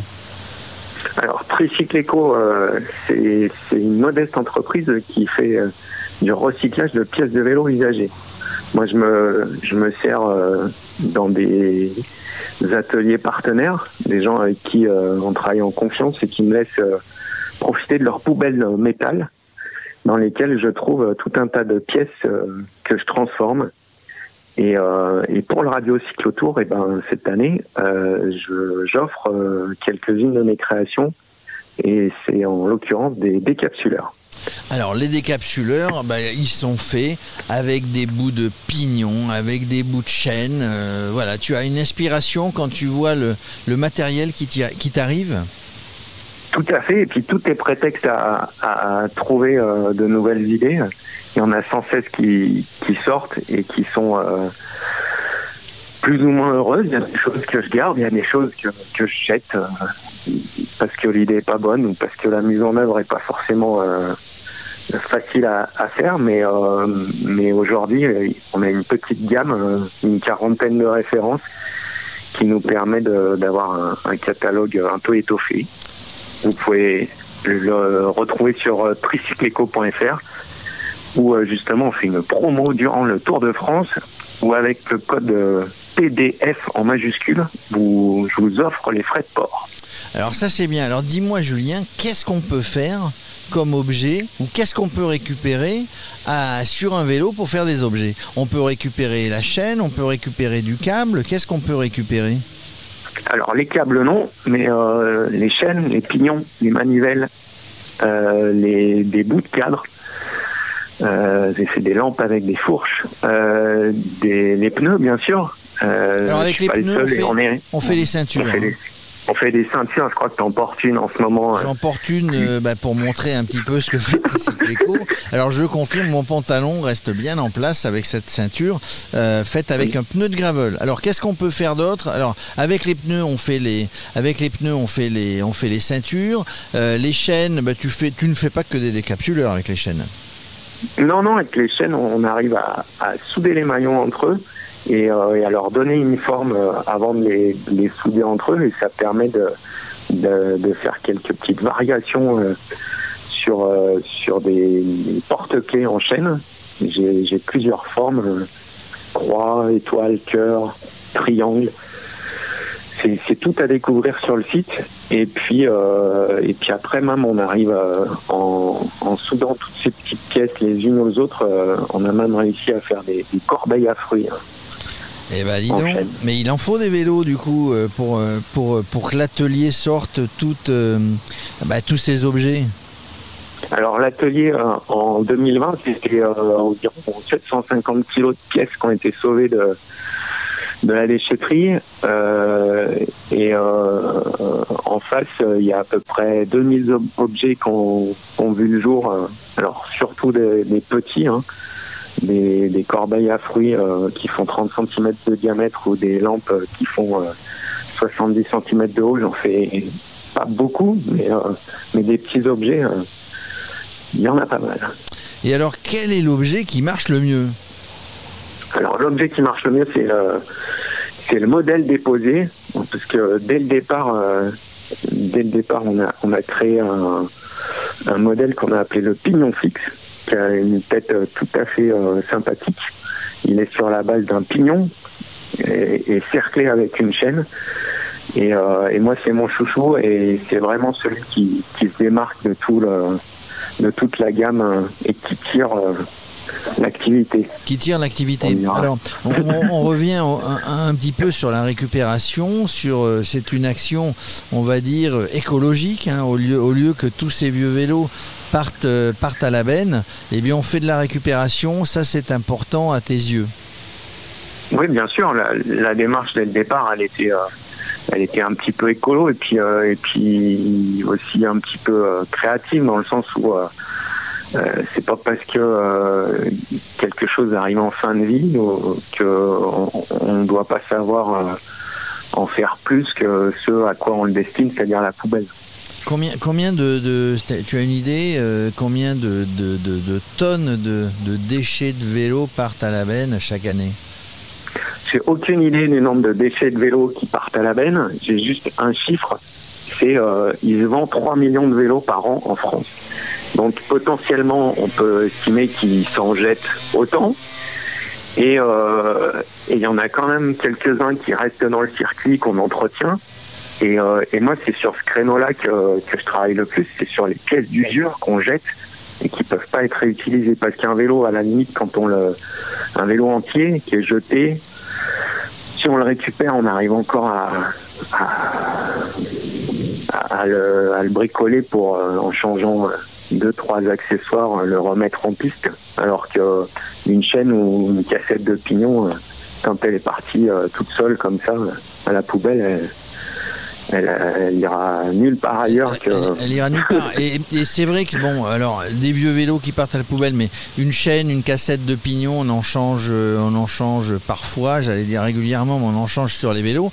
Donc, on n'a pas besoin d'attendre euh, bah, de jeter le vélo pour, euh, bah, pour récupérer. Est-ce que les gens bah, qui, qui nous écoutent, ils, ils peuvent t'envoyer du, du matériel? Comment ça se passe? Ou tu croules déjà sous, euh, tu croules déjà Alors, sous les accessoires? On, on- en a pas mal. Aujourd'hui, on a, on a un peu du mal à suivre. euh, Et alors, je pense que il y a un effet Covid, euh, sortie de Covid, qui est, qui est pas, qui est pas, euh, comment, indifférent à ça. Euh, Et, euh, et ces derniers jours-là, c'est un scoop. J'ai pas forcément le droit de le dire, donc je citerai pas la marque, mais dis-le quand même. mais il y a une mais il y a une grande marque euh, de magasins de sport qui, qui s'est rapprochée de, de Tricycle Eco pour envisager un partenariat pour collecter au sein de ces magasins les déchets vélos et pour nous les faire parvenir. Donc euh, Bah ça c'est on plutôt une bonne un nouvelle. hein. ouais. On a deviné qui c'était, hein. on le dira pas. Hein. Ah bon? Non. Non, je sais pas.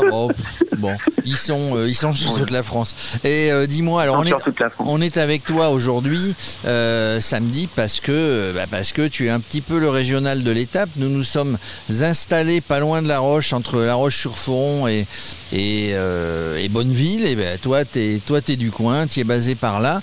Euh, on voulait te remercier, on, le redit. Donc, euh, tu es un partenariat. On va faire gagner tous les objets sur la deuxième semaine et la troisième semaine. Mais si vous voulez acheter des objets fabriqués avec des, des pièces de vélo recyclées, vous allez euh, sur le site de Tricycle Eco, vous tapez TDF en code euh, et en majuscule, vous aurez les frais de port qui seront offerts et vous euh, voilà, vous trouvez vous trouvez sur internet Tricycle Eco, autrement vous passez par le site Radio Cyclo, Radio Cyclo Tour, vous aurez les coordonnées de Julien. Bah, en tout cas, merci Julien et puis euh, ben, bah, bah, moi qui vous écoute, remercie. merci euh, merci pour tout ça. Euh, on repassera par chez toi euh, si on a des si on a besoin de ceinture ou si on a besoin de, de décapsuleurs. hein. Ça sera sans problème. Vous serez bien servi. À très bientôt, Julien. Allez, à bientôt, Jérôme. Merci messieurs. Euh, Tricycle Eco, euh, nous avons des donc des euh, des capsuleurs. Je cherchais le mot, euh, j'allais dire porte-clés. Je sais pas, parce qu'en fait c'est rond, donc ça pourrait faire porte-clés aussi. Euh, ça ferait mal. hein. Il y en a certains, il y en a certains, je veux dire, qui sont pas rigolos. Euh, des capsuleurs. Nous allons les faire gagner. hein, je vous rappelle, suivez un peu l'émission. Nous ferons gagner les décapsuleurs. Oui, il y a du monde sur la route, car la route a été rouverte. Nous avons un peu de bruit ambiant, car la route est d'abord humide et il y a beaucoup de circulation. Et on va faire un petit point historique. C'est le moment pour la petite histoire.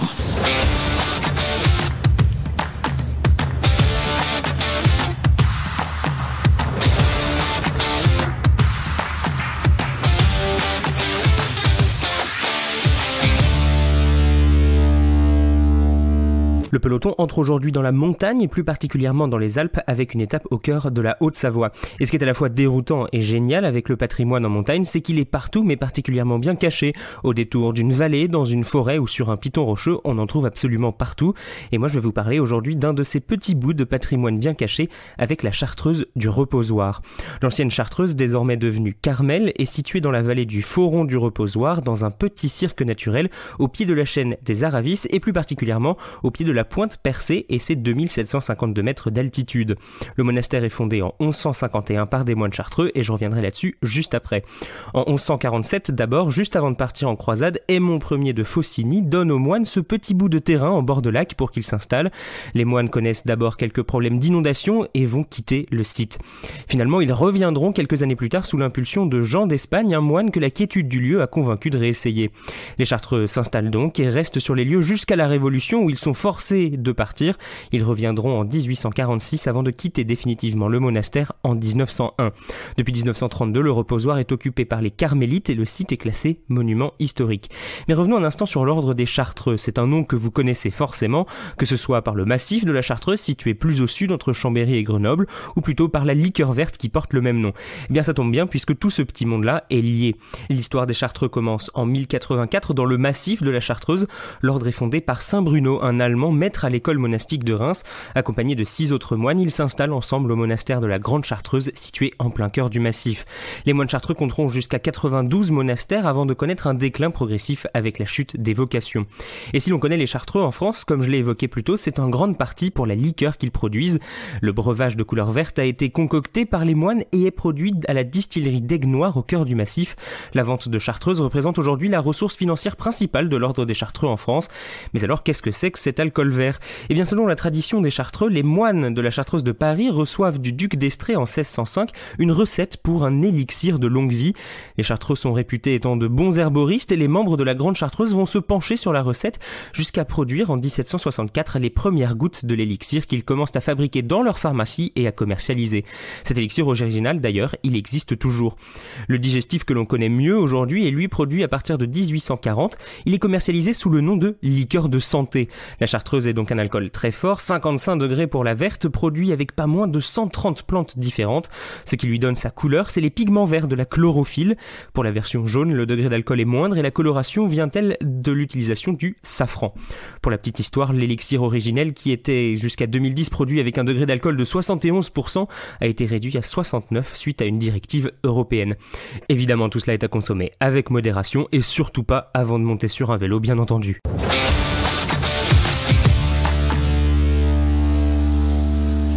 Chaque fois, on me parle de modération. Je sais pas qui c'est ce gars-là, mais. Euh... Si, si, si, il fallait la, la blague. On n'a pas le ching ching pour faire la blague nulle du jour. C'est pourtant c'était une blague au niveau de Michael, celle-là. Je pensais que c'est toi qui allais la faire, dis donc. euh, L'ambiance est détendue, euh, heureusement. Euh, il est temps de retrouver notre petite Jade avec les médias Pitchoun.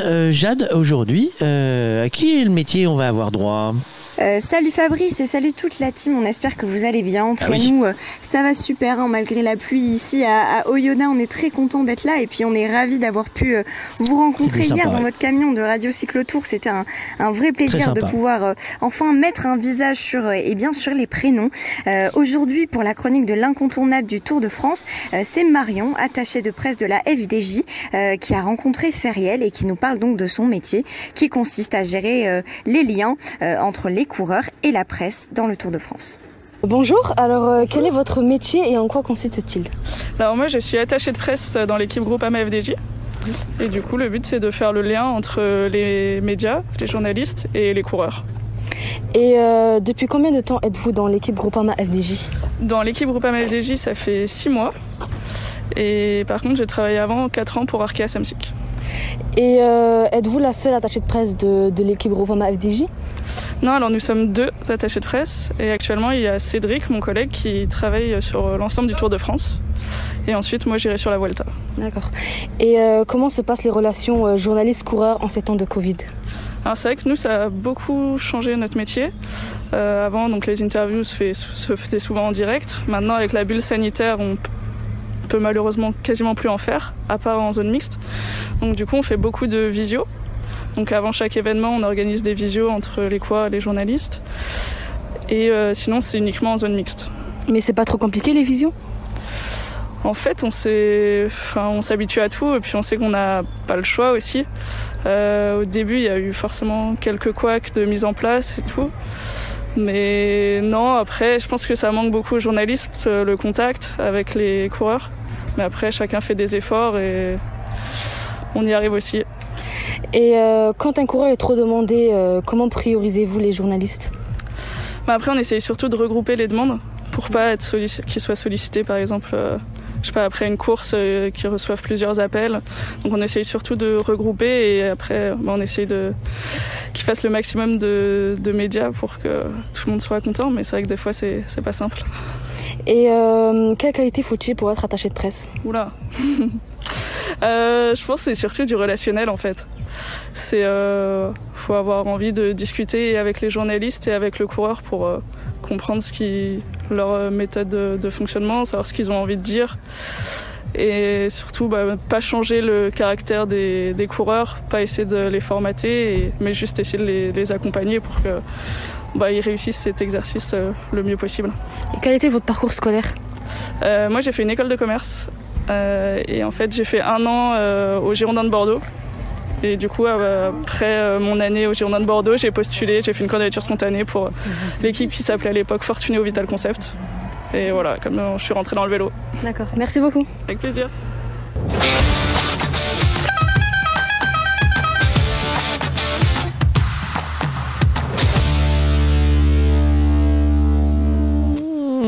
Ça annonce un retour d'Alexis pour nous parler de la tête de course qui mène la danse du jour. Eh bien, pour l'instant, c'est toujours le Canadien Michael Woods, euh, le coureur de la formation Israel Startup Nation, qui est devant, mais son avance euh, n'arrête pas de diminuer. Euh, diminuer d'abord sur un, groupe de poursuivants, un, groupe de, poursuivants emmené notamment par là de, devant, on a un coureur de la Bahreïn, c'est Dylan Tuns, déjà vainqueur hein, sur le Tour de France. Il avait remporté l'étape, c'était la super planche des belles filles. donc on a 28 secondes entre Michael Woods et, eh, et Dylan Tuns. Derrière, Tadej Pogacar pointe à 2 minutes et 13 secondes du leader de, de l'étape. derrière lui, Richard Carapaz, lui, a 1 minute et 25 secondes de retard sur le Slovène. Et le groupe avec David Godu notamment, lui, n'a pas d'écart connu pour l'instant, sauf si c'est le groupe Van Aert, mais je ne crois pas, je crois que c'est le groupe avec Jonas Vingord. et apparemment, Wood Van Aert, lui, est pointé à 5 minutes de, de la tête de course, ce que je trouve relativement étonnant. Non, à mon avis, les, les pointages sont pas bons. Euh, on peut pas trop se fier au, au, pointage qu'on a en ce moment, puisque euh, c'est un peu l'anarchie de qui est dans quel groupe, à quel endroit. Euh, du coup, on va, se, on, va, rester sur ceux dont on sait où ils sont, à savoir Richard Carapace qui a euh, un peu, presque une minute trente de retard sur euh, Pogachar. Ça fait beaucoup pour l'adversaire numéro 1. Et puis derrière, bon, bah, ceux qui vont se jouer la troisième, quatrième, cinquième place du classement général, eux, eh bien, ils sont quelque part perdu dans la, dans la, dans la pampa. Euh, L'homme de tête, lui, est à encore euh, quasiment 4 km euh, du sommet. Euh, Tadej Pogacar à 2 minutes donc de, de, la tête de course en 4 km. ça va se jouer à pas grand-chose pour Michael Woods s'il n'arrive pas à tenir le rythme. c'est pas impossible qu'il voit le retour d'abord du, du, poursuivant, hein, Dylan Tuns, le, le, le, dossard 167, qu'il a, qu'il a désormais en, en, en visuel, hein, Dylan Tuns. Et puis derrière, pourquoi pas le, retour de, de Tadej Pogacar. c'est pas forcément son objectif, hein, Tadej Pogacar de, remporter l'étape, c'est forcément un, beau plus. Euh, mais lui, ça va surtout être creuser l'écart, donc il va pas se, saigner pour euh, pour la victoire, il va surtout saigner pour euh, creuser avec Carapace qui pendant un temps a récupéré un coéquipier, Jonathan Castroviejo, qui était dans l'échappée du, jour. donc il a pu faire un peu de travail, mais il s'est écarté, Jonathan Castroviejo, et l'écart désormais augmente entre Tadej Pogacar et Richard Carapaz, un écart désormais de euh, un peu plus d'une minute et 40 secondes. Euh, pas d'informations, hein, toujours sur euh, le groupe de, des, autres leaders, les, outsiders de ce classement, ceux qui vont aller prendre la troisième place hein, sur, le, podium. Donc on attend un peu d'avoir des pointages. Ce sera les prochains pointages seront au sommet du col de la Colombière avant l'arrivée au Grand Bornand.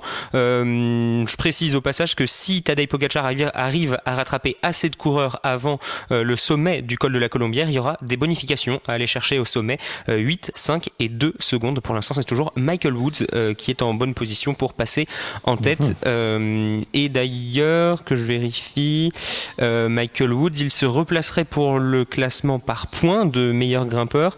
Il me semble que pour l'instant, c'est toujours Woodpools qui est en tête de ce classement, mais pas sûr que ça reste comme ça jusqu'à la fin de l'étape. Jean-Louis, euh, nous avons vu passer quelques données euh, chiffrées euh, pour la vitesse de montée moyenne de, de cette, de cette étape. tandis quoi ces chiffres qu'on a vu passer? Alors, ah enfin, moi, bon, les gars, il y a des coureurs de voir euh, Pogachar qui vient de passer Sergio Henao, qui n'est pas quand même euh, un manche hein, en montagne. Euh, était arrêté, quoi. Il, le regarde passer et il n'a pas faibli depuis tout à l'heure, Pogachar. Il a un rythme de pédalage qui est, qui est impressionnant et, et, il, revient gentiment, il reprend, il chalute euh, tous les échappés, il les chalute et il les, il les prend dans son filet et il les laisse sur place. Euh, c'est, impressionnant, c'est impressionnant. Alors après, oui, on peut toujours se poser des questions, je vois où tu veux en venir, mais euh, pour l'instant, je sais pas. je pense que ce garçon, non, non, je pense que ce garçon est un phénomène. Je pense que ce garçon est un phénomène. Euh, l'an passé, euh, Tom Dumoulin, après la belle planche, euh, ah, je comprends pas comment il m'a passé. et, et Pogacar lui avait répondu, ben, t'avais qu'à changer de vélo comme moi et t'aurais vu que avec un vélo fait pour pour la dernière rampe finale, ça allait beaucoup plus vite qu'avec un vélo qui était fait pour les pour les premières pour les pour les, premiers kilomètres de la planche des belles filles. Donc voilà, lui il répond toujours techniquement et, et jamais voilà. Donc c'est un phénomène, c'est un et puis, et puis, depuis combien d'années Moi, je m'en souviens plus. Hein, je m'en souviens plus du tout. Je ne sais pas si les anciens s'en souviennent, des anciens suiveurs, mais ils doivent pas être tout jeunes. Hein. Euh, depuis combien de temps n'a-t-on pas vu un leader, éventuel vainqueur, potentiel vainqueur du Tour de France, attaquer, attaquer seul à 30 km d'une arrivée, à la sixième étape du Tour de France. Enfin, ça, fait des, ça fait des dizaines et des dizaines d'années qu'on n'a pas vu ça. Depuis des années, on a vu des coureurs calculateurs et gagne petit, on, on laisse partir deux secondes là, on va gratter 4-5, euh, machin. Enfin, la, course était emmerdante, il faut le reconnaître. On a, on a vécu des Tours de France qui étaient très, très, très emmerdants. Je mets entre parenthèses les, Tours de France Lens Armstrong, hein, ça c'était autre chose. Mais après, on a eu des calculateurs, on a eu des, des, des- ouais, je dis, alors des gagnes petits avec tout le respect qu'on leur doit, bien évidemment. Hein. Ne me faites pas dire ce que je n'ai pas dit, mais mais voilà, on calculait, on attendait les dernières rampes, le dernier kilomètre, on peut gagner trois secondes là, on jouait sur les bonifs. Là, voilà un garçon euh, très jeune, alors peut-être un petit peu insouciant, j'en sais rien. Je connais pas les relations qu'il a avec son directeur sportif, mais qui a 30 bornes de l'arrivée, première étape de grande montagne sur le Tour de France, alors qu'il reste encore plus de 15 jours de course, fait péter tout le monde euh, sur une route mouillée en pleine montagne. Regardez comment il passe les, les, les, les échappées. C'est- impressionnant. Et rien que pour ça, ben, monsieur, chapeau. Alors, c'est pareil, hein, ne me fais pas dire ce que je n'ai pas dit tout à l'heure. Je parlais des, des temps qu'on avait vu passer. C'était euh, pour donner le chrono euh, de, de vitesse, en fait, puisqu'ils ont, ils ont montré les deux vitesses de Carapaz et de, comment il s'appelle, Pogacar. Ils étaient à 19 km heure de moyenne. L'un à 19,1 et l'autre à 19,9. C'était pour, surtout pour montrer la, la forme plus de Pogacar aujourd'hui par rapport à Carapaz. Hein. C'était par rapport à ce, ce détail-là. Euh, je ne sous-entends rien du tout sur le sur le, le vélo. Euh, je, ne- je ne serais pas en capacité de de pouvoir euh, soutenir quoi que ce soit. Dans le dans cette montée que nous avons tous les tous, tous, tous les trois, j'allais dire tous ceux que ceux- ceux- avec nous, hein, tous les gens qui regardent à la télévision comme nous et qui regardons, il y a y a un truc qui est phénoménal quand même. Le 1, le dossard numéro 1, euh, qui est en train de faire la montée. Oui, ça marque les esprits, mais c'est pas un hasard non plus. On disait hier, il a, il a, il a laissé rouler les autres devant. Euh, pendant que certains allaient à, à la- à l'attaque, euh, il y a eu tous les commentaires possibles imaginables. Hier, il s'est peut-être économisé. Oui, oui, oui, un- oui, oui, oui, oui, absolument, absolument. Mais vous savez, un, un grand coureur euh, vainqueur d'un Tour de France, euh, voilà, c'est pas, c'est pas un couillon, hein. C'est pas, c'est pas, sont pas des imbéciles, ce sont des, sont des garçons qui réfléchissent. Et, et hier, il a géré son effort. Il savait qu'aujourd'hui, il pouvait frapper un grand coup s'il avait les jambes, visiblement. Il, avait les jambes et, et il les a. Oui, oui, il les a. Et c'est un coureur intelligent. Euh, On l'a vu l'autre jour aller chercher des bonifs. On l'a vu. euh, et voilà. Et puis c'est un coureur, je crois, qui maîtrise à, son jeune âge, euh, malgré son âge, toutes les petites ficelles du Tour de France, de la course cycliste et du professionnalisme.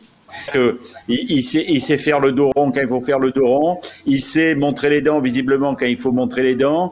Euh, il sait bluffer quand il faut bluffer. Et ça, je pense qu'il le fait très très très bien. Le Slovène est un bluffeur, n'oubliez pas. Est-ce qu'on pourrait le comparer voilà. à un grand champion comme les Bernard Hinault, ceux qui ont marqué le Tour de France, les Fignons et autres? Alors, alors, alors, pour l'instant, il a gagné qu'un seul Tour de France. Il va peut-être en gagner un deuxième. Il n'en est pas à cinq encore. Mais il est jeune. Il est très, très jeune, Pogacar. Il a le maillot. Ce maillot blanc, là, c'est le maillot du meilleur jeune du Tour de France. Donc, euh, ça veut dire qu'il a fini son apprentissage, en gros. Hein. Euh, euh, voilà. Et puis, et puis, il en a déjà un dans la musette. Donc, sa carrière, ça, en gros, sa carrière, elle est déjà faite. Si vous, si vous prenez la carrière d'un coureur professionnel, vous gagnez un Tour de France, déjà, votre carrière, voilà, vous êtes vainqueur d'un Tour de France.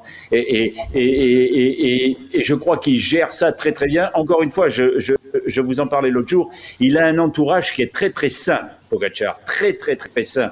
Il a une mère qui est prof de français et qui parle parfaitement bien le français, qui devrait lui apprendre un peu le français s'il a l'intention de gagner plusieurs Tours de France d'ailleurs. Ça arrangerait sans doute tous, Tout nos, conf- tous nos confrères de la radio et de la télévision. oui, oui. Et, et, et non, non, mais qui vraiment, il est, il est, son père est un, est un dessinateur industriel qui dessine euh, des, des meubles d'ailleurs, des meubles assez réputés en Slovénie, des chaises en particulier. C'est un peu le, bon, à un niveau moindre, hein, c'est un peu le Stark euh, slovène. Et, et donc Tadej euh, et son frère sont très très très encadrés, ont toujours été très très très encadrés. C'est pas des, c'est voilà, c'est pas des c'est pas des gamins qui ont été laissés à la rue et non non c'était des gamins qui rentraient tôt le soir et qui étaient et qui étaient très surveillés. Et d'ailleurs je vous racontais l'anecdote l'autre jour hein, sa mère est allée voir son premier entraîneur en disant euh, mon fils va arrêter le vélo parce qu'il y a du dopage dans le vélo et l'entraîneur a dû vraiment lui, lui mettre euh, noir sur blanc euh, sur papier timbré et tout ça que ça serait jamais le cas. euh, pour qu'elle le laisse, pour qu'elle le laisse partir vers le, cyclisme professionnel. Donc, donc voilà, c'est un garçon intelligent, c'est un garçon qui est physiquement a, priori hors norme, a priori hors norme, et c'est un peu alors, on va employer un mot qui, moi, j'aimais pas trop. C'est un peu un cannibale aussi, parce que s'il peut toutes les ramasser, à mon avis, il va toutes les ramasser. Hein. Et il y a un peu de, il y a du Merx, il y a du Hino euh, sur le plan du caractère, et il y a du Merx sur le plan de, cette envie euh, insatiable d'aller tout bouffer. Il y a eu une Virank Mania à une époque, on va avoir une Pogacar Mania. Ah ben il est slovène, il n'est pas français, donc on n'aura jamais une, une mania à propos de, de, de Pogacar. Il faudrait qu'il parle français déjà, il faudrait qu'il soit un peu plus, voilà, un peu plus, un peu plus proche du public français. Euh, en Slovénie, c'est un, un, un demi-dieu. Hein. S'il se présente euh, aux élections, contrairement à, en France, tu vois, demain il va pas y avoir photo, il va être élu président de la République sans aucun problème. En France, il est encore, euh, voilà, c'est c'est encore un, coureur qui n'a pas une grosse, grosse, grosse popularité, sauf chez les, chez les spécialistes ou chez les suiveurs du Tour de France, euh, vraiment les gens qui s'intéressent au vélo. Mais c'est pas un coureur comme Peter Sagan qui avait une personnalité, euh, ou comme, euh, comme d'autres, d'autres coureurs étrangers qui ont Mathieu Van Der Poel qui a lui a des, des attaches avec la France par le biais de son grand-père. voilà, c'est, c'est pas, c'est pas tout à fait ça. Mais il peut devenir un coureur extrêmement populaire, ça c'est sûr. Alexis, on va faire le, un petit point euh, à un kilomètre du sommet. Euh, petit point sur le classement virtuel qu'on peut imaginer déjà ou il faut qu'on attende encore un petit peu? Ben, En fait, le, moi, je trouve de manière générale que le classement virtuel est, relativement peu intéressant parce que ça bouge tellement jusqu'à l'arrivée que bon, euh, c'est pas ce qui est le plus intéressant. Mais là, ce qu'on peut dire, c'est que déjà, et ça va pas changer puisque puisque Pogacar lui va continuer sur ce rythme-là. Euh, déjà, il a pris le maillot jaune euh, virtuellement. Wout van Aert est, est, loin derrière désormais à quasiment 4 minutes 30. donc pour l'instant, Pogacar a, pris le, maillot jaune. derrière, pour l'instant, Van Aert, s'il arrive à limiter l'écart, il sera toujours bien placé dans, le classement général. Richard Carapaz serait troisième euh, devant, euh, devant des garçons comme euh, Rigoberto Urán. on a vu dans le groupe derrière, alors on n'a pas beaucoup d'images, mais on a vu dans, le, dans le groupe avec les autres favoris qui ne sont pas Richard Carapaz qui lui est, tout seul, on a vu David Godu attaquer. Hein. au coup de pédale, il avait l'air d'être le plus fort en tout cas sur, sur, sur les pentes du col de la Colombière. donc voilà, il a attaqué derrière, il a laissé le reste du groupe. Ben, pour David Godu, ça se joue aussi là. Hein.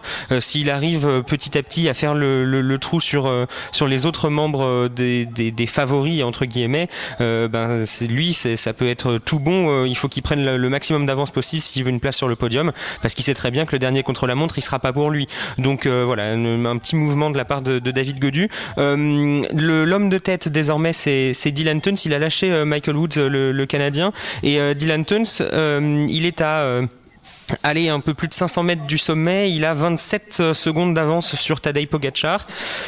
Euh, je ne connais pas les talents de descendeur de Dylan Tuns. Euh, je sais en revanche que euh, Tadej Pogacar euh, se défend. Il est pas, euh, c'est pas, pas, le meilleur descendeur du peloton, mais il se défend largement.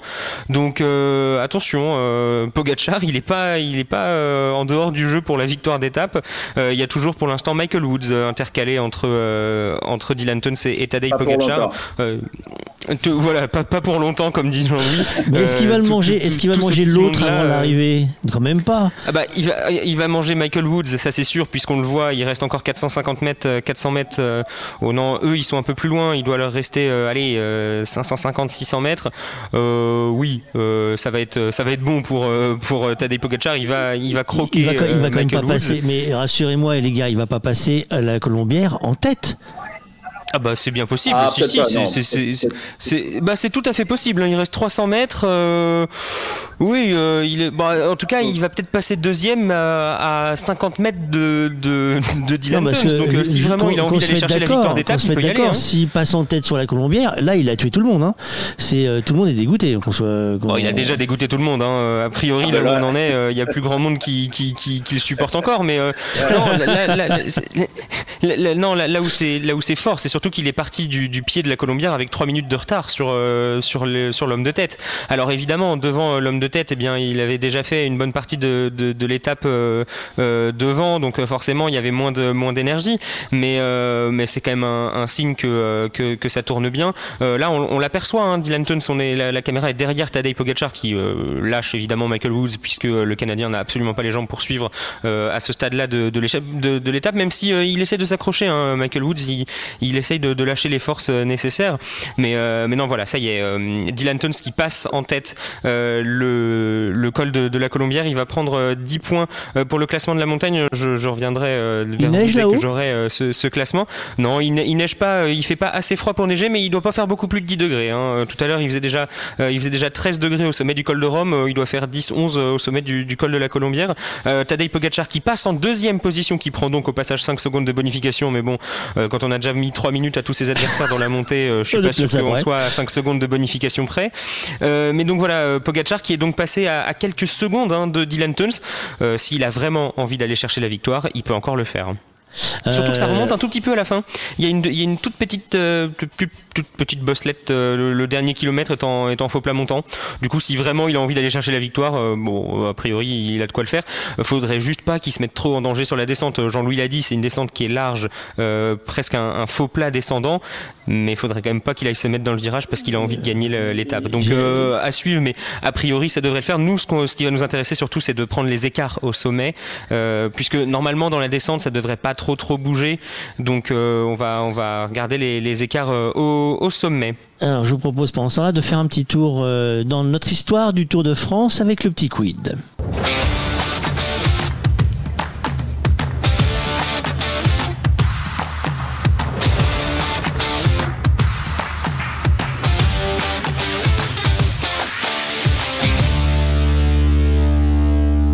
Julien Alaphilippe revient aux sources. C'est lors de l'arrivée au Grand Bornand il y a trois ans que le Français a écrit le premier chapitre de son histoire sur les routes du Tour de France.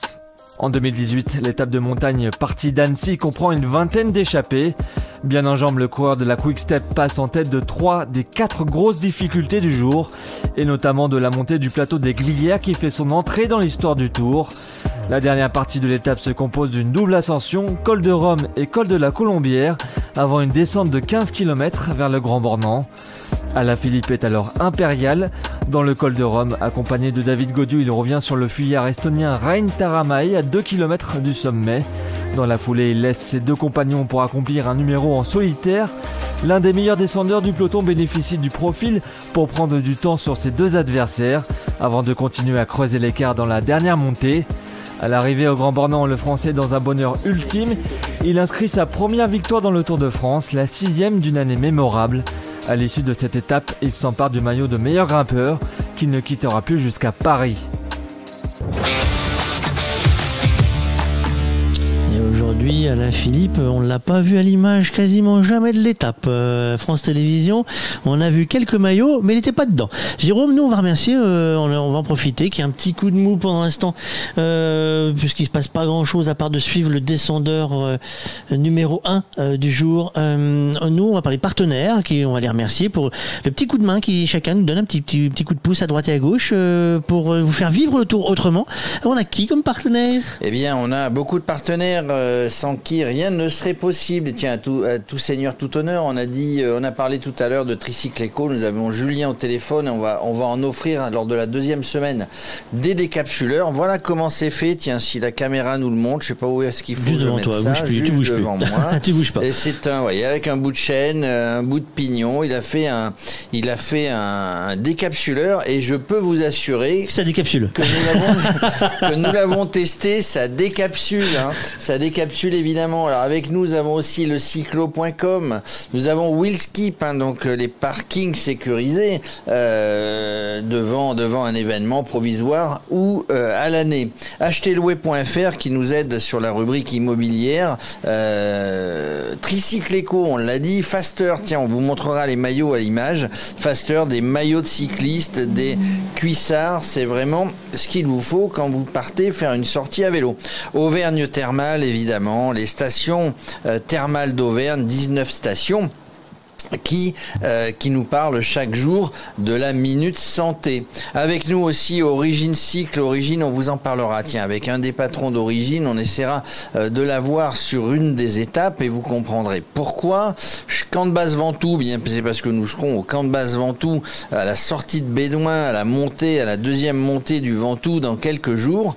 La FF Vélo évidemment pour sa minute santé et puis et puis et puis les différents présidents régionaux de la sécurité pardon oui, excusez-moi, sécurité, oui. sécurité. Euh, mais si s'il y a sécurité il y a forcément santé Oui, au aussi. Euh, Qu'est-ce que je disais? Ils me font perdre le fil. La FF Vélo, on a, on a aussi euh, parfois un président départemental ou régional. Pour la partie le défi, le défi recette, les enfants cuisine, l'association et la, la société créatrice de, de vaisselle française, Ogre Vaisselle. Avec nous. Ogre la fabrique. C'est pas Ogre Faisselle, c'est Ogre la fabrique.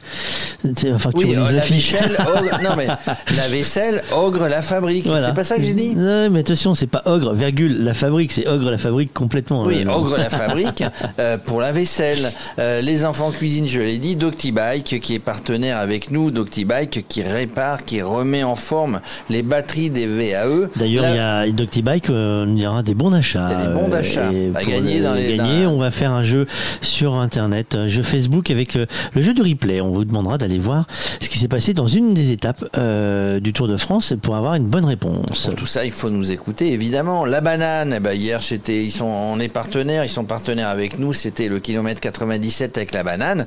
On est évidemment, euh, comme l'an dernier, avec vélo et territoire et département de France, parce que, parce que ils sont là sur le tour avec nous. Et d'un point de vue technique, la société, je vais essayer de pas les écorcher pour enlever un mot, autrement Fabrice, Fabrice, fabrique maintenant. Fabrice me reprendra. Euh, WeCast, WeCast, le 25, euh, on est avec Genitech aussi, avec RTV Concept, avec PAEW et avec onair.vision. Voilà, il y en a quelques autres. Il y a Paris Webcube qui nous permet de tester la Starlink. On est à 8.0. Euh, euh, officiellement en septembre, hein, le réseau national mondial euh, de la Starlink euh, pour avoir Internet partout. Pour l'instant, c'est pas partout. Je confirme. Ben non, ça marche pas tous les jours. Pas encore. Hein. Je vous le dirai si ça marche. Je promets, je vous le dirai. Alexis, merci pour les sponsors. Merci à eux. Euh, Il y a des choses, on, tient à les remercier parce qu'effectivement, même un petit geste pour ceux qui veulent nous aider, parce qu'on a eu des questions euh, sur Internet euh, en nous disant comment on peut vous aider. Bah déjà, c'est nous écouter. Déjà, si vous nous écoutez et vous faites partager ce qu'on fait, si ça vous plaît, si ça vous amuse, ça vous divertit, si vous apprenez des choses, partagez, partagez tout simplement l'adresse, partagez le plaisir que vous avez à nous écouter. Vous avez un super analyste avec Jean-Louis. Vous avez Alexis qui se débrouille comme un chef sur les commentaires. Ne ratez rien avec le Tour de France. On est là pour ça. On a l'œil rivé sur les images. Euh, Jean-Louis, euh, je vous garantis qu'il regarde les pignons. Il peut nous dire, je suis sûr que il peut nous dire s'il est en 44-2, euh, 4-4-3, en défense 2-2-1 euh, ou je ne sais pas quoi. 15 contre Euh, parce que moi, du coup, j'en sais rien. Euh, je suppose qu'Alexis non plus. Nous sommes à 6 km de l'arrivée. Alexis, euh, ça descend, ça descend, ça descend, ça descend. Mm, Ça descend, ça descend vite, mais ça descend sans prendre de risque hein, pour Tadej Pogacar, euh, qui avait 18 secondes euh, de retard sur euh, Dylan Teuns au sommet euh, du col de la Colombière. Il en a désormais 33. Évidemment, on prend pas de risque hein, côté, du côté du Slovène. Le but, c'est gagner le Tour de France, pas cette étape. Il aura d'autres occasions de gagner des étapes. On, on imagine qu'il va aller en prendre au moins une sur ce, ce Tour de France, si ce n'est toutes les autres qui restent en montagne. Euh, derrière, il y a Richard Carapace qui pointe à 3 minutes 10 euh, du, du Slovène. Euh, le groupe euh, des autres leaders, lui, n'est qu'à 20 secondes hein, euh, au sommet du au, au sommet du col de la Colombière. Apparemment, il n'y avait que 20 secondes d'écart entre euh, Richard Carapace et, et les autres euh, favoris. Un peu comme hier, Carapace qui qui est sorti, qui a fait pas mal d'efforts pour ben pas grand chose à l'arrivée. Faudra voir évidemment les écarts sur la ligne au Grand Bornand. Et Wout van Aert, lui derrière, est pointé à, à 4 minutes, un peu plus de 4 minutes 30 euh, de, de Tadej Pogacar, 5 minutes quasiment désormais. Euh, il est tout seul, hein, Wout van Aert, il, est, il esselé dans, cette montée maintenant, cette, cette descente. petit, petit point chrono, le, maillot jaune Mathieu Van Der Poel, lui, pointe à 17 minutes désormais de la tête de course et il faudrait, je, devrais pouvoir trouver à combien de minutes se trouve le, groupe Eto. Bon, lui, les, les, hommes du groupe Eto, leur course, hein, évidemment, c'est juste de rentrer dans les délais. il faudra regarder quels sont ces délais aujourd'hui. a priori, ça devrait le faire hein, pour les pour les, sprinteurs, ils savent ce qu'ils font. Mais c'est vrai qu'on a roulé un petit peu moins vite finalement que que les, les bases sur lesquelles on était parti.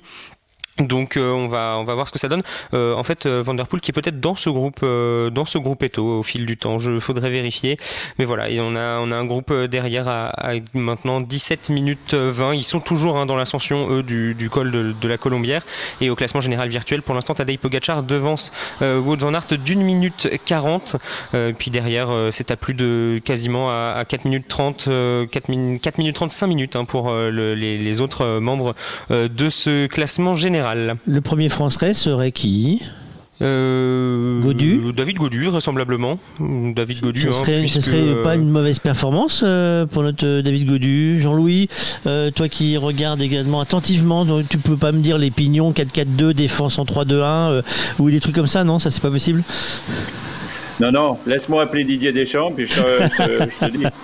D'ailleurs, juste une petite Euh. aparté sur le Didier Deschamps. Euh, Il y a un nombre incalculable de, de, de petites photos euh, parlant de Mbappé euh, et autres sur Internet. Euh, tirez pas sur l'ambulance.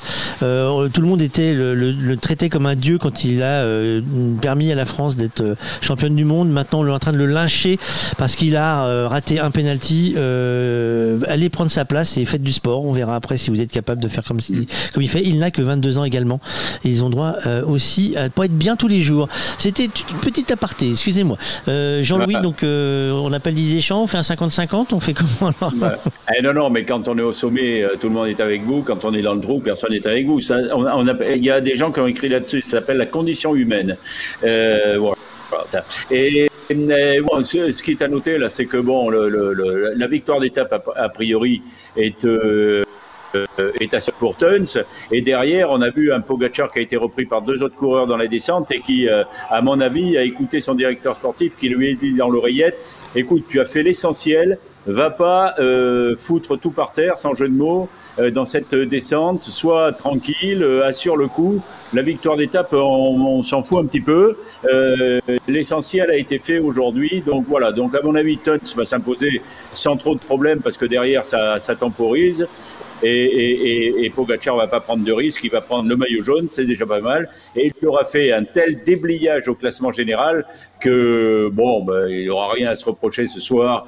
Et, et franchement, mais franchement, ça a été une étape encore une fois euh, euh, magnifique. Moi, ça fait très très très longtemps que j'ai pas suivi un Tour de France avec des premières étapes qui sont souvent assez ennuyeuses tout de même, où ça se joue dans les 100, 200 derniers mètres avec les sprints. Là, c'est vraiment des étapes, même quand les sprinteurs sont au rendez-vous au début, il se passe toujours quelque chose sur la route, et ça, c'est assez formidable. Le spectacle depuis le début de ce Tour de France 2021 est assez, assez remarquable. Alexis, moins de 2 km de la ligne d'arrivée. Oui, moins de 2 km de la ligne d'arrivée pour, euh, pour Dylan Tuns, euh, qui vient prendre aujourd'hui une, une deuxième belle victoire hein, sur le Tour de France. Euh, La, la première, c'était euh, au sommet de la, de la super planche des belles filles. Alors on l'a appelé comme ça puisque euh, on avait rallongé l'ascension euh, de, de la planche des belles filles d'une d'une montée euh, in- incroyable avec des pentes à, Une caillasse. des, des pentes à, à- à plus de, de 20%. Il s'était imposé euh, le Belge là-haut. Et c'était Giulio Ciccone, l'Italien, qui avait pris le, le maillot jaune. De, il l'avait chippé à, à Julien Lafilippe, qui était allé le récupérer un peu plus tard. Euh, mais voilà, encore une, très très belle victoire euh, pour Dylan Tuns euh, aujourd'hui, sauf, accident dans les derniers virages, mais normalement ça devrait le faire. Pogachar, bon, il devrait, prendre la deuxième place parce que je vois mal comment les deux autres pourraient le battre au sprint, vu la, pointe de vitesse du garçon qui a quand même qui a gagné l'US Bastogne-Liège cette année. Dans un sprint avec des garçons qui savent sprinter, donc euh, ça devrait le faire pour prendre la deuxième place de l'étape. Donc 6 secondes de bonification, comme si euh, l'écart qu'il avait creusé ouais. n'était pas assez. Euh, et puis voilà, on a, on a derrière Richard Carapaz à, à 3 minutes 10. Euh, pour l'instant, pas de pas d'image ni d'écart avec le, le groupe des, des autres leaders, ceux qui vont se battre pour le podium de, de ce Tour de France. Moi, la, la- la question qui, qui, me, qui, me vient à la fin de cette étape, c'est mais qu'est-ce qu'on va voir sur le reste du Tour? Parce que globalement, si on se retrouve juste à avoir une bataille entre, entre outsiders pour le podium et que ça se neutralise les uns les autres, bah là pour le coup on risque de s'ennuyer un petit peu. Donc en fait après avoir vu une première semaine comme ça, déjà l'étape de demain sera un bon indicateur. Hein, mais j'ai du mal à voir comment on peut maintenir un, niveau d'intensité sur ce Tour de France après cette première semaine où bah, globalement on aura déjà tout vu. Euh, Pogachar qui va mettre 4 minutes euh, à, son premier poursuivant euh, au, bout de, au bout de 8 étapes sans, sans, même parler de celle de demain. Voilà, il faut, faut, voir ce que ça va donner sur les étapes d'après. Est-ce que ça va se neutraliser? Est-ce que ça va attaquer de loin?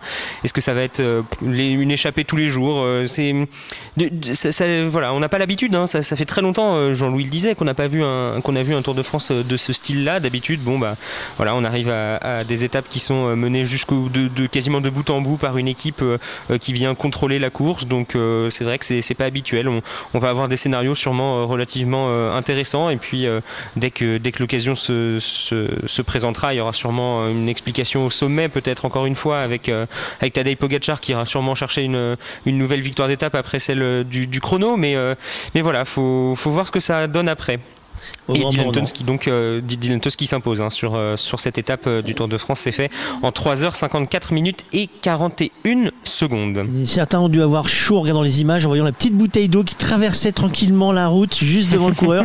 Il l'a évité, on s'est dit, hey, t'imagines, il, roule dessus, il tombe, alors là ça aurait été une catastrophe. on a vu des chutes à quelques, à quelques dizaines de mètres de l'arrivée, on en a vu une il n'y a pas si longtemps sur le Tour de Suisse avec, avec justement Geraint Thomas ah. qui s'était littéralement viandé à quelques mètres de l'arrivée parce que sa main avait glissé du guidon. Euh, les délais seront de 37 minutes euh, ah, sur cette étape, un, tout petit peu plus de 37 minutes. Euh, ça devrait le faire pour tout le monde. Alors Pogacar a-t-il fait le sprint ou pas? Non. Non. il, a voulu faire mentir. Il a laissé peut-être. Soit, il, s'est vraiment cramé, soit il s'est vraiment cramé dans la montée et il avait en effet plus de plus de force pour le sprint. Soit il s'est dit que ça servait à rien d'en remettre. Oui, et puis surtout, il s'est peut-être dit que les, 5 secondes quoi. Les gars qui l'avaient rattrapé, ils avaient fait la course devant, il aurait peut-être laissé les places d'honneur aussi. Oui. Ah, ça peut être des gestes, non? On en a vu des gestes comme ça. Bah, euh.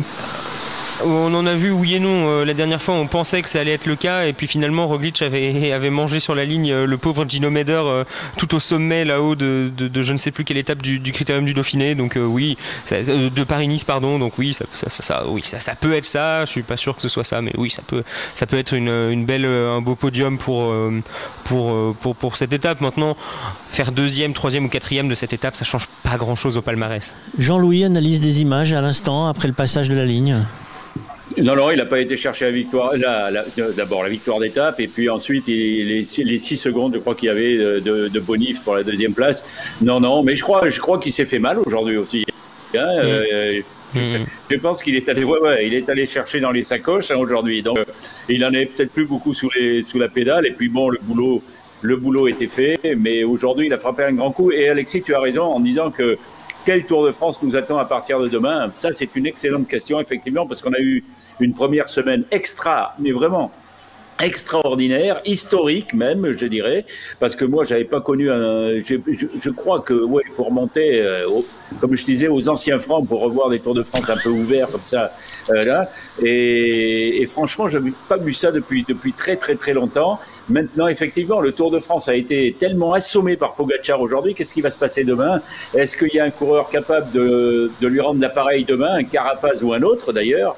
Mais là, euh, ils ont tous pris un pet au casque. Hein. Les, les Alaphilippe, euh, Godu, euh, euh, Van Mart, Van Aert, lui, c'est le gros perdant du jour.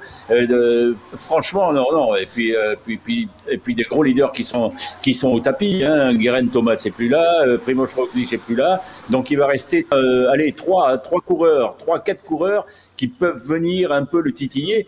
Euh, ouais, ouais, effectivement, c'est une très bonne question à quoi va ressembler le tour à partir de demain C'est une bonne question.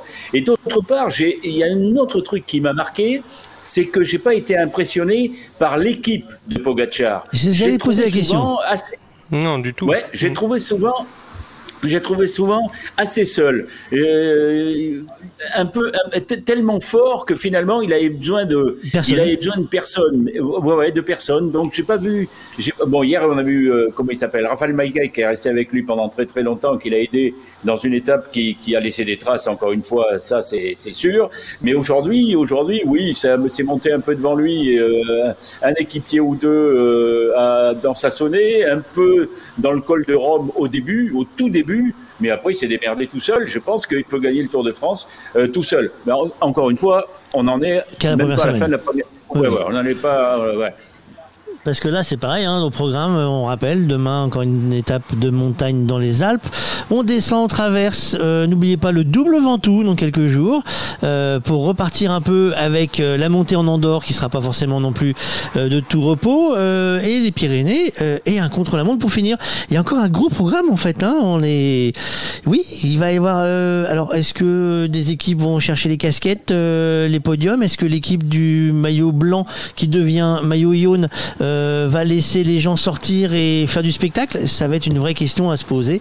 Euh, je vous propose qu'on se fasse euh, un point santé, nous, avec notre partenaire Auvergne Thermal, parce qu'il faut se mettre en condition. Les sportifs sont beaucoup plus mieux lotis que nous hein, de ce côté-là, mais nous, on a aussi des choses en réserve. Point santé.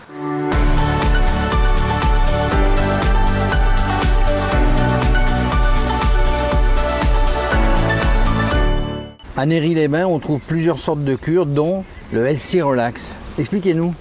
Alors le Healthy Relax, c'est une nouveauté pour 2021. Euh, c'est un séjour de, six jours euh, qui permet de, prendre en charge son stress euh, à travers les soins thermaux, bien sûr, mais des ateliers sur la nutrition et l'alimentation et des séances d'activité physique. En gros, Healthy Relax, c'est un, un corset en anglais. Voilà, c'est corset. Alors, on, sait que la personne stressée euh, ne prend plus le temps de faire de, vrais repas et va aller vers une alimentation euh, euh, plus, riche en sucre et en, sel.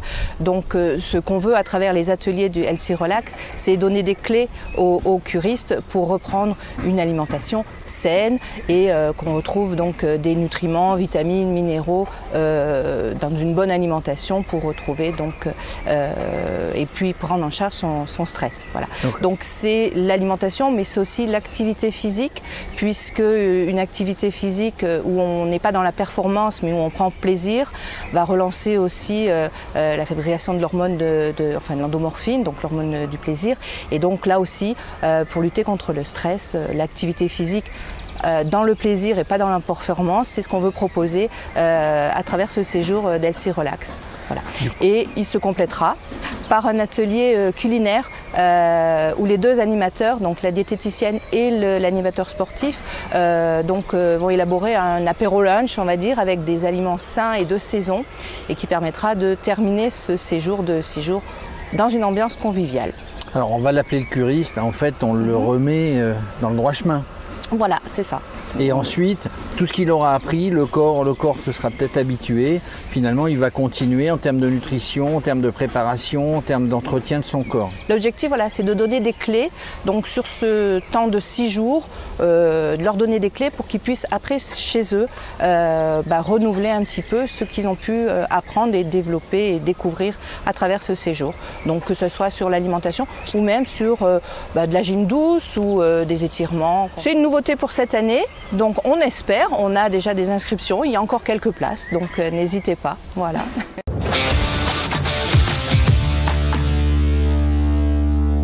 Petite friture, petite friture, la ligne d'arrivée a été franchie. Euh, nous avons des fritures. C'est la loi du direct, tout ne peut pas se passer forcément. Il a eu beaucoup d'eau aujourd'hui, ça se calme d'ailleurs chez nous. Il ne pleut plus euh, sur notre route on peut faire un point sur le classement de la ligne d'arrivée du jour, peut-être. Alors, je, ne suis pas sûr d'avoir tout entendu, euh, mais je suppose qu'on me demande un point sur euh, l'étape et le classement général. Dylan se pose euh, devant Yon Nizagire euh, et euh, Michael Woods qui arrive avec 44 et 47 secondes de retard.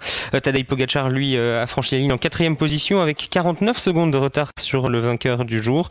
derrière, les leaders sont arrivés eux à 4 minutes et 9 secondes vainqueur, ce qui fait 3 minutes 20 d'écart avec Tadej Pogacar. Wout van Aert, lui, a concédé encore un petit peu plus de, temps à, à, à Tadej Pogacar, ce qui fait qu'au classement général, pour l'instant, je n'ai qu'un un petit aperçu, puis je n'ai que les deux premières positions. Non, ça y est, j'ai le classement général.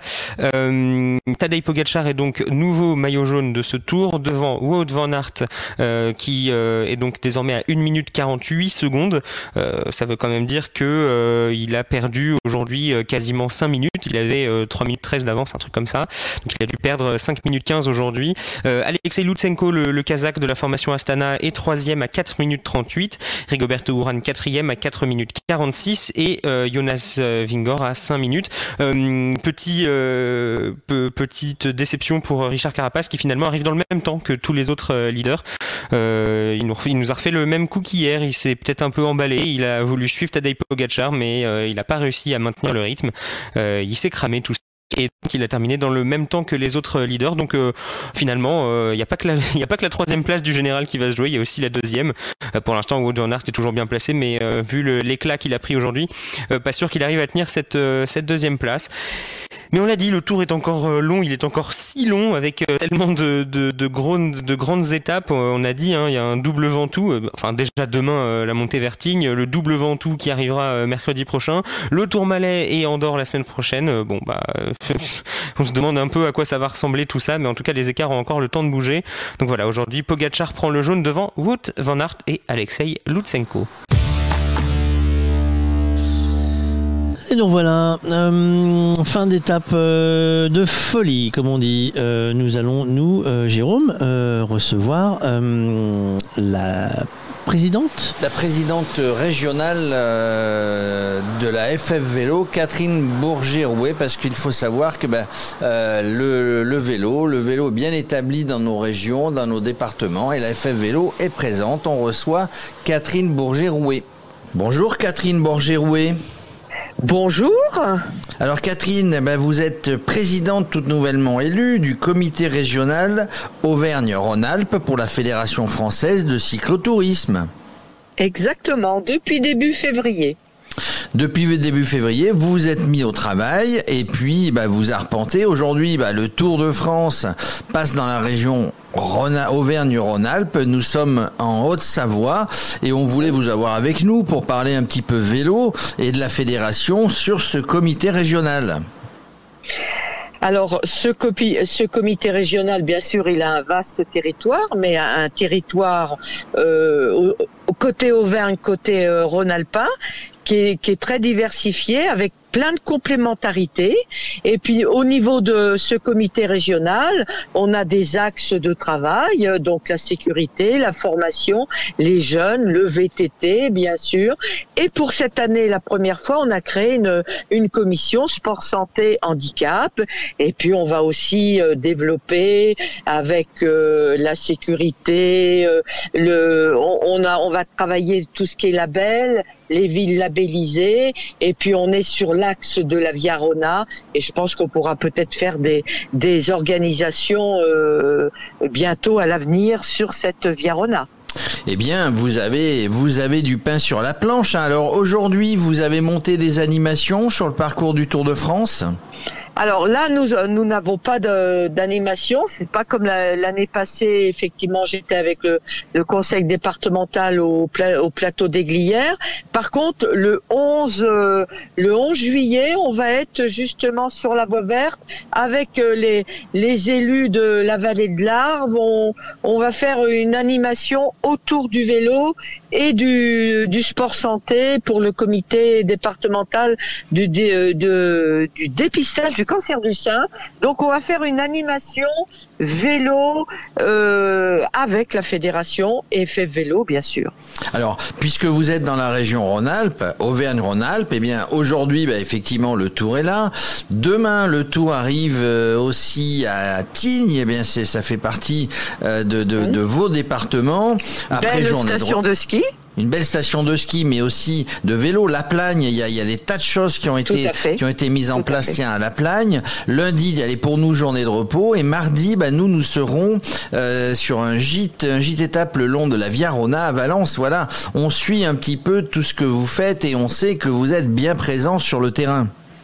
Bien sûr. Et notre projet dans un an ou deux, ça serait de faire un tour justement d'Auvergne-Rhône-Alpes de cyclotourisme. On va relier tous nos douze comités départementaux et on va surtout mettre en valeur nos clubs. Alors ça c'est important. Euh, combien combien vous avez de clubs dans le dans le dans le comité Bientôt on est à peu près à 380 clubs. J'espère j'espère en ouvrir encore quelques-uns cette année. Eh bien ça fait partie de des objectifs que vous êtes fixés. On va dire bah, des clubs, des adhérents dans les clubs évidemment le plus possible. On en a un petit peu perdu parce que parce que pandémie oblige, mais ça repart avec des présidents euh, bah, qui sont ou des présidentes qui sont sur le terrain euh, à arpenter, aller voir les clubs, aller voir les présidents de clubs il faut des gens effectivement dynamiques pour donner, pour impulser euh, ce dynamisme auprès des clubs. Voilà, on voulait faire le focus aujourd'hui puisque nous sommes en Haute-Savoie avec une arrivée au Grand Bornand. Merci euh, Catherine euh, Borgérouet. Merci à vous et puis à, très bientôt j'espère. Ben, à très bientôt. merci, je le rappelle, vous êtes la présidente du comité régional Auvergne-Rhône-Alpes de la Fédération française de cyclotourisme.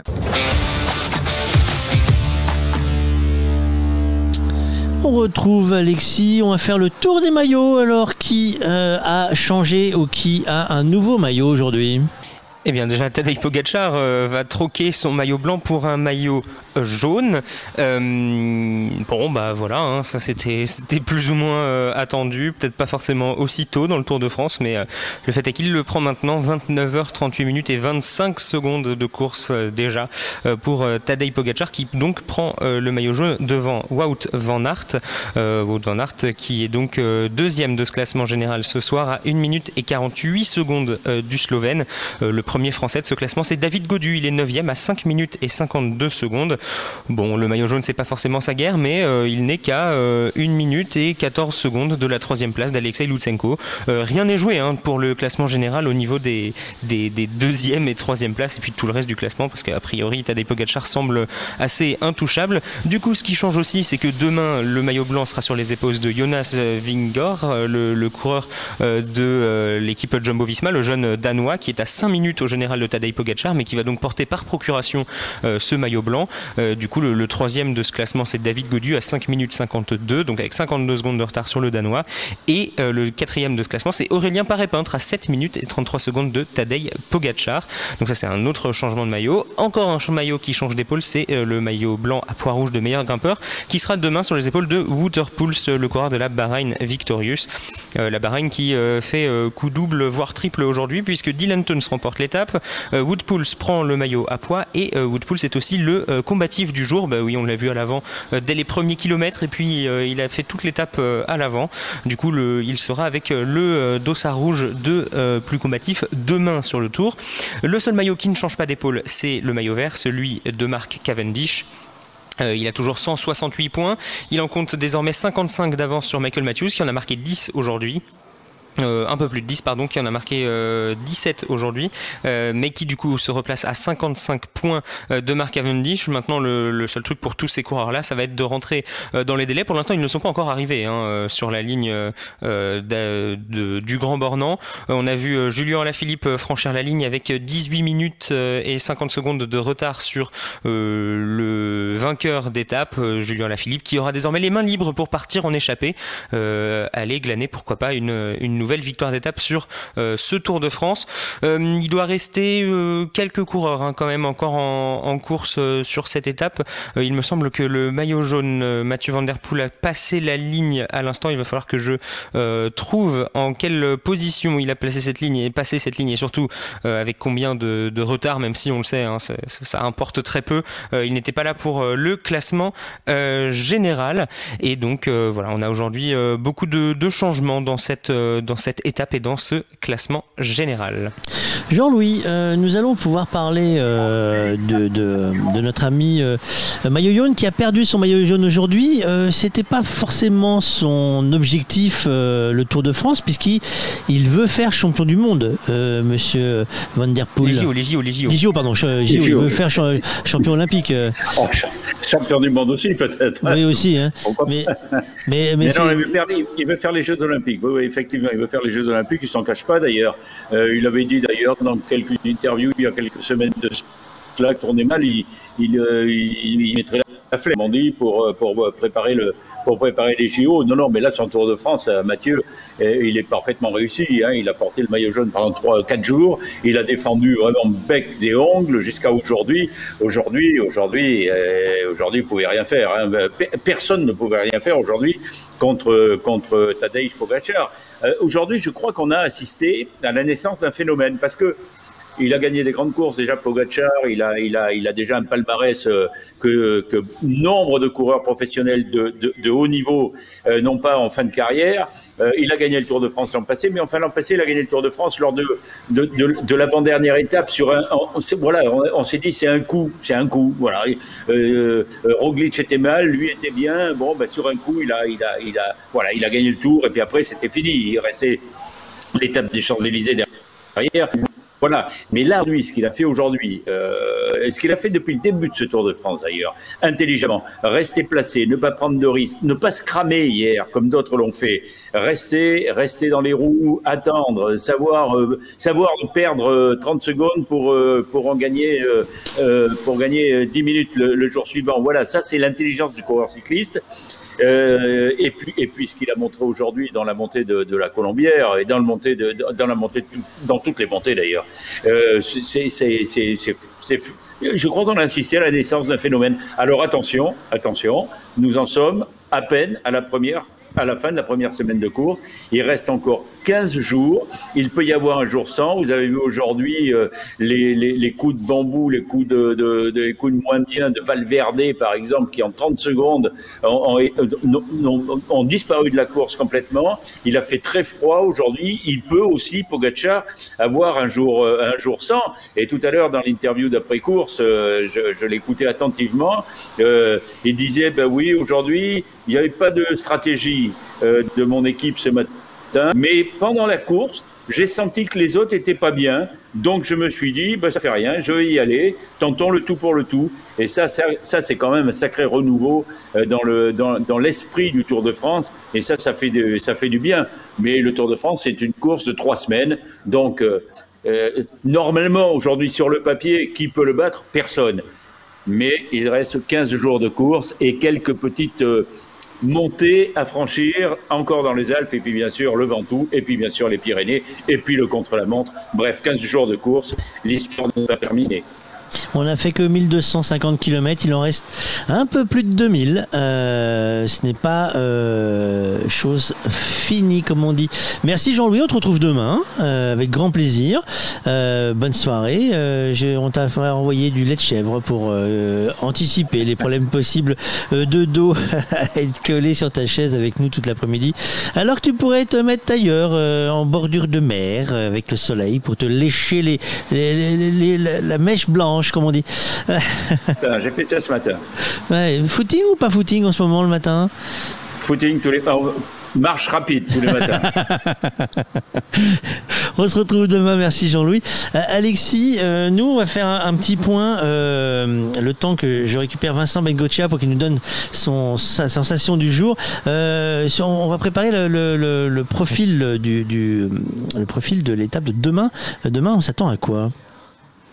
Bah demain déjà c'est le retour sur la route de Tignes deux ans après le, rendez-vous manqué. Hein. C'était l'étape qui avait été arrêtée à cause de l'orage et de la, coulée de boue sur la route. Euh, les coureurs s'élanceront donc de Cluse, un parcours euh, relativement court, hein, 145 km, euh, aucun répit. Première ascension dès le kilomètre 18, ce sera la côte euh, de Domancy, deuxième catégorie, 2,5 km à 9,4%. Euh, après 18 km après 18 km après le départ, ça fera déjà un bon coup dans les jambes, une sèche côte très rapidement. Il y aura le sprint ensuite à Pras-sur-Arly avant l'ascension du col des Saisies, 9,4 km à 6,2%. Puis ensuite, il y aura l'enchaînement col du Pré, Cormed-Roseland en première et deuxième catégorie, plus de 17 km d'ascension à 7% de moyenne. Et puis ensuite, après la descente vers Bourg-Saint-Maurice, le peloton va faire face à l'interminable montée Vertigne, 21 km d'ascension, 5,6% de moyenne. C'est une difficulté qui est plus longue que dure, mais bon, euh, dans la montagne, euh, la longueur de la de, l'ascension joue beaucoup sur cette difficulté. Et puis donc après une première semaine euh, compliquée déjà et, très fatigante, le parcours Clustine va, va sûrement faire des, des, gros dégâts. Et puis il y a de quoi faire encore beaucoup d'écart demain. Merci Alexis. Pareil, on te retrouve demain. Nous, on va voir Vincent. bonjour Vincent, comment ça va aujourd'hui? Oui, bonjour Fabrice, bonjour à tous. Mais ça va très bien. Bon, un beau ciel bleu. Ah, t'as un ciel bleu toi Mais t'es où? Ah, Bah oui, bah, je suis à l'arrivée. Ça y est, ça, on vient de voir notre premier rayon de soleil depuis 5 minutes, là, donc c'est pas mal. Tu veux dire que euh, Pogachar a amené le soleil sur le tour? Je pense que là, aujourd'hui, euh, Pogachar a, écrasé euh, littéralement ce Tour de France. il avait déjà démontré de belles qualités après le chrono. Alors, on espérait tous, moi, le premier que que d'autres concurrents, concurrents pourraient, pourraient un petit peu l'embêter, mais en fait aujourd'hui et il a écrasé quand même ce Tour de France. Euh, il a déjà pas mal d'avance sur le second et je vois mal quelqu'un euh, réussir à le déposséder de son maillot. C'était une étape qui a été euh, finalement plus, plus mouvementée que prévu. tu t'attendais à ça? J'espérais, mais j'espérais parce que parce que justement il fallait un petit peu bouger un peu tout le monde le classement n'était pas était pas était pas bloqué. Euh, certains avaient loupé leur chrono, ils voulaient se, ils voulaient essayer de, se rattraper. D'autres euh, d'autres espéraient aussi euh, ben, essayer de gagner une étape, donc il fallait il fallait attaquer de loin. Et c'est ce qui s'est passé aujourd'hui. Mais bon, pour Gatchar, il est resté tranquille, il s'est pas énervé, il a accéléré quand il fallait. Et puis voilà, il a donné une leçon à tout le monde aujourd'hui au niveau tactique, mais surtout au niveau physique aussi. Euh, on, s'est dit tout à l'heure avec, dans l'émission avec Jean-Louis et Alexis, mais qu'est-ce qu'on va avoir au programme à partir de demain euh, avec tout ce qu'on a vu cette semaine euh, Tu espères que ça commence, enfin, que ça puisse continuer à bouger ou tu crains que la situation soit plus triste à venir?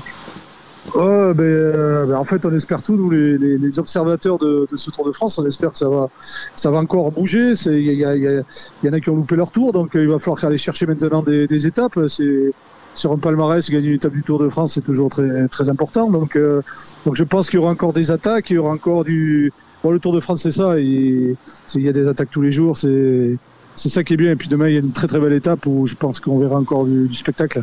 Pour toi, le point magique de demain, c'est lequel?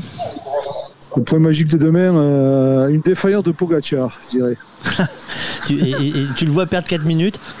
Non, je ne vois pas. Franchement, je franchement, je vois pas perdre, perdre de temps. Mais, mais j'espère, je me dis, euh, il lui reste encore 15 jours. Euh, bah, S'il écrase le tour, bon, on va un peu s'ennuyer. quoi.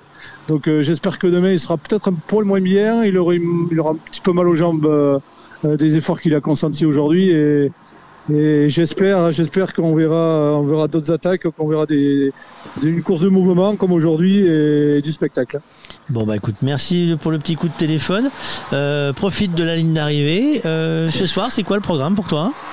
Bah, Ce soir, c'est euh, m'occuper de mes invités, les ramener à leur bus et à l'issue, ben, j'ai 30 km pour aller à mon hôtel euh, et puis, euh, puis voilà, faire une soirée tranquillement. Eh ben, profite de la soirée tranquille, on se rappelle bientôt.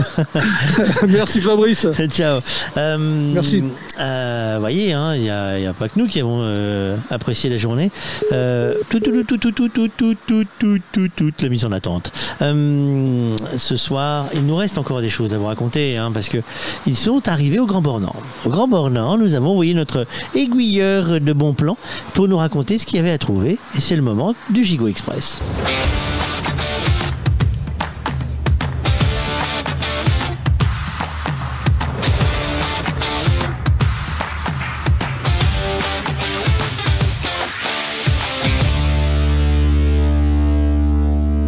Et bonjour Fabrice, bonjour Jérôme. Effectivement, aujourd'hui nous sommes en altitude. Étoile des neiges.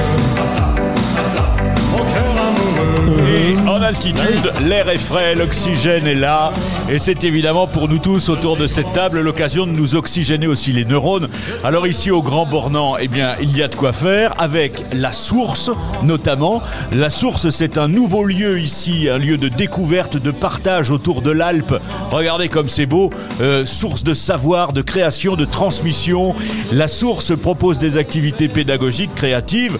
Alors des ateliers, des expositions, des spectacles, des espaces pour toute la famille, pour jouer, pour lire, pour jardiner. Et ça, c'est merveilleux, c'est pour les plus jeunes et pour les plus grands.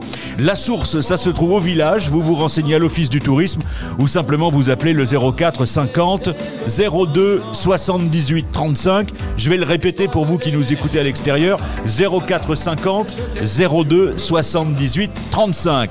Le Grand Bornand, c'est aussi ici la maison du patrimoine, des sites naturels absolument magnifiques, du sport, des balades, des pubs, euh, avec des cocktails, des endroits où faire la fête le soir. C'est une étape vraiment très agréable. La bonne table, c'est l'Optraken. Ça se trouve place de l'église avec ses tapas le soir, des plats à midi qui sont parfaitement excellents. Les produits sont de saison, la confection est maison, l'ambiance est locale, chaleureuse. Voilà de quoi passer une bonne soirée les amis parce que bien sûr, le tour, ça n'est pas que du sport.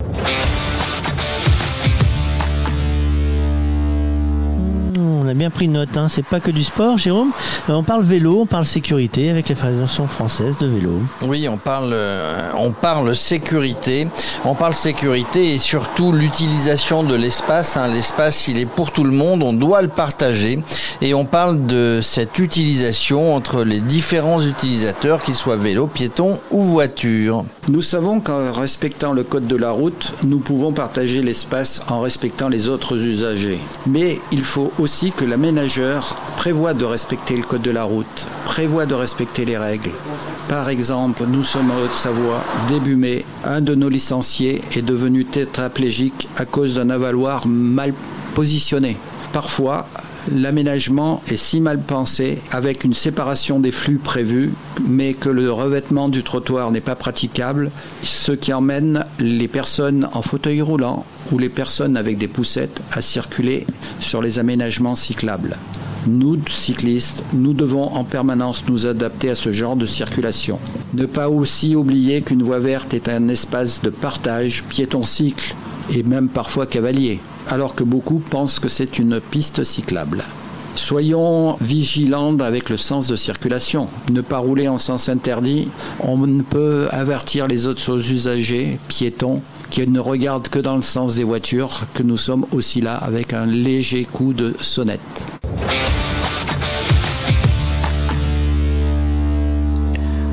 Un léger coup de sonnette. Euh, Quelqu'un qui a gagné son euh, guide de les plus belles balades à vélo, vélo et fromage, la France sur un plateau.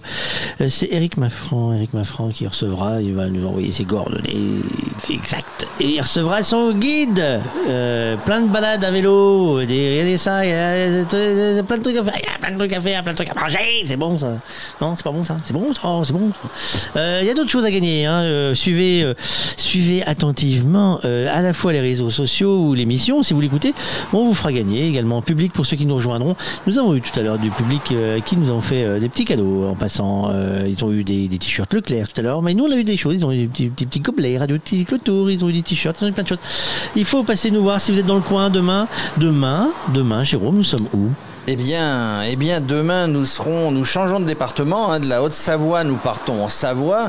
Nous allons dans la vallée de la Tarentaise, dans ce département de Savoie. Nous serons à Bourg-Saint-Maurice, euh, donc euh, où les coureurs, hein, vous avez entendu tout à l'heure Alexis parler de l'étape de demain, où les coureurs euh, commenceront l'ascension vers Tignes. Nous serons place de la gare. Venez nous voir nombreux évidemment. Et nous ce soir, ben, ou demain, tiens, je sais pas si ce soir ou demain, on va y aller à vélo parce que quand on va garer notre vélo là-bas, on, serait qu'il sera, on sait qu'il sera en sécurité. Avec Whisky, bien sûr. Oui, tu veux y aller en vélo, toi?